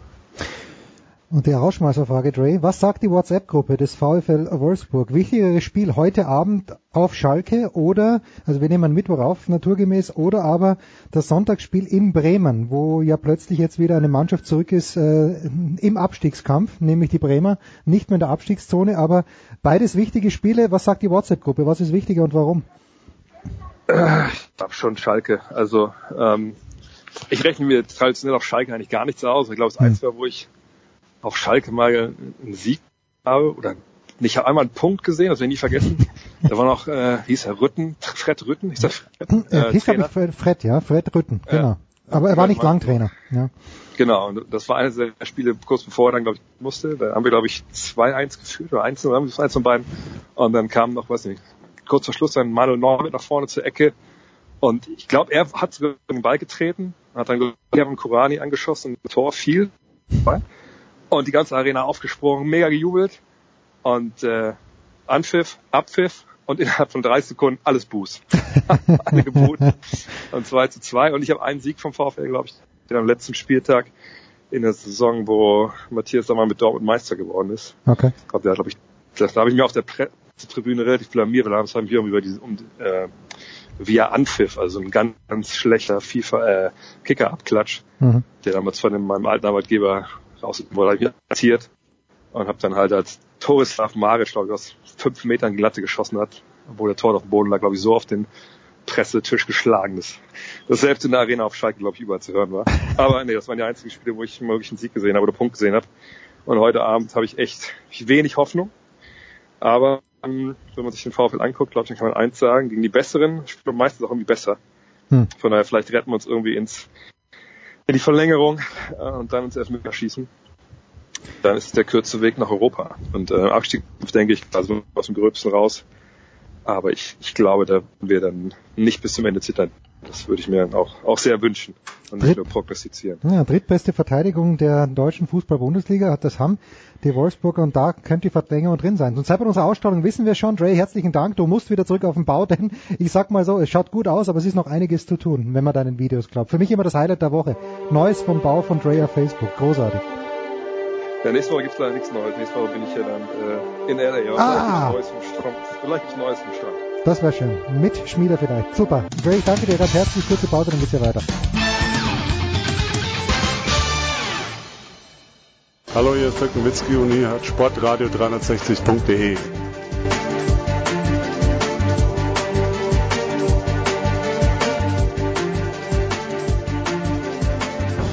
So, Big Show 342 hinten raus. Da kümmern wir uns natürlich wie gewohnt um den Tennissport und ich freue mich, dass nach ein paar Wochen mal wieder Jörg Almeroth mit am Start ist. Grüß dich, Jörg. Guten Morgen, Jens. Hallo. Und endlich, Jörg, dürfen wir mal wieder den Viertelfinaleinzug der deutschen Davis Cup Mannschaft feiern. Am vergangenen Wochenende in Brisbane gewonnen. Damit war nicht unbedingt zu rechnen. Zwei Siege von Alexander Zverev, ein gutes deutsches Doppel. Was hast du zu bemängeln, Jörg? Puh. Nicht. Nichts, was ich zwanghaft bringen müsste. Nein, also ich äh, denke, dass, äh, dass da, dass da nichts, nichts dran auszusetzen ist. In der Tat, wie du äh, angesprochen hast, die Erwartungshaltung war eine andere. Also die, die war, die war eher, wenn dann auf einen Überraschungssieg äh, eben ja gerichtet. Äh, nicht, nicht, dass das ja fast, also nicht glatt natürlich, aber das ist doch souverän äh, Bühne gegangen ist. Also ich, äh, ich denke, dass sich äh, alle Beteiligten da wirklich hervorragend verkauft haben und äh, in der Tat stimmen, stimmten halt die wesentlichen Faktoren, die man eben für den Davis Cup Sieg braucht. Also ich würde jetzt drei, drei wesentliche nennen. Zum ersten wirklich ein, ein, ein Team, das den Namen verdient, also in dem, in dem man, äh, sage ich gleich weiter, ein, ein Führungsspiel hat, den, den braucht man immer, äh, der, der eben Punkte holt. Das Alexander erst mal wirklich äh, vorderlich eigentlich geschafft, äh, mit dem äußerst schwierigen, vorübergehend äh, ja fast schon aussichtslosen, aussichtslose Mission im ersten Einzel, bei dem er Nulle äh, im Satz zurückgelegen hatte, das ähm, Spitzeneinzel dann sehr so bestritten hat. Ja, und drittens, das äh, ganz unwesentlich natürlich immer ein eingespieltes Doppel. Hm. Ein harmonierendes Doppel, ein Doppel, das eben nicht nur an einem Davis Cup Wochenende spielt und auch äh, eben zwei Spieler äh, zusammen auf dem Platz sind, die sich äh, eben außerhalb des Platzes verstehen. Also wie gesagt, diese drei Faktoren äh, verdienen das wirklich hervor.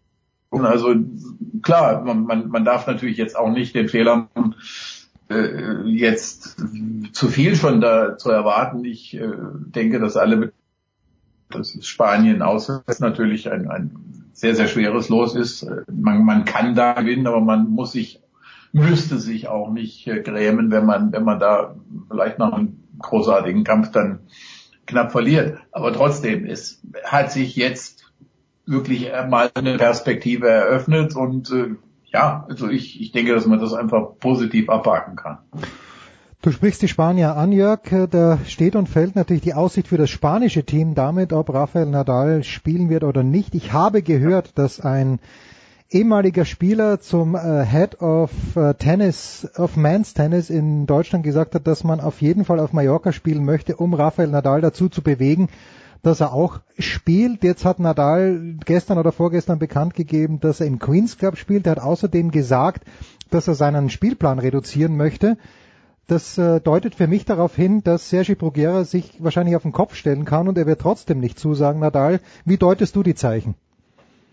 Glaube ich eher eigentlich auch nicht. Also Mallorca hin und her. Äh, Nadal ist, denke ich, einfach gezwungen, absolut auf Feder Spuren sich äh, bewegen und wirklich außer der, ja, absolut zwingenden Events für ihn eben nichts zu spielen. Und äh, ich weiß nicht, in der für ihn ohnehin sehr belastenden Phase dann der, der, der, der ja, beginnenden Sandplatzsaison, äh, Davis Cup, den er ja, wo für ihn ja nichts, muss man jetzt mal einfach so ganz sagen, nichts mehr rausspringt irgendwo. Ne? Also er hat, er hat das, er hat das gewonnen. Also das sehe ich nicht. Äh, wie gesagt, du hast den Queens Cup angesprochen. Das ist ein Essential, würde ich sagen. Klar, er muss und will irgendwas spielen vor äh, Wimbledon.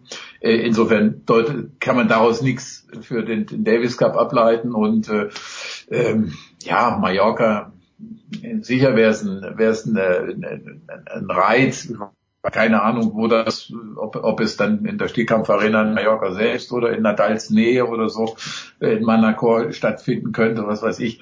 Ähm, ich glaube, es wird am Ende nicht reichen. Äh, Spanien hätte gleichwohl äh, noch eine Mannschaft, die äh, natürlich auf Sand äh, über so viel äh, Spieler verfügt, äh, die den Deutschen das Leben schwer machen dass, dass es, dass es äh, äh schwer würde. Natürlich wäre es ein ganz anderes Spiel mit Nadal, aber ich äh, denke, dass das den Deutschen bleibt. Ja, also wir haben Pablo Carreño Busta, immerhin Top Ten Mann, der auf Sand auch weiß, wo, der, wo das Tor steht. Dann Albert Ramos Vinoyas, der zwei Punkte gemacht hat. Bautista gut hat verloren gegen Cameron Norrie und natürlich je nachdem, wen ähm, Sergio Borriera aufstellt, aber das Doppel kann auch spielen, wenn es zum Beispiel Lopez Lopez ist.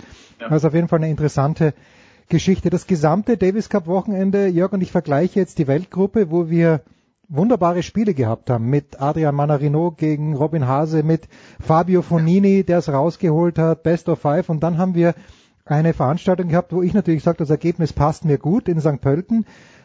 Das, das neue Gesicht des Davis Cups, Best of Three, nur Freitag und Samstag und Jörg, ganz ehrlich, das ist lächerlich, was sich da getan hat. Ich meine, gut fürs österreichische Publikum, dass Dominik Thiem dort auch noch den Dead Rubber gespielt hat, wo es um nichts mehr gegangen ist, aber das ist nicht mehr mein Davis Cup. Jörg, ist das noch dein Davis Cup? Äh, nein, also wie gesagt, ich denke, im, der Davis Cup, äh, also da, da ist auch eine Grundsatzfrage. Also ich den Davis Cup irgendwie als unique, also wenn ich da jetzt einen unique Selling Point auch aus der Sicht der Marketingstrategen irgendwo äh, sehen würde, dann doch nicht, im, also jedenfalls nicht flächendeckend kann das doch nicht darin bestehen, sich dem normalen, in Anführungszeichen, Tennisgeschehen immer und immer wieder irgendwie anzugleichen. Also in, in allen, also jetzt wirklich den, den, Davis Cup Best of Three und äh, äh all das, wie gesagt, ich bin da auch äh, voll bei dir, das, das, das, das kann und soll sein und äh, äh im Übrigen äh, fällt mir gerade ein, wo du, wo du sagst, das hat jetzt, es beantwortet deine Frage jetzt nicht äh, sozusagen direkt, aber indirekt. Also wenn ich was an dem Davis Cup in Australien auszusetzen hätte, äh, gehabt hätte, dann muss ich sagen, wenn der Zuschauer äh, sich also am Sonntag ja. in das Stadion nach Brisbane aufmacht und was, was, was dann sieht er also äh, erstens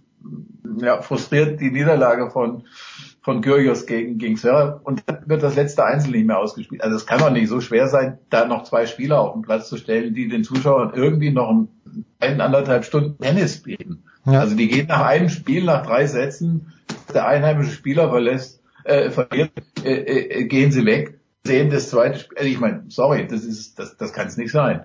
Das, also, also, das ist jetzt, das ist jetzt ein Neben, Nebenaspekt, ja. weil es ja auch Teil der, der Regularien ist, eben einfach mal so schlank jetzt auf dieses auf, auf, auf dieses letzte Spiel dann verzichten kann, ohne dass da jetzt der Spieler eine Verletzung oder sowas vorgaukelt.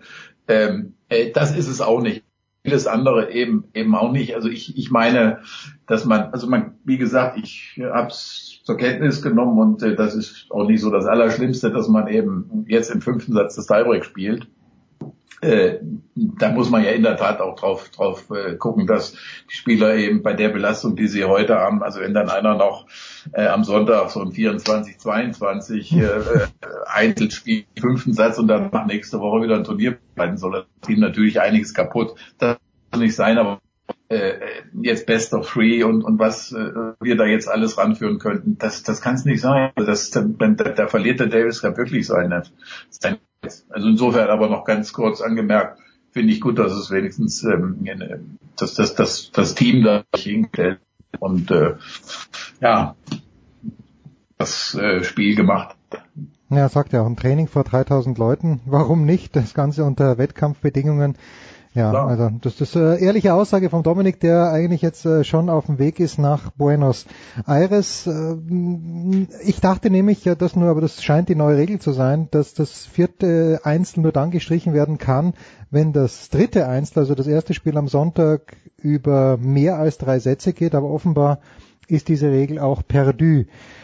Ja, also das äh, hat mich dann auch überrascht, dass, dass man nicht einfach äh, Jovcik gegen äh, welchen auch immer aus dem australischen Team dann äh, noch hingestellt hat. Äh, diese Stunde, denke ich, muss man den, den Fans da einfach bieten. Also das, äh, ist ja auch allerdings äh, teilweise, wenn man wenn man sieht, sich bei Australian Open ja auch teilweise so abgespielt, dass man bei der Hyperkommerzialisierung dieses Events äh, teilweise festgestellt hat, da äh, werden dann eben eigene Sessions verkauft äh, mit, mit einem oder was weiß ich, Maximum zwei Spielen. Dann gibt der Spieler diesen einen was da gerade mal angesetzt ist, für das der Zuschauer wirklich extra bezahlt.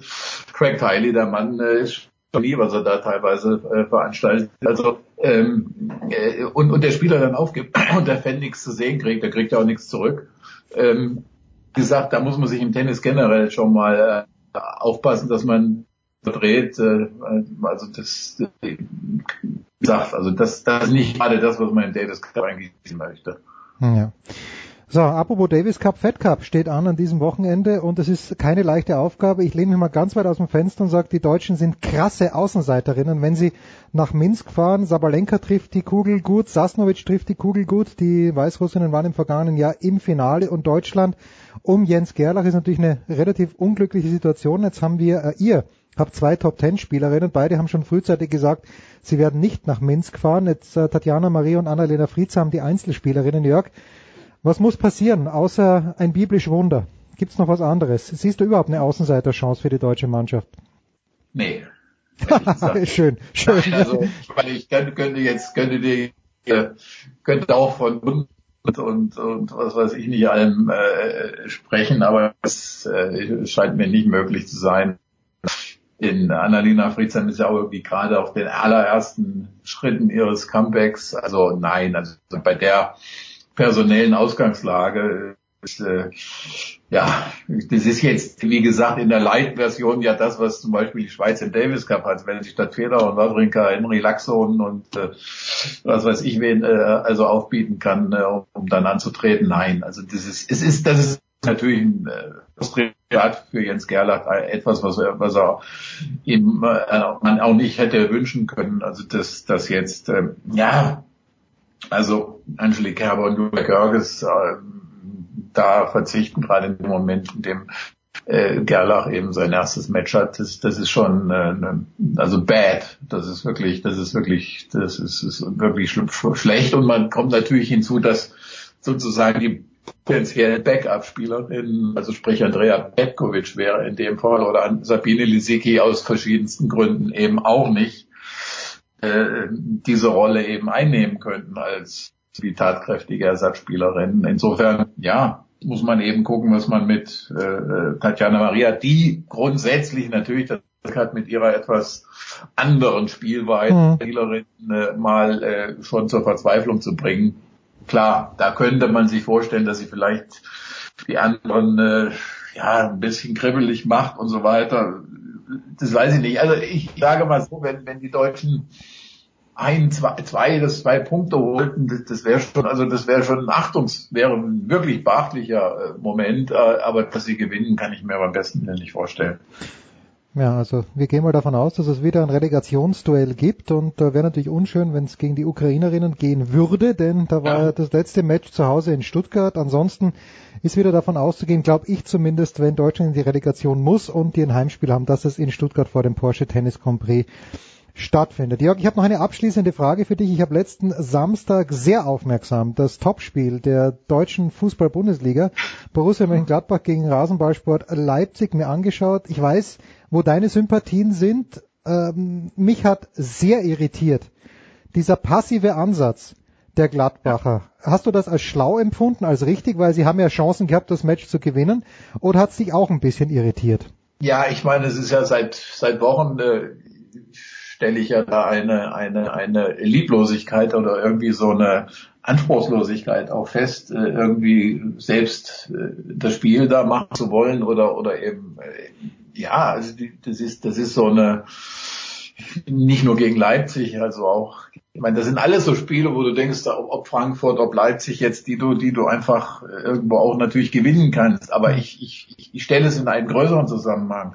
Ich, ich finde, dass die Bundesliga in diesem Jahr also lausig schlecht ist, ganz, ganz miserabel, äh, wirklich was, was die Spiele angeht. Also wenn du da auch äh, teilweise wirklich eben diese fünf Spiele in der Konferenz hast, da ist selten was Vernünftiges dabei und äh, mich, mich, mich, mich langweilt einfach dieser, das jetzt äh, ja auf Schachbrett ersonnene Fußball ist, der ja eben grundsätzlich äh, wirklich nur auf meistens auf Fehler des anderen wartet. Das ist, also das ist, das ist schon äh, extrem geworden und äh, kein Wunder, dass äh, so weit erstens weil, äh, weggezogen ist, keine ernsthafte Verfolger in Sicht ist und, und alle Leute oder alle Mannschaften, die in den Bayern in den letzten Jahren irgendwie mal ein bisschen Schwierigkeiten gemacht haben, wo stehen die in diesem Jahr?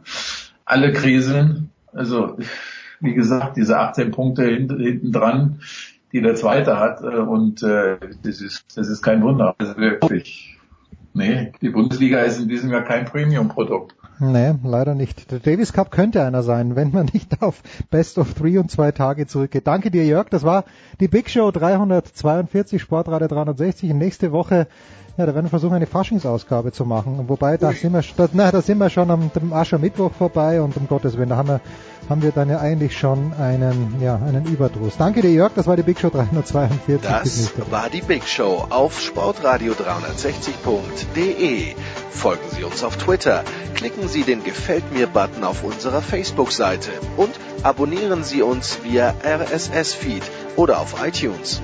Die nächste Ausgabe der Big Show gibt es am kommenden Donnerstag. Bis dahin sollten Sie die Zeit nutzen und die weiteren Angebote auf sportradio360.de wahrnehmen. Play Ball! Da ist gar nichts toll!